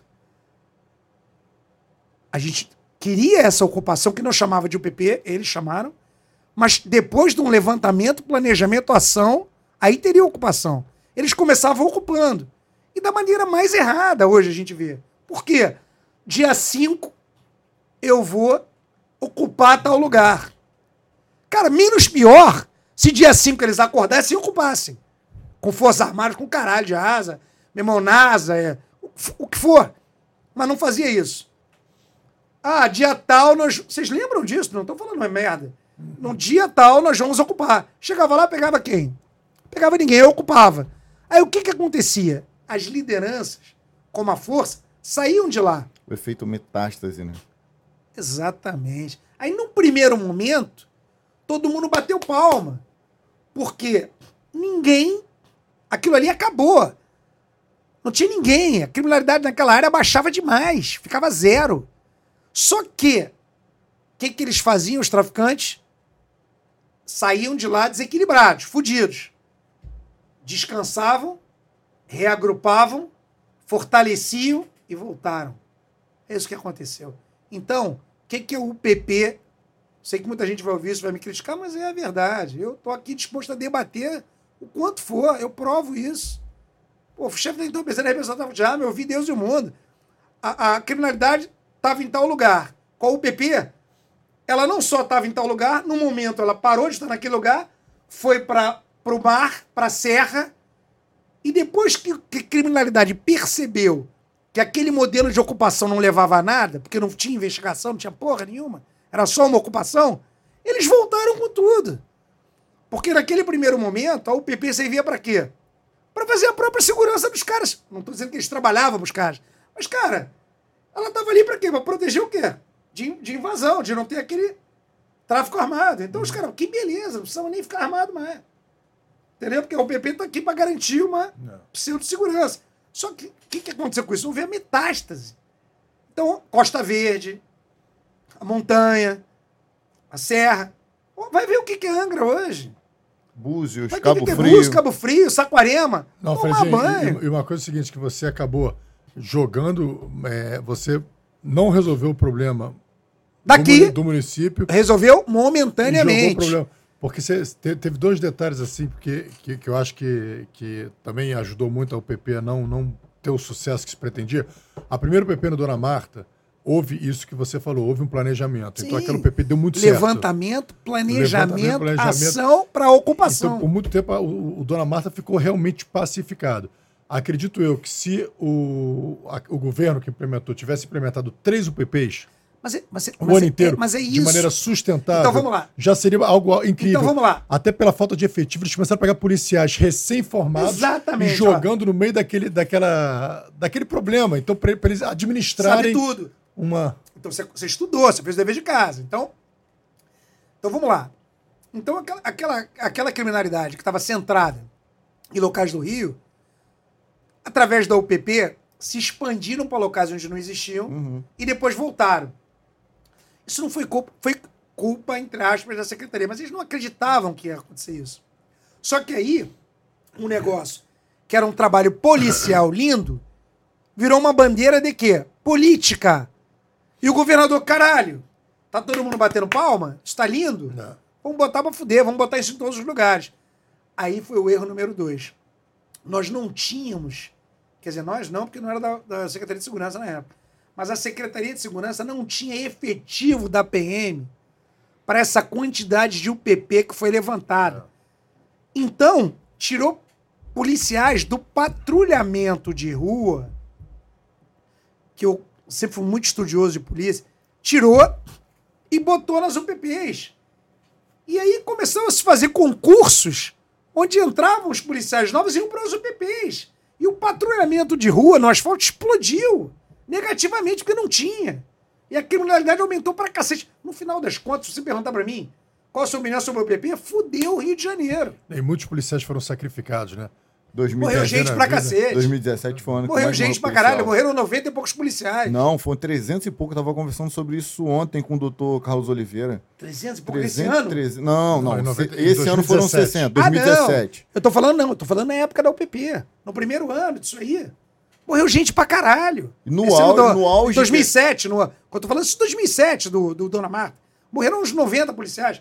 Porra, PM, caralho. Aí, por exemplo, eles fizeram du- eles implementaram duas UPPs que logisticamente eram lugares importantes, mas precisava ter uma- um, um- planejamento melhor que foi no Alemão e na Rocinha, Sim. que são dois a, a, a Polos. Rocinha, que é uma favela da América Latina, e o Alemão, que é o maior complexo. E você e na Rocinha você acabou tendo uma participação da prisão do NEM. Do NEM. Eu tava na delegacia de inteligência da Federal. Pedrão. Como é que foi isso aí, ó? Até a, a prisão do NEM, eu tava gordinho aí, tava bem gordinho nessa época. A você, Você é um o Ney grande aqui, irmão o da- é, o Ney. É- Um grande gente- irmão da. Trabalha na entorpecente, não vou dizer o nome que ele tá aparecendo aí. Então nem tá parecendo Tá, até um assembleano. É. Nem nesse dia eu até falei pro Nem, pô, Nem, sorria ele. Pô, doutor, tá de sacanagem, né? Pô, Tá segurando o riso. isso era uma lá, tá? foto interna nossa, né? Foto interna. E aí o Ney tava no porta-mala de um carro, tá?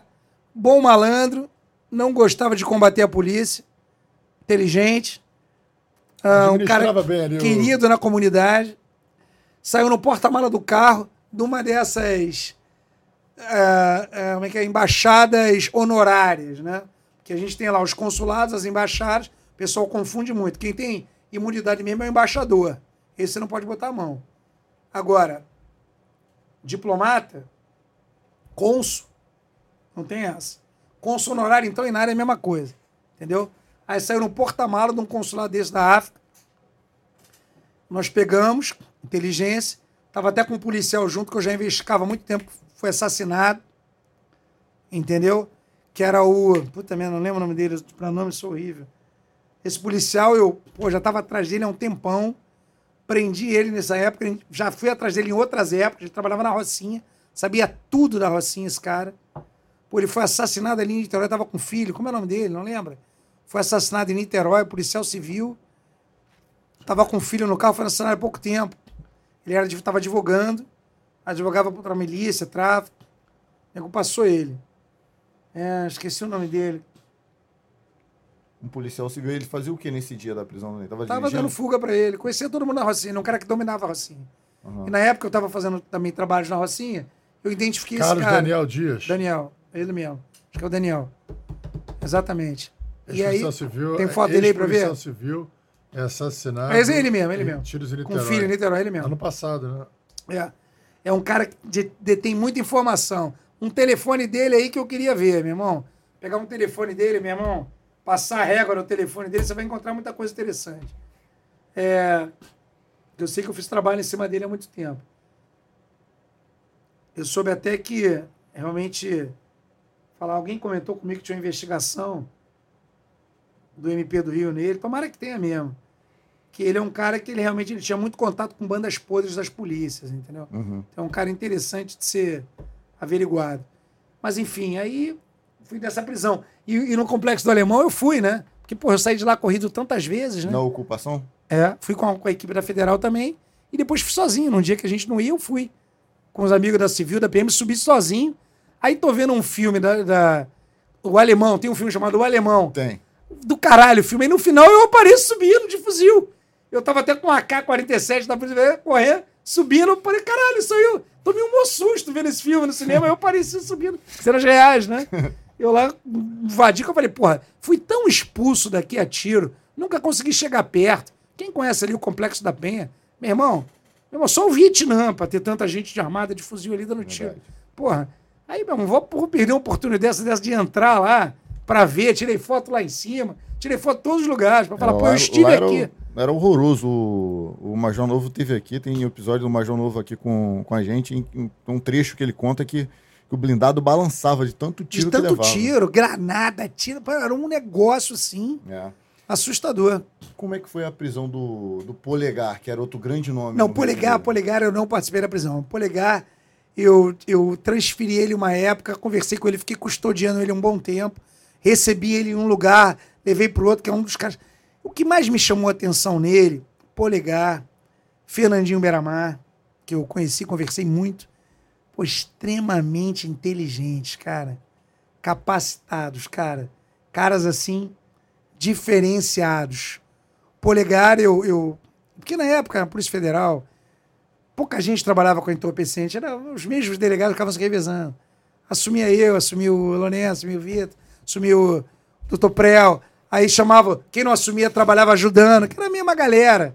E a gente ia aprendendo. Tem, tem uma passagem minha com o Fernandinho Miramar interessantíssima.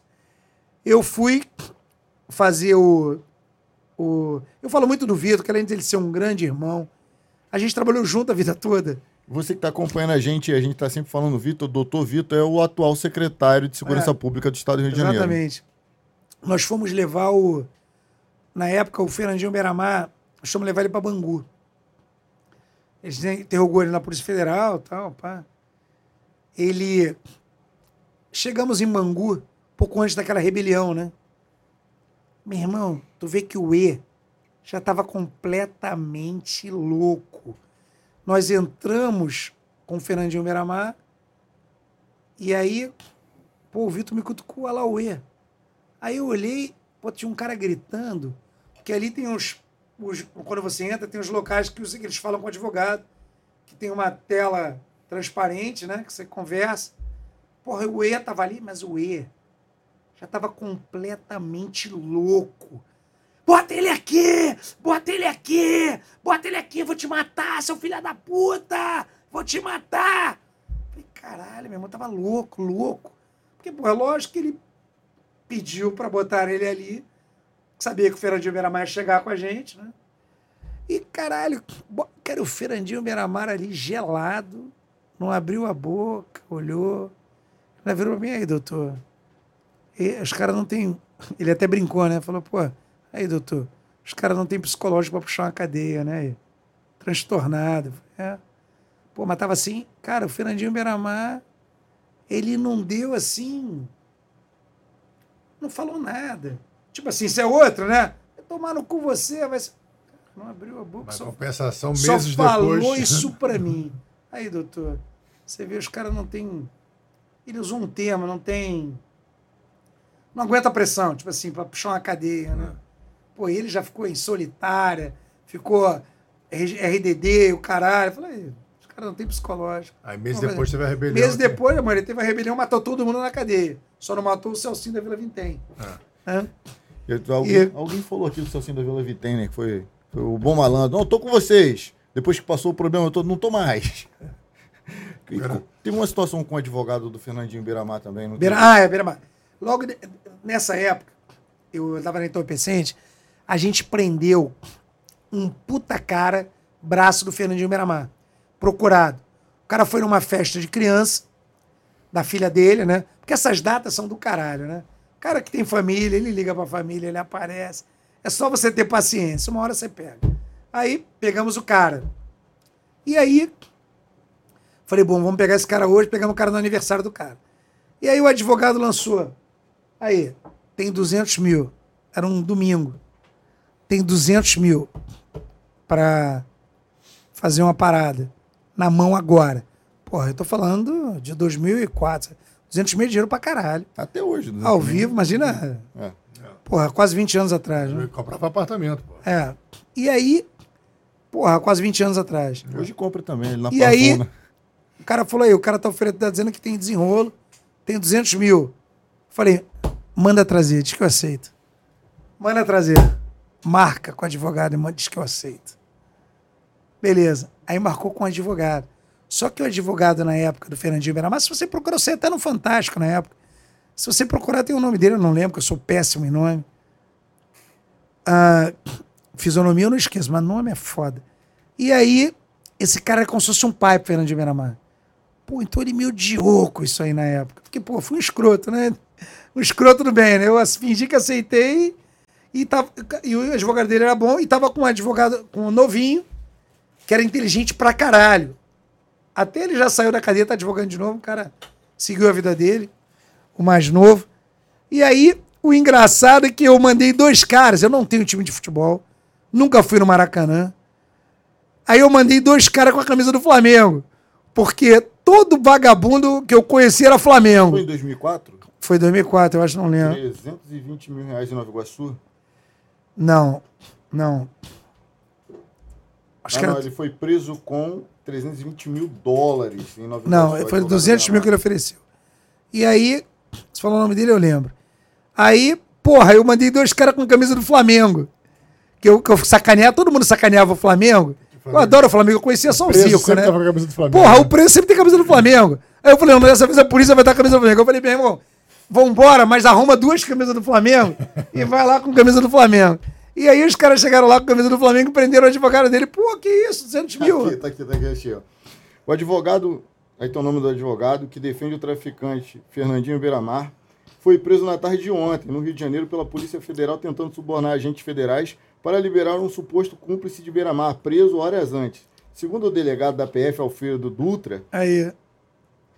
Ora e o também advogado fulano de tal foram presos em flagrante quando iriam entregar 200 mil reais a policiais federais para soltar o traficante Marcos José Monteiro. Exatamente. E esse cara, o mais velho, era como se fosse o pai de Fernandinho Beiramar, fazia tudo por ele. Pô, então ele ficou com ódio, porque, porra, assim, é lógico que tá errado. A gente tá aqui para falar a verdade, nós somos adultos. Isso acontece pra caralho. Corrupção tá aí. Por que, que tem a corrupção? Porque tem um vagabundo, tem um mau policial e muitas vezes tem um mau advogado. Irmão, e eu falei, quer saber? Eu vou dar um preste atenção em todo mundo, que isso aí, nego, por um tempo, quem fosse fazer uma parada ia falar, caralho, será que Deu esse cara tá, é. tá, tá, tá, tá, querendo inventar, é, é, copiar o doutor Alfredo? Pô, será que esse cara vai fazer isso, vai fazer aquilo? Falei, mesmo aceita a maneira dos caras com a camisa do Flamengo. Tá filmado, hein? Tá filmado. É que eu não trouxe aqui, que eu tinha que procurar. Mas tá, tem filmagem da gente prendendo o cara na hora. O cara, caralho, os caras com a camisa do Flamengo. caralho. E aí foi, meu irmão. E esse transporte, se for, você foi levar um preso para Londres? Do caralho. Como eu disse, a Polícia Federal, ela, quando você cumpre pena, né? Você é estrangeiro, depois você é expulso. Sim. E você simplesmente não fica aí. A Polícia Federal te pega e te coloca no avião e manda um cara junto para ir pro país de origem do cara. E aí, porra, tem uma galera que fica lá doido para viajar, né? Que é tudo de graça. e eu fui, porra, levar um cara. O doutor Mas Itagiba. Tu tem que bater e voltar ou tu pode ficar uns dias lá? Pode ficar uns dias. Você tira uma folga, ou você faz um bem bolado. Pô, é lógico que você tem que ir e voltar, mas não precisa ser no mesmo dia, que também ninguém aguenta, né? Aí você, porra, tira umas férias, tira 10 dias, né? Aí é contigo. E aí eu fui pra Inglaterra, eu, eu trabalhava muito com os ingleses. Fui algumas vezes pros ingleses, porra, a ponto de ficar na casa do cônsul, né? De tanta amizade que eu fiz com eles. Fui para Irlanda do Norte fazer trabalho, Inglaterra, fazer trabalho com eles. Ah, sempre gostei muito de trabalhar com os ingleses. Conheci um militar lá que me ajudou muito lá, que era adido militar aqui. Eu conheci o adido policial e o adido militar, que era o, que era o, é o coronel Ackenhurst, Ralph Ackenhurst. Gente da maior qualidade. Se estiver me vendo aqui, um beijo, um abraço. Um cara que me, me introduziu nos militares, né? Ingleses, aprendi muita coisa com eles, tá? Uh, e aí, só lembrando também, depois me lembra, de falar do SAS, tá? Entradas táticas, daquela coisa que eu falei que tudo veio dos militares, né? E aí, me lembra disso depois. E aí, porra, eu fui levar esse cara pra Inglaterra, né? Fui num dessas, de, dessas trocas de experiência com os ingleses, e eu falei, pô, me dá esse cara aí que eu já tô indo pra Inglaterra mesmo, leva esse puto. Aí fui levar. Aí um inglês, fui conversando com ele. Ele falava português, eu falava inglês tal. Vamos lá, desenrolando. Ele algemado no voo, eu e ele indo para Londres. E aí eu falei, cara, olha só, está aqui num voo, eu tô desarmado. Mas, porra, tá ridículo. Você tá aqui algemado, você vê que as pessoas estão constrangidas. Bem, estrangeiro então, meu irmão, estrangeiro é... Meu irmão, é tudo... Aqui o Brasil é medieval, né? Estrangeiro é é, um, é aquela coisa mais delicada, etc e tal. Pô, tá constrangendo, você é algemado, vai no banheiro algemado, tem que ir com você. Coisa ridícula. Meu irmão, posso tirar tua algema? Tu fica na boa, vai servir o jantar, o caralho. Só não pode beber, mas, porra, vou tirar a algema, tu se controla? Aí ele, sim, sim, sim, por favor. Falei, cara, olha só, eu tô desarmado, mas tem essa faca aqui, meu irmão. Vou meter essa faca no teu pescoço. Falei, meu irmão, se tu der uma alteração que eu não vou, que eu não vou me fuder dentro, eu não vou, né? Faca de plástico. É, vai, corta, né? Vai meter no teu pescoço. Falei, caralho. Aí ele, ele falando em português assim, doutor, vou te contar uma coisa, com aquele sotaque de inglês falando português. Eu nunca mais eu volto no Brasil, nem pra passear. Eu falei, eu falei, por quê? Ele, o senhor não tem ideia do que é uma prisão no Brasil. Eu, na primeira semana que eu fui preso, cara, eu falei, coitado do cara, teve uma rebelião onde eu tava preso. Eu nunca vi ninguém nem apanhar. Eu vi várias pessoas ficarem sem cabeça, morrerem. Devia ser aquelas brigas de facção, caralho. Porrada estancou. Começaram a matar ele, pô, eu achei que iam me matar. Aí de repente chegou a polícia. Eu falei, tô salvo, corri em direção à polícia, eu levei o bom pau da minha vida. Os caras me matam, quase me mataram de cacetete. Porra, eu, os caras se matando, eu falei, pô, tô salvo, a polícia entrou, a polícia invadiu. O cara me deram uma surra de cacetete, quase me mataram. Depois disso, eu fiquei quatro anos aqui. Meu irmão, eu nunca mais volto se o Bandão plantar bananeira aqui. No avião eu planto bananeira, só paro de plantar em Londres, que eu não quero mais voltar aqui nunca mais na minha vida. Eu falei, pô, beleza. Esse aí aprendeu direitinho. Esse aprendeu, eu falei, caralho. Aí eu fiquei pensando, né? Porra, a prisão no exterior é um hotel, meu irmão. Eu não. A cadeia aqui está maluco. Você vai ali onde eu já conheci, Galpão da Quinta. Que quando eu conheci não tinha forro em cima. Rato pra. Cara, cara, ratazana. Pô, é o recorde mundial de tamanho de ratazana. Era no, era no Galpão da Quinta mas ratazana desse tamanho assim. Meu irmão, pombo cagando, não tinha cela, não tinha. É, não era fechado em cima, à noite os caras pulavam pra cela dos travestidos gays. Meu irmão, Sodoma e Gomorra, era uma esculhambação total. Você ia lá e falava, meu Deus, como é que o cara consegue ficar preso aqui um dia? Pô, você ia Ari Franco, tinha aquela galeria subterrânea. Pô, quem já foi em cadeia sabe que cadeia tem um cheiro, aquele cheiro característico é. de cadeia, de preso, que ninguém aguenta. Só o preso aguenta aquela porra. Cara, Ari Franco, tinha aquela área subterrânea que você descia a escada. Meu irmão, eu falava assim, meu irmão, um fim de semana aqui eu me mato. Não dá, ninguém aguenta, ninguém é, aguenta. Aí eu falava, sim. imagina o inglês, que nunca viu nada disso aqui, preso aqui porque era mula. Porque o cara é mula, violência zero, é mula. Tá trazendo porra, caiu, burro, se fudeu. Eu vou puxar quatro anos aqui, meu irmão. Para deixar de ser otário, né? Como, como é, você trabalhou também no, no Você foi chefe de repressão ao tráfico de armas também. Também repressão ao tráfico de armas aqui no Rio de Janeiro. Aí nessa tu prendeu um traficante de armas lá no Hope Harry. Cara, Hope Harry, na verdade, eu tive uma, uma, uma, experiência com a polícia de São Paulo do caralho, né? A gente tava. Pô, eu, tinha, eu sempre tive muito informante. Muita informação. E aí, nós tivemos, fizemos grandes apreensões. Até na época, o Mariano, secretário, que foi secretário de segurança, ele era agente federal, ele era responsável pelo SINA, onde eu fui chefe também era o chefe do Sina, que fazia as, as interceptações da entorpecente, que eu era titular, e de outras delegacias, de repressão ao tráfico de armas. Né? E aí, nessa época, ele ainda não era nem delegado, ele. Ele. A gente teve uma, um grampo lá e pegamos um, um, um cara que fazia tráfico de armas se trazia de São Paulo pro Rio. Porra, consegui pegar o cara. Pegar o cara, levantar o cara. O cara tava trazendo um carregamento de arma pro Rio de Janeiro, né? Uhum. Porra, eu falei, vai ser lindo.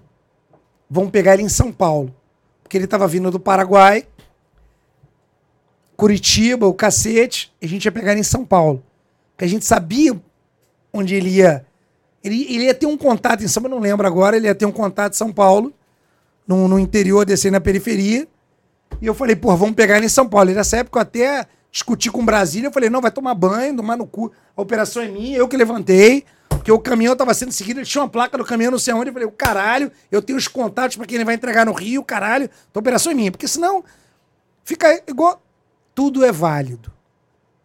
Tudo é válido. Mas, por exemplo, às vezes, quando é apreendido um caminhão, seja ele pela Polícia Militar, seja ele pela rodoviária, seja ele pela Polícia Civil, seja ele até mesmo, muitas vezes, pela Polícia Federal. Quem, que, o que você fez ali? Você tirou armas de circulação, Você tirou drogas de circulação. E você prendeu quem? O motorista. Você igual ele na boca, como foi feito anos e anos. Mata todo mundo. O que, que você fez? Você matou todo mundo. Uma- um dia depois tem o número que você matou de novo. Quando você prende um caminhão, não, não- meu Deus do céu, tô falando isso aqui tecnicamente para um público de polícia maduro. É lindo. Mas o que, que você fez? Você tirou armas e droga de circulação. Você prendeu quem? Um motorista. Quem é um motorista nessa história? É um motorista.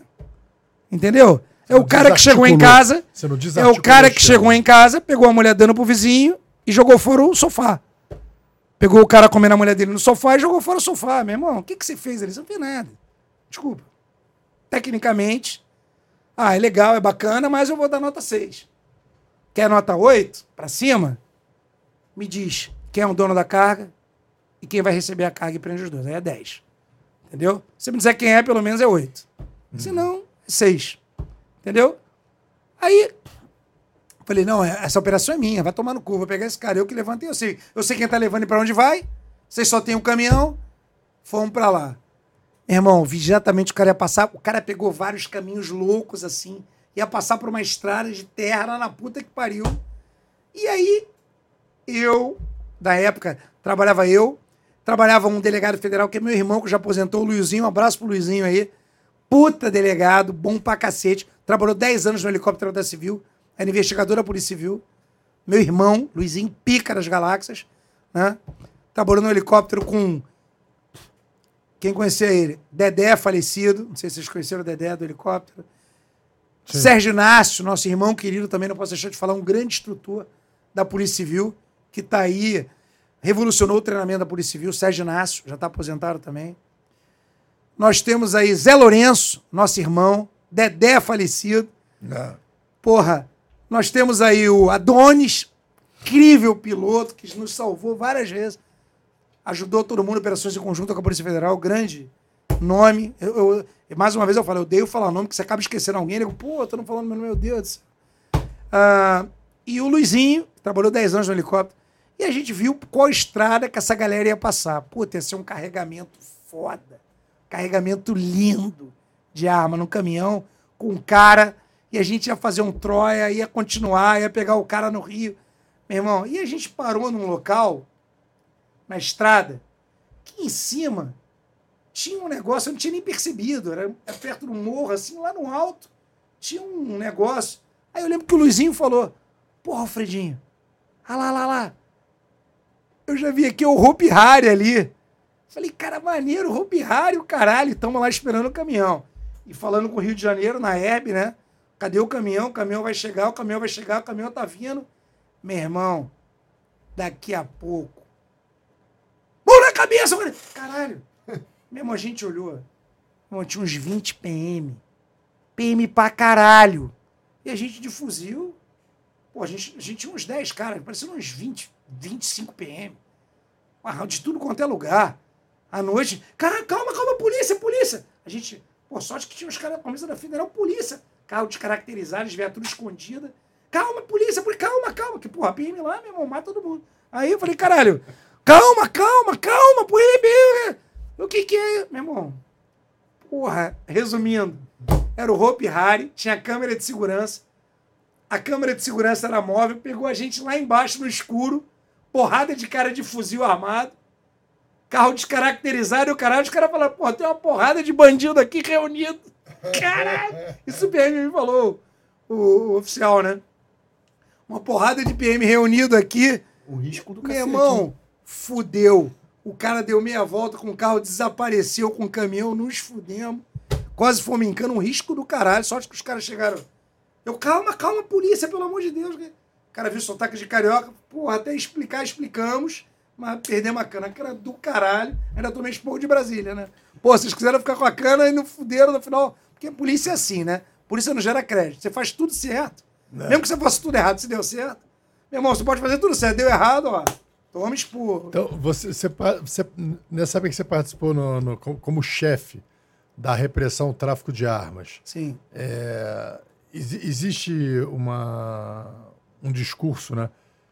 Da participação dos CACs na aquisição de armas pelos criminosos. Que os criminosos, eles, eles conseguem obter os, muito, muitos dos seus armamentos através dos CACs que compram a arma legalmente e depois essa arma chega na mão dos criminosos. Tá, isso é mentira. Isso acontece? é mentira. Não, não, isso é mentira. Mentira.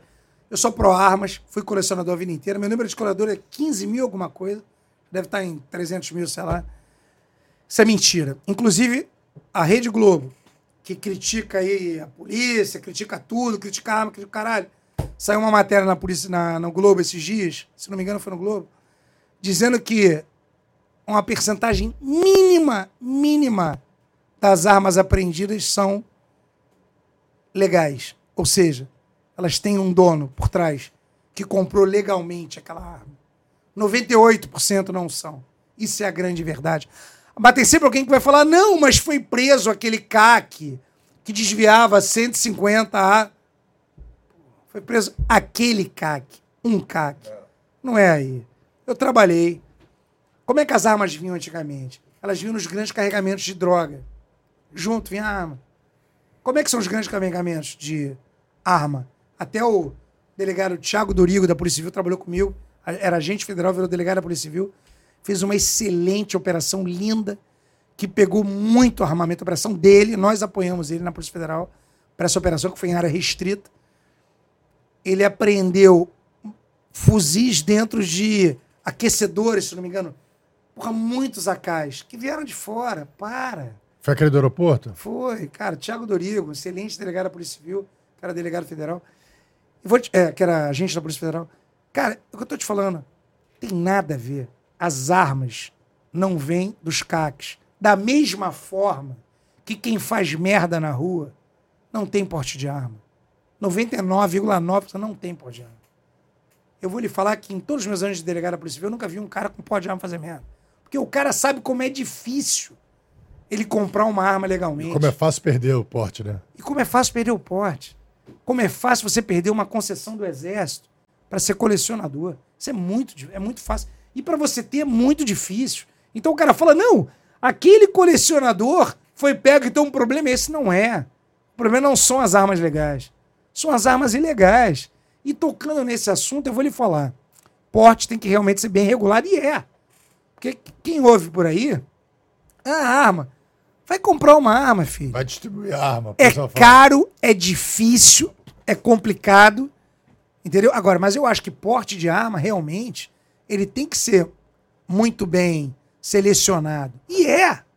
Hoje em dia, só a Polícia Federal concede porte de armas. Eu fui chefe da delegacia de repressão tráfico de armas, concedi os portes. Tá? É. Pensa que qualquer um tem porte, não, é difícil. Entendeu? Tem que fazer exame psicológico, psico- é, psicotécnico, tem que ser. Você tem que pagar taxas caras, tem que comprovar trabalho, necessidade, não é. E, e vamos lá, você proibir Antes de comprar a arma, né? Antes de comprar. Antes de comprar a arma. Quando você compra, não quer dizer que você vai ter porte. Agora, É, porte tem eu acho técnica, tem que ter um curso, Sim, tem que ter uma, uma porte. avaliação técnica e, e também. psicológica. Eu acho que você portar uma arma tem que ser realmente muito bem avaliado. A sua necessidade mesmo. Agora, você ter uma arma em casa, eu acho que todo brasileiro tinha que ter uma arma em casa. Ah, mas arma! Então proíbe bebida alcoólica, filho. O grande problema é bebida alcoólica. Então ninguém mais pode dirigir. Porque tem retardado que bebe e atropela os outros. Tem retardado que bebe e mata os outros acidente de carro. Ah, proibimos de todo mundo dirigir? Então vamos proibir todo mundo dirigir. Porque se tem um cara que tem uma arma e faz uma merda, ninguém pode ter arma. Então eu vou pagar porque tem um retardado mental, um idiota, um alcoólatra, um filho da puta. Entendeu? O cara dirige, o cara enche a cara, mata os outros no trânsito. E nem por isso está proibido bebida alcoólica, nem por isso está proibido dirigir. Quer fazer um trabalho correto? Proíbe bebida alcoólica, então. Não, é uma sacanagem. O, o Estado Ué. não conseguiu impedir o marginal de entrar na sua casa, de estar na porta da sua casa. Então agora você também não, não tem esse direito de. Então, já que se o Estado. O Estado conseguiu chegar. O marginal conseguiu chegar à porta da sua casa sem ser impedido pelo Estado, então agora ele tem o direito de entrar ali dentro e fazer o que quiser Cara. com a sua família, com seus bens. Sabe qual é o padrão lá fora? Três minutos. Ou seja, se eu olhar um cara pulando o muro da minha casa e eu discar o 90, na maioria dos países civilizados, tem que ter uma viatura na sua porta em três minutos. Isso poderia acontecer até no Leblon, onde eu, eu morei a vida inteira. Tinha um batalhão na época, tinha um governador que morava lá no Leblon, né? Mas a gente sabe que isso não é realidade. Não é. Então, como é que eu vou impedir um pai de família de defender a vida dele e da família dele? Se a porra do Estado não cria um sistema para diminuir a porra da criminalidade ou para fazer com que a polícia lhe auxilie imediatamente. Quero ver isso acontecer no subúrbio, em área de risco, que a polícia nem vai. Uma crítica aqui a todos nós, os É. policiais. Entendeu? Eu já atendi ocorrência E no Matagal aí também. onde o né? cara entrou na casa. Vou contar logo o maior absurdo que eu vi. E enrabou o pai na frente da mulher e dos filhos. Eu nunca vi isso, eu vi. Eu falei, tu vai botar isso no papel? Era delegado da Polícia Civil. Você vai botar isso no papel? O cara transtornado, ah, o cara, o cara me enrabou aqui, na frente da minha família. Hã? Falei, cara, nem fala isso, pelo amor de Deus. Fiquei, Tu vai botar isso no papel? Porra, é o novo. né? Como é que tu vai falar pra esse cara que foi enrabado em casa pelo assaltante na frente da família, ou que o cara entrou, como eu já vi também, um, um cara da aeronáutica reagir, tomar um tiro no olho, e o cara estuprar a filha do cara na casa dele? Como é que você vai falar pra esse cara? Você não tem que ter arma, não. Chega pra ele e fala: se você pudesse voltar no tempo, vamos deixar de ser hipócrita, gente? Vamos deixar de ser hipócrita? Vamos deixar de ser hipócrita. Você é na sua casa, você não queria estar com uma arma? Meu irmão, ah não, foda-se. Foda-se o caralho, meu irmão. Cadê minha arma? Aqui eu vou matar todo mundo. Mas se você liga o foda-se também, é um problema teu. Assim, Exato. não, eu não posso. Ah, não, eu, eu não quero ter arma. Beleza, Beleza, eu não tenho tenha. Ah, não, quero, você também não pode ter. Pô, que isso? Você não quer ter beleza. Você, você quer ser gado? Gado no sentido de que, meu irmão, o lobo vai na sua casa. Você quer ser cordeirinha? Você quer se virar comidinha de lobo? Problema seu. Eu não quero. Entendeu? Eu, e você não quer, é um direito seu na sua casa. Não. Agora, porte é outra coisa. Você tem que me convencer que você tem equilíbrio para andar armado e que você precisa. Mas o porte, ele não pode ser proibido. Por quê? Porque quem precisa vai andar armado, com ou sem porte. Quando você proíbe, isso é uma coisa de idiota, de burro. Porque quando você proíbe, você perde o controle. Se você permite, você tem o controle. Porque quem precisa ter arma vai ter, com ou sem porte. Porque, se- como eu já vi em São Paulo, aqui no Rio, o cara tem uma boca na rua do cara, os caras vendem boca, tem criança, e o cara toma uma atitude de homem, como eu, eu tô falando aqui de homem, não é como eu sou homofóbico, não. Como eu digo, uma atitude de um cara firme. E vai lá e fala, meu irmão, tu vai ficar vendendo droga aqui? Tem criança, não vai tomar no cu, vai se fuder, eu vou te matar. E aí? Você fala o que pra esse cara? Quando ele vai pedir um porte de arma? Que ele não pode ter um porte de arma? Você acha que que ele não vai andar armado? Eu acho que ele vai. Não. Porque o cara não vai morrer. Você não faz nada contra a sua sobrevivência. Isso é, isso é óbvio. Quando você proíbe, você perde o controle. Então, é errado. Então, resumindo a sua pergunta, balela, mentira, o grosso do armamento, quando eu digo grosso, é 98%, não vem de armas legais. Vem de contrabando, vem de armas ilegais. Tá bom. É, tive, tive uma passagem pela segura- Secretaria de Segurança Pública, Com o doutor Marcelo Tagiba, exato. onde houve a prisão do Rogério Andrade. Rogério Andrade, pô, operação linda. Como é O que que foi? aconteceu? Foi engraçado. Nessa época eu trabalhava na Secretaria de Segurança, doutor Marcelo Itagiba. Doutor Marcelo Itagiba era secretário de Segurança, o chefe de polícia era o Álvaro Lins. Eu não lembro quem era o comandante da PM. O Rogério Andrade estava naquela briga ferrenha com Fernando Inácio. Eles já tinham, entre eles, já tinham morrido pelo menos umas 60 pessoas envolvidas na morte Ah, deles. é. Olha lá, lá, lá, aí, eu tava gordinho nessa. O Vitor aqui, né? Ó, o Vitor, nosso Vitor, irmão querido, secretário secretário de Segurança, Segurança Pública. Rogério Andrade, Rogério Andrade. eu, eu rindo lá, feliz da vida. Vou, vou explicar esse sorriso aí. Todo mundo pergunta, pô, você tava rindo? Eu falei, pô, tinha que rir muito. Eu, assim, vou falar tudo aqui também entre amigos, foda-se. Ah, o Rogério Andrade ninguém prendia. Foi uma época do Rio de Janeiro muito estranha. Porque eles estavam se matando, andavam com seguranças policiais para lá e para cá, se matando, e ninguém os prendia. A Polícia Civil, que é a responsável pela investigação, não conseguia fazer um trabalho decente a ponto de prender o Rogério Andrade naquela época. Foi aquela época dos Inhos, aquela esculhambação que teve na Polícia Civil, né? Que eu não preciso repetir aqui, né? Uma época muito triste. E aí, eu trabalhava na Secretaria de Segurança Pública, e aí eu tinha acabado de sair da Segurança Pública, e morreu um agente federal. Esse agente federal trabalhava no Aeroporto Internacional, um cara extremamente correto, com, que tinha mais dois irmãos que trabalhavam na entorpecente da Polícia Federal. Eram três irmãos que trabalhavam na Polícia Federal. E ele foi assassinado. Acreditamos que fosse numa tentativa de assalto. E uns dias depois, eu estou lendo um jornal e vejo que morreu um policial civil na mesma na, não na mesma rua, na mesma localidade perto, morreu um policial civil uh, ligado ao bicho, ao Fernando Inácio, e ele estava no mesmo carro, que era tipo assim, um Escort cinza, vamos dizer assim, um carro característico, né? E aí eu falei, cara, na hora, aquele tirocínio policial, caralho, mataram o agente federal por engano. Porque ele morreu uma rua perto com o mesmo carro. E a gente não entendia porque era um cara da paz, um cara correndo, um cara que nem trabalhava em área operacional, trabalhava no aeroporto. Ele foi jantar em casa, ou na casa da mãe dele, foi assassinado, trocou tiro. E, e uns dias depois morreu esse policial civil, né? Que foi. que estava num, num carro igual ao agente federal. E a gente falou, eu falei, caralho, esse cara morreu por engano. Mataram o agente federal achando que era policial civil. Aí eu liguei pro Vitor na hora. O Vitor, cara, já tô sabendo. Não foi assalto, foi engano. E daí começou-se um trabalho capitaneado pelo atual secretário de Segurança para prender o Rogério Andrade, que não era preso há três anos. Por um milagre.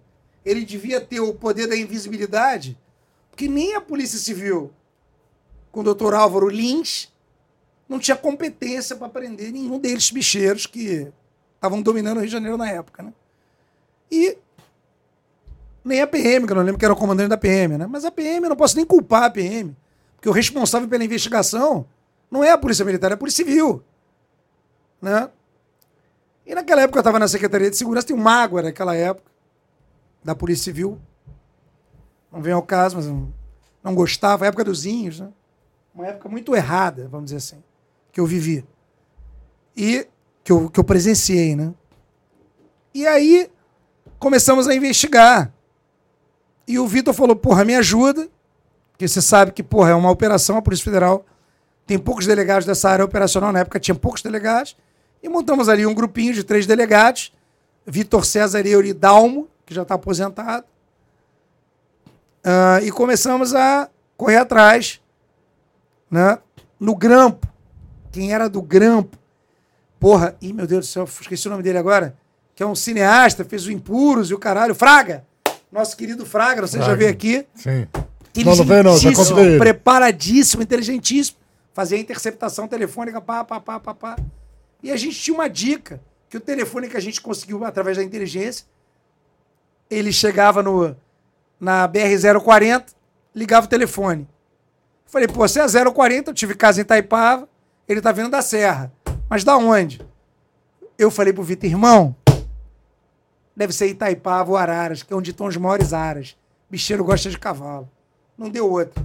Montamos uma operação na Serra, pouca gente. Ficamos lá horas esperando. Eu fiquei com o Gugu, Antônio Augusto, grande Antônio Augusto, gente federal das antigas, desde a época, doutor Barruan. Ficamos ali na estrada, eu e ele lá na frente, na contenção, que a gente tinha disposição pra caralho, ficou eu e o Gugu Lá na frente eu falei, mano, é com a gente mesmo. Se vier com a contenção dele, bala em todo mundo que se foda. Polícia, não polícia. Meu irmão, quem anda com porco, farelo come. Então foda-se. Só quem não pode morrer, gente. Aí fiquei com o Gugu lá na frente. E aí daqui a pouco passa um táxi. Não, é, não. Lembro que começou a chover horas e horas e horas. Falei, puta, começou a chover, a gente tava ali há horas. O doutor Vitor, Vitor, meu irmão, tem uma estrela do caralho. Eu falei, ah, Vitor, vambora, cara, não deu não. Já tá chovendo. Ele, Fredinho, vamos ficar mais um pouco. Falei, tá bom, chefe, vambora. Tá mandando, a alteração é tua, vambora. Meu irmão, ficamos mais 20 minutos. Passa um táxi por mim, pelo Gugu. Fomos sacaneados pra caralho. A gente na frente lá, passou um táxi olhando. Porra, tá ele aí de cabelo comprido, olho azul, lente azul. O cara passou batido, eu não reconheci. Aí lá na frente eles pararam o Fraga, gênio. Viu? É ele ali. Fraga que identificou ele. Pegamos. Pegamos o Rogério Andrade. E aí prendemos o Rogério Andrade, ele puto pra caralho, ele virou pra mim, o Rogério Andrade. Porra! Nada contra ele, cara, que eu sou um cara assim, eu sou muito profissional. Não levo nada pro lado pessoal. É profissional. O cara tá do lado, ele sabe que pode ser preso, eu sei que eu posso prender. Eu não aceito corrupção. E vambora. E ele virou pra mim e falou: Porra, o que, que eu fiz pra Polícia Federal? Não tenho nada com a Polícia Federal. Eu não sou bandido. Falei, você não é bandido, você é homicida. Você matou um amigo nosso, você está sendo preso. E ele negou tal, fomos pra delegacia. Aí chegou na delegacia, pô, eu feliz pra caralho, rindo. Por que, que eu tô rindo? Porque naquela época, eu fui no, com Itagiba no aniversário da garotinha. Teve um aniversário da garotinha, que foi todo mundo da polícia, na cúpula tal. E eu sempre fui um cara muito educado, tratei muito bem todo mundo. Porra, não tenho inimigo, meu irmão. Todo mundo gosta de mim, até os presos gostam de mim. Mas se o cara entrar na porrada, ele sabe que tá entrando na porrada porque ele merece entrar na porrada. Até isso. Eu não vou dar um tiro em quem merece uma porrada, não vou dar uma porrada em quem merece um expor, e não vou dar um expor quem merece um toque. Porra, caralho. Então, caralho, eu sou um cara justo. Aí, fui lá no aniversário da. Na, da garotinha, né? Aí, pô, falei com vários caras da Polícia Civil. Aí tinha um cara da Polícia Civil que eu não vou falar o nome, que é besteira, vai parecer que eu tô com raiva dele até hoje. Ele vira para mim, eu falei, oh, tudo bem, tudo bem, tudo bem. Ele vira para mim e fala assim, oh, tudo bem, esse aqui eu dou... Não, desculpa, deixa eu voltar um pouco a fita. Um dia um procurador da República me liga e fala, pô, Fredinho, fui estagiário dele muito tempo. Pô, meu tio era o procurador-geral da República, Gurgel, primo do meu pai. O outro era procurador de Estado, tal. Aí um dia um Conheci muita gente dessa área tal. Aí o cara fala para mim, porra, tem uma filha de um. Tem uma delegada civil que é filha de uma procuradora da República. Pô, ela tá numa delegacia ruim pra caramba. Será que você não podia ajudar? Pedir para ela ser transferida? E eu fui até um cara da Polícia Civil que mandava pra caralho na época dos? E falei para ele, porra, será que você não pode me ajudar? Transferir ele e tal? Ele, não, pede lá pro teu chefe, que era o doutor Itagiba, né? Tá bom. Beleza, mas tudo bem, não quer transferir, beleza, coisa normal. Quantas vezes você não recebeu? Ou você, policial civil ou militar, não pediu um amigo, pô, me ajuda, quero trabalhar em tal lugar, me transfere. Pô, isso é uma coisa normal na polícia, né? E até porque tem cara, tem pé pra tudo quanto é sapato, né? Tem cara que quer ser operacional, tem cara que quer ser gabinete, tem cara que quer ser puxa-saco, tem cara que quer ser maçaneta, tem cara que quer ser ladrão. Tem que não quer fazer porra, Tem nenhuma. que não quer fazer porra nenhuma. Aí isso é a polícia, né? Aí ele falou isso, beleza. Aí nessa festa da garotinha ele tava lá, né? Mandava pra caralho, numa pompa. Eu sempre um cara muito educado. Aí eu cheguei no meio de uma porrada de cara da civil que eu até conhecia. Aí ele foi extremamente deselegante comigo, né? Ele falou, eu falei, oh, tudo bem, tudo bem. Ele, ó, oh, esse aqui é o doutor Alfredo. Manda pra caralho, mas ninguém obedece. Aí todo mundo riu pra caralho. Eu falei, tranquilo, tudo bem. Aí no dia que eu aprendi o Rogério Andrade, eu liguei pra eles. Avisa aí que eu aprendi um amigo de vocês. É. Sabe aquele cara que tem um manto da invisibilidade que vocês não prendem? Não sei por que três anos vocês não conseguem prender esse cara. Tá aqui comigo preso, por isso esse sorriso na minha cara. Tá sorrindo aí. Ha! E aí Agora dali, aí dali, o Rogério Andrade, ele vira e fala na Polícia Federal pra mim. Olha, a mala dele, dinheiro pra caralho, as pacoteiras de dinheiro, né? Ó, eu só quero as minhas joias e o meu pendrive. O, re- o dinheiro pode ficar pra vocês. Falei, deixa eu te falar uma coisa. você tá confundindo as estações. Ele falou numa boa, educadamente.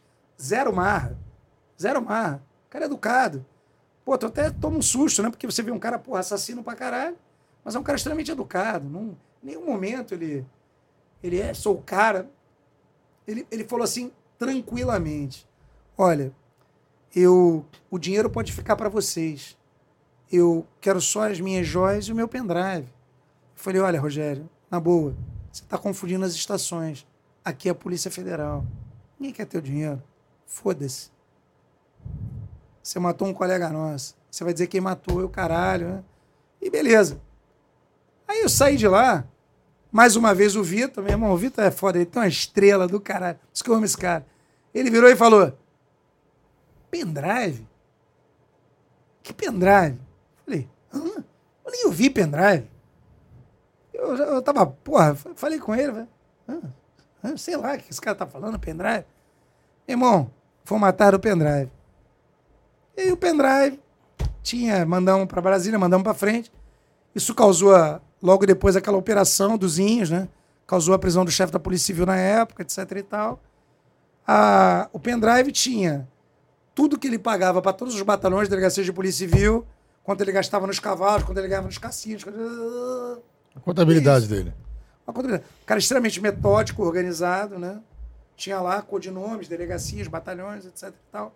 Não me cabe aqui me falar quem é, quem não é, que não me interessa. Eu fiz a minha parte, que era prender um cara que matou um agente federal, que é isso que interessava a gente. E, infelizmente, naquela época, a Polícia Civil e a PM não tiveram competência né, para realizar uma coisa que foi tão fácil para gente. Desculpa, Marra, mas. Que... Nessa eu tenho que ter marra. Aí, Jader Amaral mandou um abraço é. também. Esse é fera, grande é. Alfredo, doutor Jader.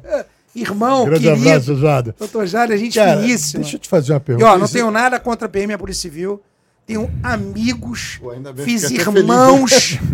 eu, eu falo isso brincando, porque na época me- essa história me causou mágoa. Mas, mas foram pessoas entendo, específicas. Não, não, foram instituições, Não. foram pessoas. Pessoas, Entendeu? exatamente. Que me incomodaram. E se né? naquele momento a pessoa tá num. num Mas eu tenho grandes comando, irmãos, bato palma pra Polícia Civil, bato palma pra PM, sempre fiz coisas em conjunto. Adoro a Polícia Militar, adoro a Polícia Civil. Tenho milhões de amigos. E você viu aí como eu sou recebido. Alfredinho, deixa eu, te deixa eu te fazer uma pergunta assim. é, cara, isso aí é uma, uma pergunta totalmente opinativa, porque a gente não tem nem propriedade para Ah. para falar sobre isso, porque a gente não está nem um pouco envolvido. É opinião mesmo, tá? Você fala da estrela do, do, do Vitor, do doutor Vitor César. Excelente delegado. Que ensinou realmente muito. é um cara que tem Meu muita irmão, experiência. Irmão que a vida me deu, eu sou Hoje, hoje ele está na, na, na, na condição de secretário de Segurança Pública, né? Cara, eu, eu tô te perguntando, não, não fazia parte da pauta, porque veio essa curiosidade agora quando você falou isso. Porque é o seguinte, é, agora no, na, na, na véspera de Natal, no dia 24, aconteceu um fato que deixou todo mundo assim alvoroçado sem entender nada. Que foi o milicianozinho, o cara mais procurado, se entregar pro doutor Vitor. Costurar exato. uma coisa, se entregar e na Exato. PF se entregar. Exato. E ninguém entendeu nada. Eu falei assim, porra, mas o cara se entrega na noite de Natal, passar um Natal, bicho, porra, na cadeia. É, e ficou essa, essa- Ninguém tá entendendo nada, assim, nem a Polícia Civil, nem a Polícia Militar, tá tudo assim, mesmo o que que aconteceu? É, eu acho que essa aqui o Vitor é que tem que vir aqui explicar, né? Mas uma coisa eu vou te falar. Não, eu tô perguntando o que Ele você se acha até- entregou até na Polícia não sabe, Federal né? porque, realmente, ninguém aqui é criança. Ele deve estar com medo de morrer, né? Porque, porra, pra você ter a milícia, que aliás eu acho 100 vezes pior do que o tráfico, porque eu acho que a milícia é o vampiro que anda de dia, entendeu? Você vê um filme de terror, vampiro, superpoderes. Qual é a única, qual é a única falha de um vampiro? É que ele só funciona à noite. Pois é, a milícia é o, o miliciano é um vampiro que anda de dia. Você tá fudido, ele vai te buscar na tua casa. Não, não que eu prefiro o tráfico à milícia, mas se, você- se eu tivesse um botão aqui, você quer acabar com o que primeiro? Hoje é a milícia, depois o tráfico. Se eu tivesse essa opção, eu quero. Não que eu seja a favor do tráfico, não me entenda mal. Porque, porra, burro tem em qualquer lugar. O cara ouve isso, ah, foi defender o tráfico. Não, Não, quero que morra assim- todo mundo, mas a milícia tem que se fuder. A milícia é perigosíssima. Ele só se entregou na federal porque, cara, a milícia pra atuar do jeito que eles atuam, tem muita gente da polícia Mas a Polícia Civil tem sido bem implacável com a, com a milícia. tem Assim, sido bem tem sido- mas. Porra, a gente sabe que. Por que, que ele se entregou na federal? Vamos lá, dever de casa pra todo mundo. Será que ele tá com medo de morrer? Por que, que ele não quis se entregar na civil na, na, na PM. Honestamente, não sei porque eu tenho certeza que se ele se entregasse na civil, se do, no formato que foi, seria tranquilo também. Se entregasse lá na Draco, aconteceria exatamente Tomara, tomara, mas ele deve ter um motivo, né? Ele deve ter um motivo, né? Vamos ver o que. Eu acho que ele tá com medo de morrer. Eu acho que ele tá com medo de morrer. Até porque, porra, Até porque quem mata da quantidade que ele matou ele tem que ter medo de morrer, tem que andar O- por aí. Ele é usado, ameaça, ameaça a polícia, ameaça a autoridade. sim, Ele, ele, é- e- ele, ele é- Mas olha a só, turma dele é a foda. gente sabe que, porra, não estamos aqui sendo criança. Eu trabalhei contra a milícia. Se você ligar pro Dr. William da Draco, eu entreguei um macaquinho de mão beijada pra ele. Então eu investiguei milícia pra caralho. Ele ganhou uma bravura, Dr. William da Draco, hoje chefe da DAS. Meu chefe. Chefe da DAS. Obrigado. Fizemos uma operação em conjunto, onde eu passei todo o meu conhecimento do macaquinho pra ele e investiguei. Então eu sei que tem polícia envolvida pra caralho com a milícia. Isso é um fato. Não tô assim, ah, contra a polícia, eu quero que se for. Tem, tem ladrão na federal também, caralho. Porra, não tô falando isso. Agora, se ele se entregou na federal, é além disso. E, meu irmão, e hoje em dia eu acho que tem muita gente querendo matar ele. Ele pode ser queima de arquivo, ele pode ser negou que ele fez maldade. Ele é um cara que fez muita maldade. Eu sou um que gostaria de matar ele. Que entre nós. Entendeu? Porra, quem não gostaria de matar esse filho da puta? Eu odeio milícia. Então, cara, eu, eu, eu investiguei milícia. Dr. William ganhou uma bravura. O braço direito dele, Bruno, da Draco, conhece o Bruno? Meu chefe, porra. Bruno Porra. Bruno. Ele é meu chefe. Pica.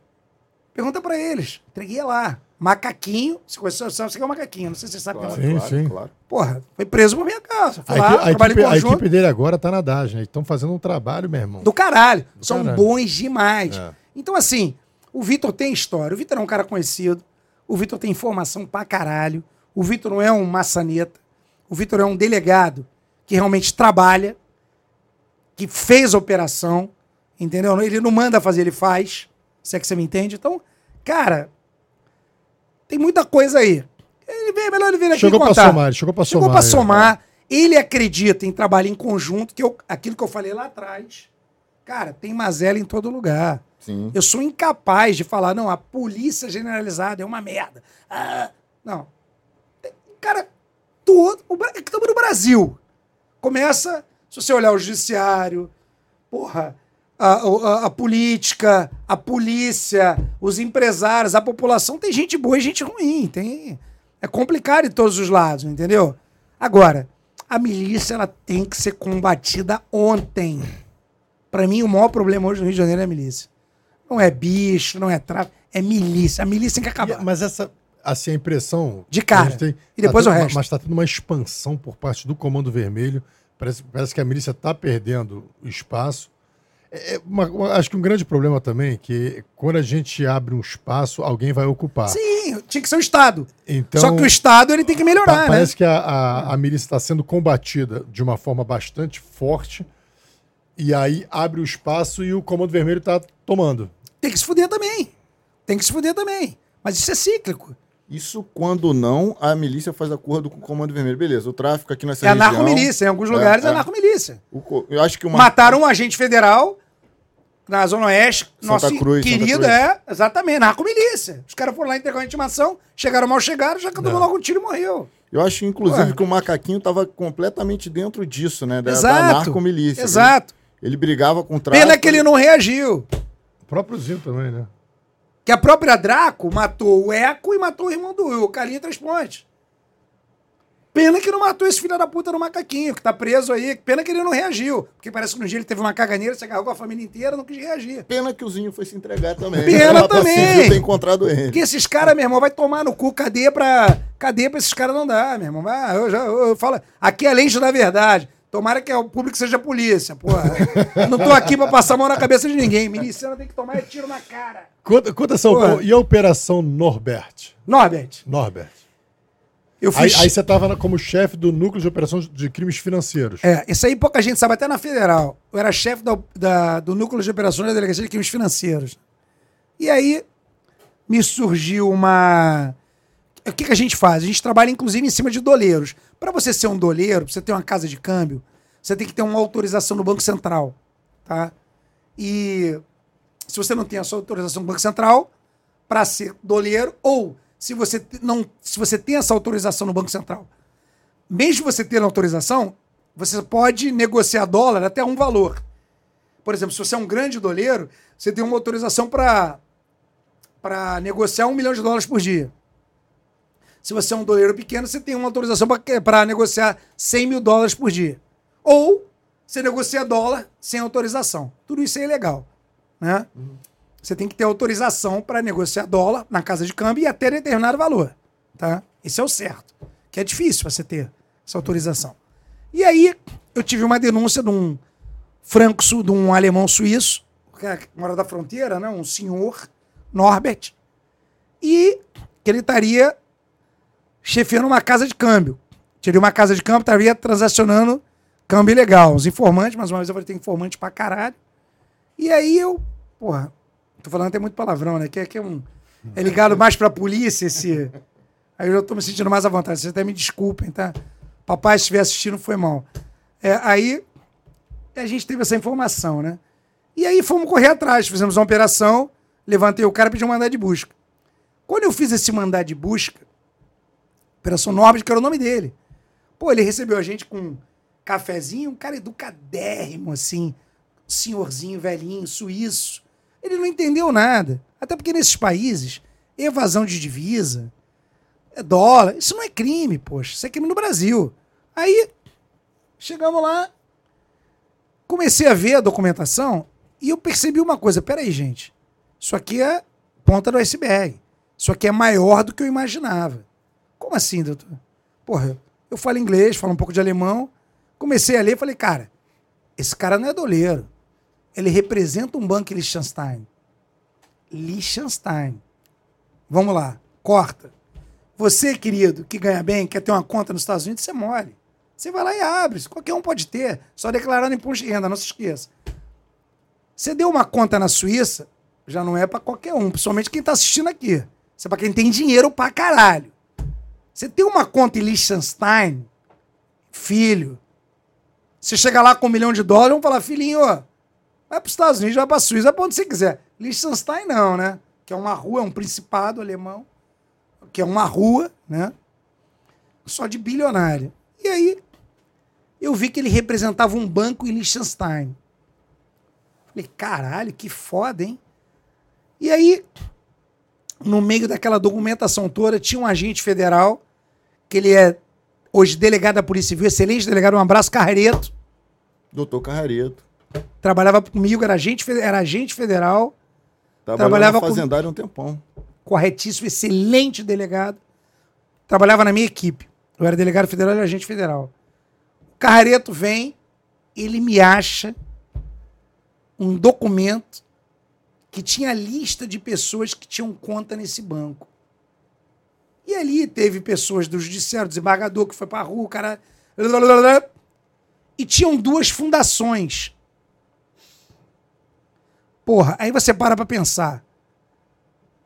Você ter uma conta em Liechtenstein, você tem que ter. Você tem que ser um cara diferenciado. Você ter uma conta em Liechtenstein no nome de uma fundação é porque tu não pode aparecer, né? Concorda comigo? Pô, eu posso eu tive uma conta nos Estados Unidos. Quer dizer, na verdade, quem teve foi uma, uma mulher que eu morei junto um tempo, teve, eu tinha lá. Porra, ela comprou uma casa durante a recessão lá, pagou 70 mil dólares, 140 mil reais na época, alugava, deixava o dinheiro na conta dela, quer dizer, declarava no imposto de renda. Agora, você tem uma conta em Liechtenstein, ainda botar no nome de uma fundação, você não quer aparecer, né? Você quer aparecer, você não quer aparecer. Irmão, uma pilha de papel. E estamos lá vendo papel, papel. Papel tem que ter um saco do caralho. Você que quer fazer concurso pra Polícia Federal, quer trabalhar numa área dessa, você tem que ter saco de ler papel. Puta que pariu. Montanhas de papel. A sorte é que esse cara, esse velhinho, esse suíço alemão, era extremamente organizado. Aí daqui a pouco, não, desculpa, o Carreto, ele não achou isso. Eu achei isso que mostrava quem tinha conta lá. E o nome das pessoas e a conta. E duas fundações. Eu falei, caralho, duas fundações? Aí daqui a pouco o Carreto vem com, meu irmão, com a cereja do bolo. Ele vem, doutor, olha isso, pelo amor de Deus. Um contrato da do banco de Liechtenstein, desse banco, que eu não lembro o nome agora, com a fundação. Porque o banco tem que saber quem representa a fundação. Né? Beneficiário da fundação, endereço Vieira Soto, Rio de Janeiro, área nobre do Rio de Janeiro, para quem não é do Rio, só bilionário, milionário, sei lá. E a mulher e os filhos, não lembro se era mulher ou ex-mulher, e os filhos de um grande político brasileiro, que eu não vou dizer o nome aqui, que eu não disse na época, não vou dizer agora.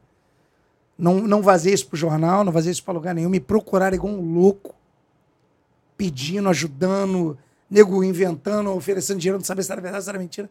Mandei tudo para Brasília. A questão é que esse cara ia concorrer com o Lula no primeiro mandato. Só saiu uma notícia da revista Valor. Naquele jornal, a revista Valor, saiu uma nota disso. Não sei como eles descobriram. Porque eu não, não falei para ninguém. Não vazei em lugar nenhum. Até porque, pô, sou um cara correto, não ganhou nada com isso. Não vazei para ninguém, não falei nada para ninguém. Deus e o mundo querendo a cópia dessa porra, que isso vazou, né? Na delegacia, todo mundo, caralho, caralho. Acaba que todo mundo fala, né? Pô, todo mundo atrás de mim, eu mandei tudo para Brasília.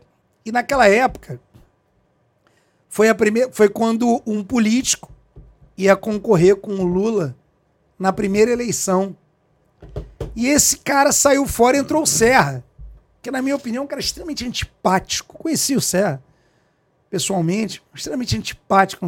Tanto é que perdeu a eleição, porque, pô, desculpa, nada contra, mas, pô, desculpa, Serra, não é antipático pra caralho. Não sei como é que conseguiu, meu irmão. Não sei como é que é político. O cara, pra ser político, ele tem que pelo menos rir. Né? Enganar, né? Antipático pra cara. Eu, eu achei, minha impressão pessoal, pode ficar puto, foda-se. Manda me matar, foda-se, me prende. Mas eu, é minha opinião pessoal, que é um cara extremamente antipático, né? E aí tem meus motivos, se quiser eu falo um dia, né? Explico até porque que é antipático. Aí, mas não vou falar que eu vou ter que falar de nome de outras pessoas ligadas aí, né? Inclusive o doutor Marcelo Itagíbe, não vou falar, mas é antipático pra caralho. E aí, tava lá, esse cara saiu de cena, entrou o Serra, né? Com o carisma dele, maravilhoso. Perdeu, o Lula entrou e vamos lá. E a história do Brasil a gente já conhece. Quem foi presidente, quem não foi, quem foi eleito, quem não foi, quem roubou, quem não roubou, quem é culpado, quem não é culpado, também não faz diferença. Porque eu tô aqui pra cumprir ordem, eu quero que se foda. A culpa disso é do Que- Serra É. A culpa é do. Não, a culpa é do Alfredi, que tirou o outro candidato que podia ter chances. Ele- Mas estamos aí re- re- A gente tá aqui pra obedecer. Eu cumpro ordem judicial. Ah, na verdade, era o outro que também, pô, se tava na sacanagem, né? Também não, não É. ia sair da sacanagem depois de se tornasse presidente. Só sei que eu tô aqui que eu cumpro. Agora, É. a fase que eu, que eu coloco o rabo entre as pernas, né? Eu cumpro ordem judicial e, porra, quem tá no poder eu obedeço, meu irmão. É isso aí. Eu sou pelo Brasil. Joga, joga aí, vamos jogar o chat aí um pouquinho, ver quem tá nos acompanhando. Tem uma turma aí bacana aí, cara. Pô, A muita. Manu já tá ali, meu Deus do céu. Olha, gente, vocês desculpem que eu tô falando muito palavrão. Se eu falei besteira, releva um pouco aí. Nada, pô. Mas olha, fiz vai, amizades. Tá leve pra caramba. Vou voltar, fiz amizades na Civil, na PM, na Federal. Porra, só fiz gente boa, cara. Não, o pessoal gosta Tenho de dois mesmo. queridos que são meus professores. Porra, doutor Barroso, ministro do STF, meu amigo, trabalhou com meu tio, doutor Luiz Gugel Dutra, que era procurador do Estado, também foi meu professor. Porra, Fux lutou comigo, faixa preta, bom É coral, é pra caralho. coral, faixa coral. coral. agora, né, Zó? É coral. Foi coral agora. Nosso querido também. Gurgel, primo do meu pai, foi procurador-geral da República. Então, cara, conheci muita gente sei muita história, não me doutrino, doutrino pela imprensa, né? Porque hoje em dia eu vejo que a, a imprensa, infelizmente, ela desinforma mais do que informa, isso na minha opinião. Tá? Você vê um veículo aí, como esse maior veículo brasileiro aí, caralho, você vê coisas hoje que você fala assim, caralho, o que, que aconteceu? Ou será que eu que não via, né? Não sei também. Cara, Joga aí, aí- joga aí o pessoal que tá aí nos acompanhando. Pode jogar, joga, vamos lá, vamos lá. Pai primeiro aí, ó. Seu Luiz Paulo. Abraço, Rômulo, Rafa e convidado. Valeu, paizão. Obrigado aí pela presença de Pai sempre. do Rafa. Pô, que legal, aí, prazer, hein? todas, Teu pai. filho é campeão, maravilhoso. Vai estar em todas. Elton Barcelos, boa noite, guerreiros. Valeu, Elton. Valeu, Elton. Paulo Omar Bucaneiro, boa noite, Rômulo Rafa. Desejo um feliz ano novo para todos aqui. Paulo Amar Bucaneiro de Massachusetts, Estados Unidos, super fã do canal, que é a PQSL TKS. Valeu, Paulão. Obrigado, meu irmão. Grande Paulo. Posso chegar aqui um pouquinho? Claro, pode. Audrey, nossa professora Audrey, a mulher do Jansen. Caralho, olha aí, isso aí, exatamente. Jansen, um cara maravilhoso. É, é um cara muito- Boa noite, amigos. É um nobre convidado. Foi apresentado o Dr. Alfredo através do Jansen.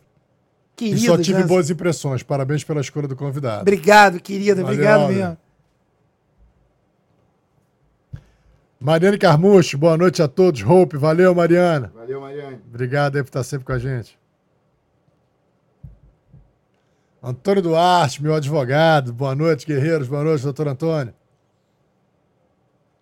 Márcio Engelberg. Márcio Geberg, falou? Fala, guerreiro. Saudações ao grande amigo guerreiro Alfredinho. Isso aí, gente boa. Valeu, Márcio. Querido. Obrigado.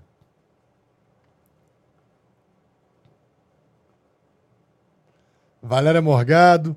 Valéria. Morgado, querida, querida. Alfredinho, amigo de adolescência. É, exatamente, do Mesmo colégio. Desde sempre. Te amo. Carlos Antônio Luiz Oliveira, meu irmão Alfredo. Carlos Oliveira. Um dos melhores quadros policiais que tive a honra de conhecer. Trabalhar e ter como amigo. Irmão, querido. Maneiro. Grande operacional. Ingrid Carvalho, boa noite, guerreiros. Atrasada, mais presente. Obrigado, Ingrid. Importante é ver. Falei pra caramba, eu falo demais, né? Meu Pô, Deus do foi céu. Pô, maneiríssimo. maneiraço, resenha. Tem vários cortes maneiros. João Marcelo Santos. Grande Alfredo. Marcelinho aqui. Um dos melhores chefes que tive na Polícia Federal. Gente finíssima. Grande amigo. Bom de rua. Irmão. Fizemos vários trabalhos juntos. Muitos trabalhos. Última anotação juntos na Aeroporto. DEAIN. DAIN, Aeroporto DAIN. Internacional. Abraço. Gente finíssima. Grande, grande cara, grande cara, grande policial. Valeu, João Marcelo. Neuza Marcel, minha mãe. Grande entrevista, esclarecedor, estou adorando. Valeu, mãezinha. Beijo enorme. Júlia Waddington. Ah, Julinha, amiga da Manuela, minha amiga, querida. Sou fã do Alfredo. Ah, querida, Que te amo. É, Andréia Rodrigues. Alfredinho, te amo, amigo. Beijo pra vocês. Assistindo aqui do Espírito Santo. É, amiga, ouvir policial civil, histórias- grande policial civil, amiga nossa. Aí, eu amando ouvir as histórias do meu best friend. Ah, adoro. Gente Valeu, finíssima. André. Marcos André dos Santos Delega- É policial federal, agente federal. Olis. É, manda um grande abraço pro Alfredinho, exímio profissional. Trabalhamos E junto na Entorpecente levar- muito tempo. Olha, sugiro levar sem no programa o grande irmão Vaz de Melo da Polícia Vaz de Federal. Melo também, irmãozaço. Pode trazer. Pô, vamos armar aí de. Vai adorar o Vaz de Melo. Ele toca hoje o GPI da Polícia Federal. Tem que trazer. Pô, Pô, revolucionou a parte operacional da Polícia Federal. maneiro. Chefia, chefia lá a- a- o grupo de pronta intervenção da Polícia Federal aqui no Rio de Janeiro. Deixa eu até anotar o nome dele aqui. O autor do... Eu ligo pra ele, Vaz de o autor Mello. do Impuros também é um nome pra gente Impuro, tem que trazer o Fraga aqui, porra. Mas eu já, tô, já tá na minha lista. já Tem que tô- trazer, eu falo É, com ele, tem não, que trazer. Eu, vou- eu já, peraí que esses dias eu encontrei ele no- ele no restaurante. A gente combinou, aí desencontrou. Eu tava no restaurante comendo, ele apareceu. Aí nos conhecemos pessoalmente. Falei, Campeão, pô, vamos campeão, marcar. irmão, hein? campeão, tem que vir, tem É. que vir. Doutor Marcelo Itagiba tem que vir. Cara, preparadíssimo. Botar aqui. Old school, preparadíssimo, cara, preparadíssimo. Continua aí, Pedro. Ah, Roma Vila. Vila. É, grandes amigos Alfredo e Dr. Vitor. Exato. Me ajudaram muito no combate aos traficantes e bicheiros no comando do 14º Batalhão Exatamente. Bangu. Homens de honra. Esse cara, eu vou te falar. Ele é excelente comandante, excelente coronel, nosso querido, nosso irmão, Romão. Obrigado, Coronel Roma. É Romão, Vilaça. Romão.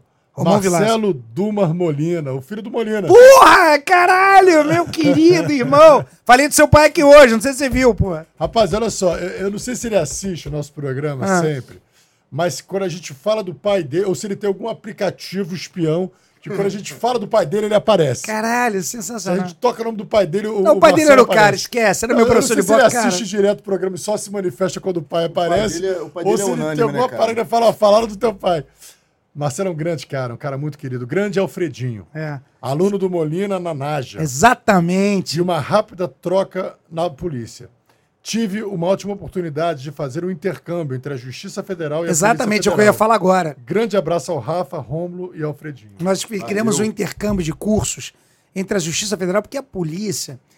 Eu, eu, eu fiquei muito tempo na delegacia de dia, que é o plantão da Polícia Federal, e a gente tinha lá um café da manhã. Eu tive uma equipe na delegacia de dia com pessoas incríveis, entendeu? Atila Versa, entre outros. Cara, que inclusive um, dão aula até na Emerge, estuda. Meu irmão, os caras são maravilhosos. E eles bolavam os cafés da manhã uma interação com todos os lugares. E uma delas, até cresceu isso para a Polícia Federal, uma delas foi com a Justiça Federal através do Molina. Porra, nós fizemos uma integração da Justiça Federal com a Polícia Federal que nunca tinha tido antes. Maravilhosa, graças a ele. Ele fez Ia isso lá da palestra. Pô, ele, ele é Ele levou- brilhante. ele levou a galera da porra, Federal puxou o pai. Puxou o pai, porra. Não, e essa aproximação, essa interação é importante, né, cara? Pra, Total. Se todos nós somos um, um mesmo time na, na, na persecução criminal, que Sim, começa ali pela óbvio, Polícia óbvio. Militar, vai civil, vai pro, pra, pro Ministério Público. Pô, é importante ter esse caminho, Essa- e uma coisa que as gente. pessoas falam, que eu falei aqui desde o início, eu acredito muito em ah, nessa integração, que é o mesmo pensamento hoje da Secretaria de Segurança. Federal, Civil, PM. Tem que estar junto, gente. Não adianta. Tem que estar. Se não estiver junto, cada um fazendo a sua parte, ninguém resolve nada sozinho. É mentira. Andorinha não faz verão. E a gente tem que ter essa união, inclusive com a justiça. Caralho, a gente tem aqui juízes como o Alexandre Abraão. Meu irmão, esteve aqui, né? desembargadores como Paulo Rangel. Cara, pessoas que estão ali para somar 100%. Paulo Wunder, que hoje é desembargador, que era promotor, trabalhou no Garreco. Brilhante. São pessoas que vestem a camisa da polícia. Pessoas que estão ali quando você precisa. Cara, porque às vezes você tem uma operação policial, cara, e, e se você. Assim, se você não tiver ninguém que confie em você, fica muito difícil. Eu, porra, eu já pedi grampo, de intercepta, já pedi interceptação telefônica de traficante de arma, que tá usando o mesmo telefone, o mesmo telefone que já foi interceptado anteriormente. Eu mostrar isso pro juiz criminal, mostrar que é a mesma pessoa falando no telefone que ele voltou a ativar o mesmo telefone que ele achou que ninguém ia ouvir mais, e o cara negar. Então, porra, se a gente não tiver uma coesão de forças no sentido do bem, não anda, cara, ninguém faz nada, porra. Verdade. Manda aí, manda aí. Márcio Silva, Alfredinho, grande irmão e policial exemplar. Querido. Mário, Mário Silva. Querido. Será que, será que é o. Deve ser o Mário, delegado civil. Pô, Mário, meu delegado. Pô, grande beijo pro senhor. Grande irmão. Saudade de ti. Doutor Mário que teve aqui? Doutor Mário, teve aqui Doutor Mário também. é nota um milhão. aula. Ele teve aqui, foi uma Não, aula. pica uma galáxias, antigo, irmão, old school, É. bom de trabalho. Bom de trabalho mesmo. Ex-papamai, ex-detetive. Foda, foda, É, esquece. a Clínica vida geral. à polícia. Obrigado, Tomário, pela presença. Igor Souto. Igor Souto, filho de um dos maiores delegados, doutor Paulo Souto, nosso irmão querido, doutor Paulo já aposentado, doutor Paulo Souto. Tá aposentado, doutor Paulo Souto, né? Tá aposentado. Igor Souto, porra, doutor Paulo Souto, meu querido irmão. Grande Alfredinho, gente da melhor qualidade e um baita policial. Sou muito fã desse amigo. Ah, Eu e toda a minha família. Obrigado, Igor. A Ellen Souto, da Dom, é, é, Ah, irmã dele, delegada, Pô, que porra. maneiro. Da DDPA. É, é, porra, excelente. Que maneiro. Caralho, excelente delegada. Ela, doutora Eleição já foi convidada também para vir aqui, mas acho que a agenda não bateu, mas vamos, vamos armar de novo. Léo Pintado. Léo Pintado, delegado civil. Conheci o doutor Irmão. Alfredo Irmão, na SR do Rio, onde fui estagiário no centro de treinamento. Grande amigo, uma referência. Fera braba nos treinos. Nossa, gente boa. Maneira. Obrigado. Foi? Porra, Fredinho, que honra, meu irmão. Que bom, honra, amei, que amei tá papo aqui. Porra, tem mais Mano, história. Se deixar, falar. eu falo a noite toda. Eu falo pra caralho. Fredinho, A gente dois. tá aqui para fazer o quê? Quatro horas, cinco- desde Sete e meia começou, né? 4 horas e alguma coisa. Caralho, eu achei que não ia Três ter- horas e quarenta. Eu achei que não ia ter tempo pra falar isso. Eu falo pra caramba, né, filha? Meu Pô, Deus não, e passou rápido, E bicho. passou Cara, rápido, quero cara. te Tem mais história, tem mais história. Um dia a Não, gente vamos, de novo. vamos, teremos aí. Ó, vamos chamar aqui, ó. Alfredinho 2, Alfredinho 3, a missão. Vamos chamar aqui doutor Marcelo Itagiba. Alfredinho, participação especial. Alfredinho, participação especial. Doutor Marcelo Itagiba, doutor Vitor César. Porra, o Coronel Príncipe já chamou, né? Não- não- Cara, tem outros irmãos aí que tem que vir aqui, Pô, porra. bacana. Esse do GPI do Rio de Janeiro tem que vir também, meu irmão. Todo mundo tem que vir. Tá aberto, Cara, o que, falou, eu, o que eu achei que foi, assim, o, o- eu acho que a gente cumpriu a nossa missão. O que é informar, é entreter. E rir, Acho que dar a- acho que risada, as histórias, as uma histórias coisa leve. entreter, mas a gente mostra que, na verdade, o trabalho é feito com amor. A gente... É mostrar para a sociedade assim, gente, existem policiais que, que amam muito o que fazem. Sim, exatamente. Vocacionados e, e são imparáveis. Imparáveis, imbrocháveis. Exato, exato, exato. Incomíveis. Obrigado, gente, pelo convite. Estou honrado de estar aqui. Estou muito feliz. Eu falei, meu Deus, será que eu vou conseguir falar uma hora, duas horas? Pô, mole, horas. Porra, mole. acabamos de falar até agora. Pô. Você quer fazer o nosso ritual? Cara, eu quero fazer, quero agradecer, cara. Foi bom demais, cara. Tu é muito maneiro, Obrigado, cara. Eu quero ser teu amigo. Vou Já é, pô, Marcar um junto. treino lá, cara. Vambora. Ampliar aquela quantidade de anilha ali, tá bom não, hein? Pô, aí tá pouco, né? Tá pouco, né? Tô, tô fraco. Pô. A gente tem um ritual aqui, Hã? último episódio do ano, inclusive. Hã? Fechamos Verdade, aqui com fechamos chave de ouro. Chave de ouro. Obrigado a você, público que está nos assistindo, você que veio através do Alfredinho, você que já nos acompanha aqui. Continue conosco, ano que vem tem muito mais coisa aqui. Pô, vamos Deus arrebentar. quiser. Maneiríssima experiência. Ó, que é o seguinte, isso aqui tu leva contigo. Agora? É uma recordação. Porra, que maravilha, É. adorei. Sou eu, caramba. Aí, filha, sou eu. Sou eu. Isso aqui você vai botar aqui no nosso memorial, vai deixar a mensagem de final de ano pra galera aqui, Agora, ó. agora. E vai falar, fala guerreiro! Fala, guerreiro, vambora. A mensagem é essa. Ah, olha aqui, ó. Fala, guerreiro. É uma honra estar aqui. Você que é policial, você que é um aspirante a ser policial, tá ouvindo esses papos, acompanha a galera aqui. Isso aqui é papo de polícia. Meu irmão, é isso aí. Eu aguento cair fora. Tamo junto, tá? Aí, Vem pra cá. Fala guerreiro. Fala, guerreiro! Valeu.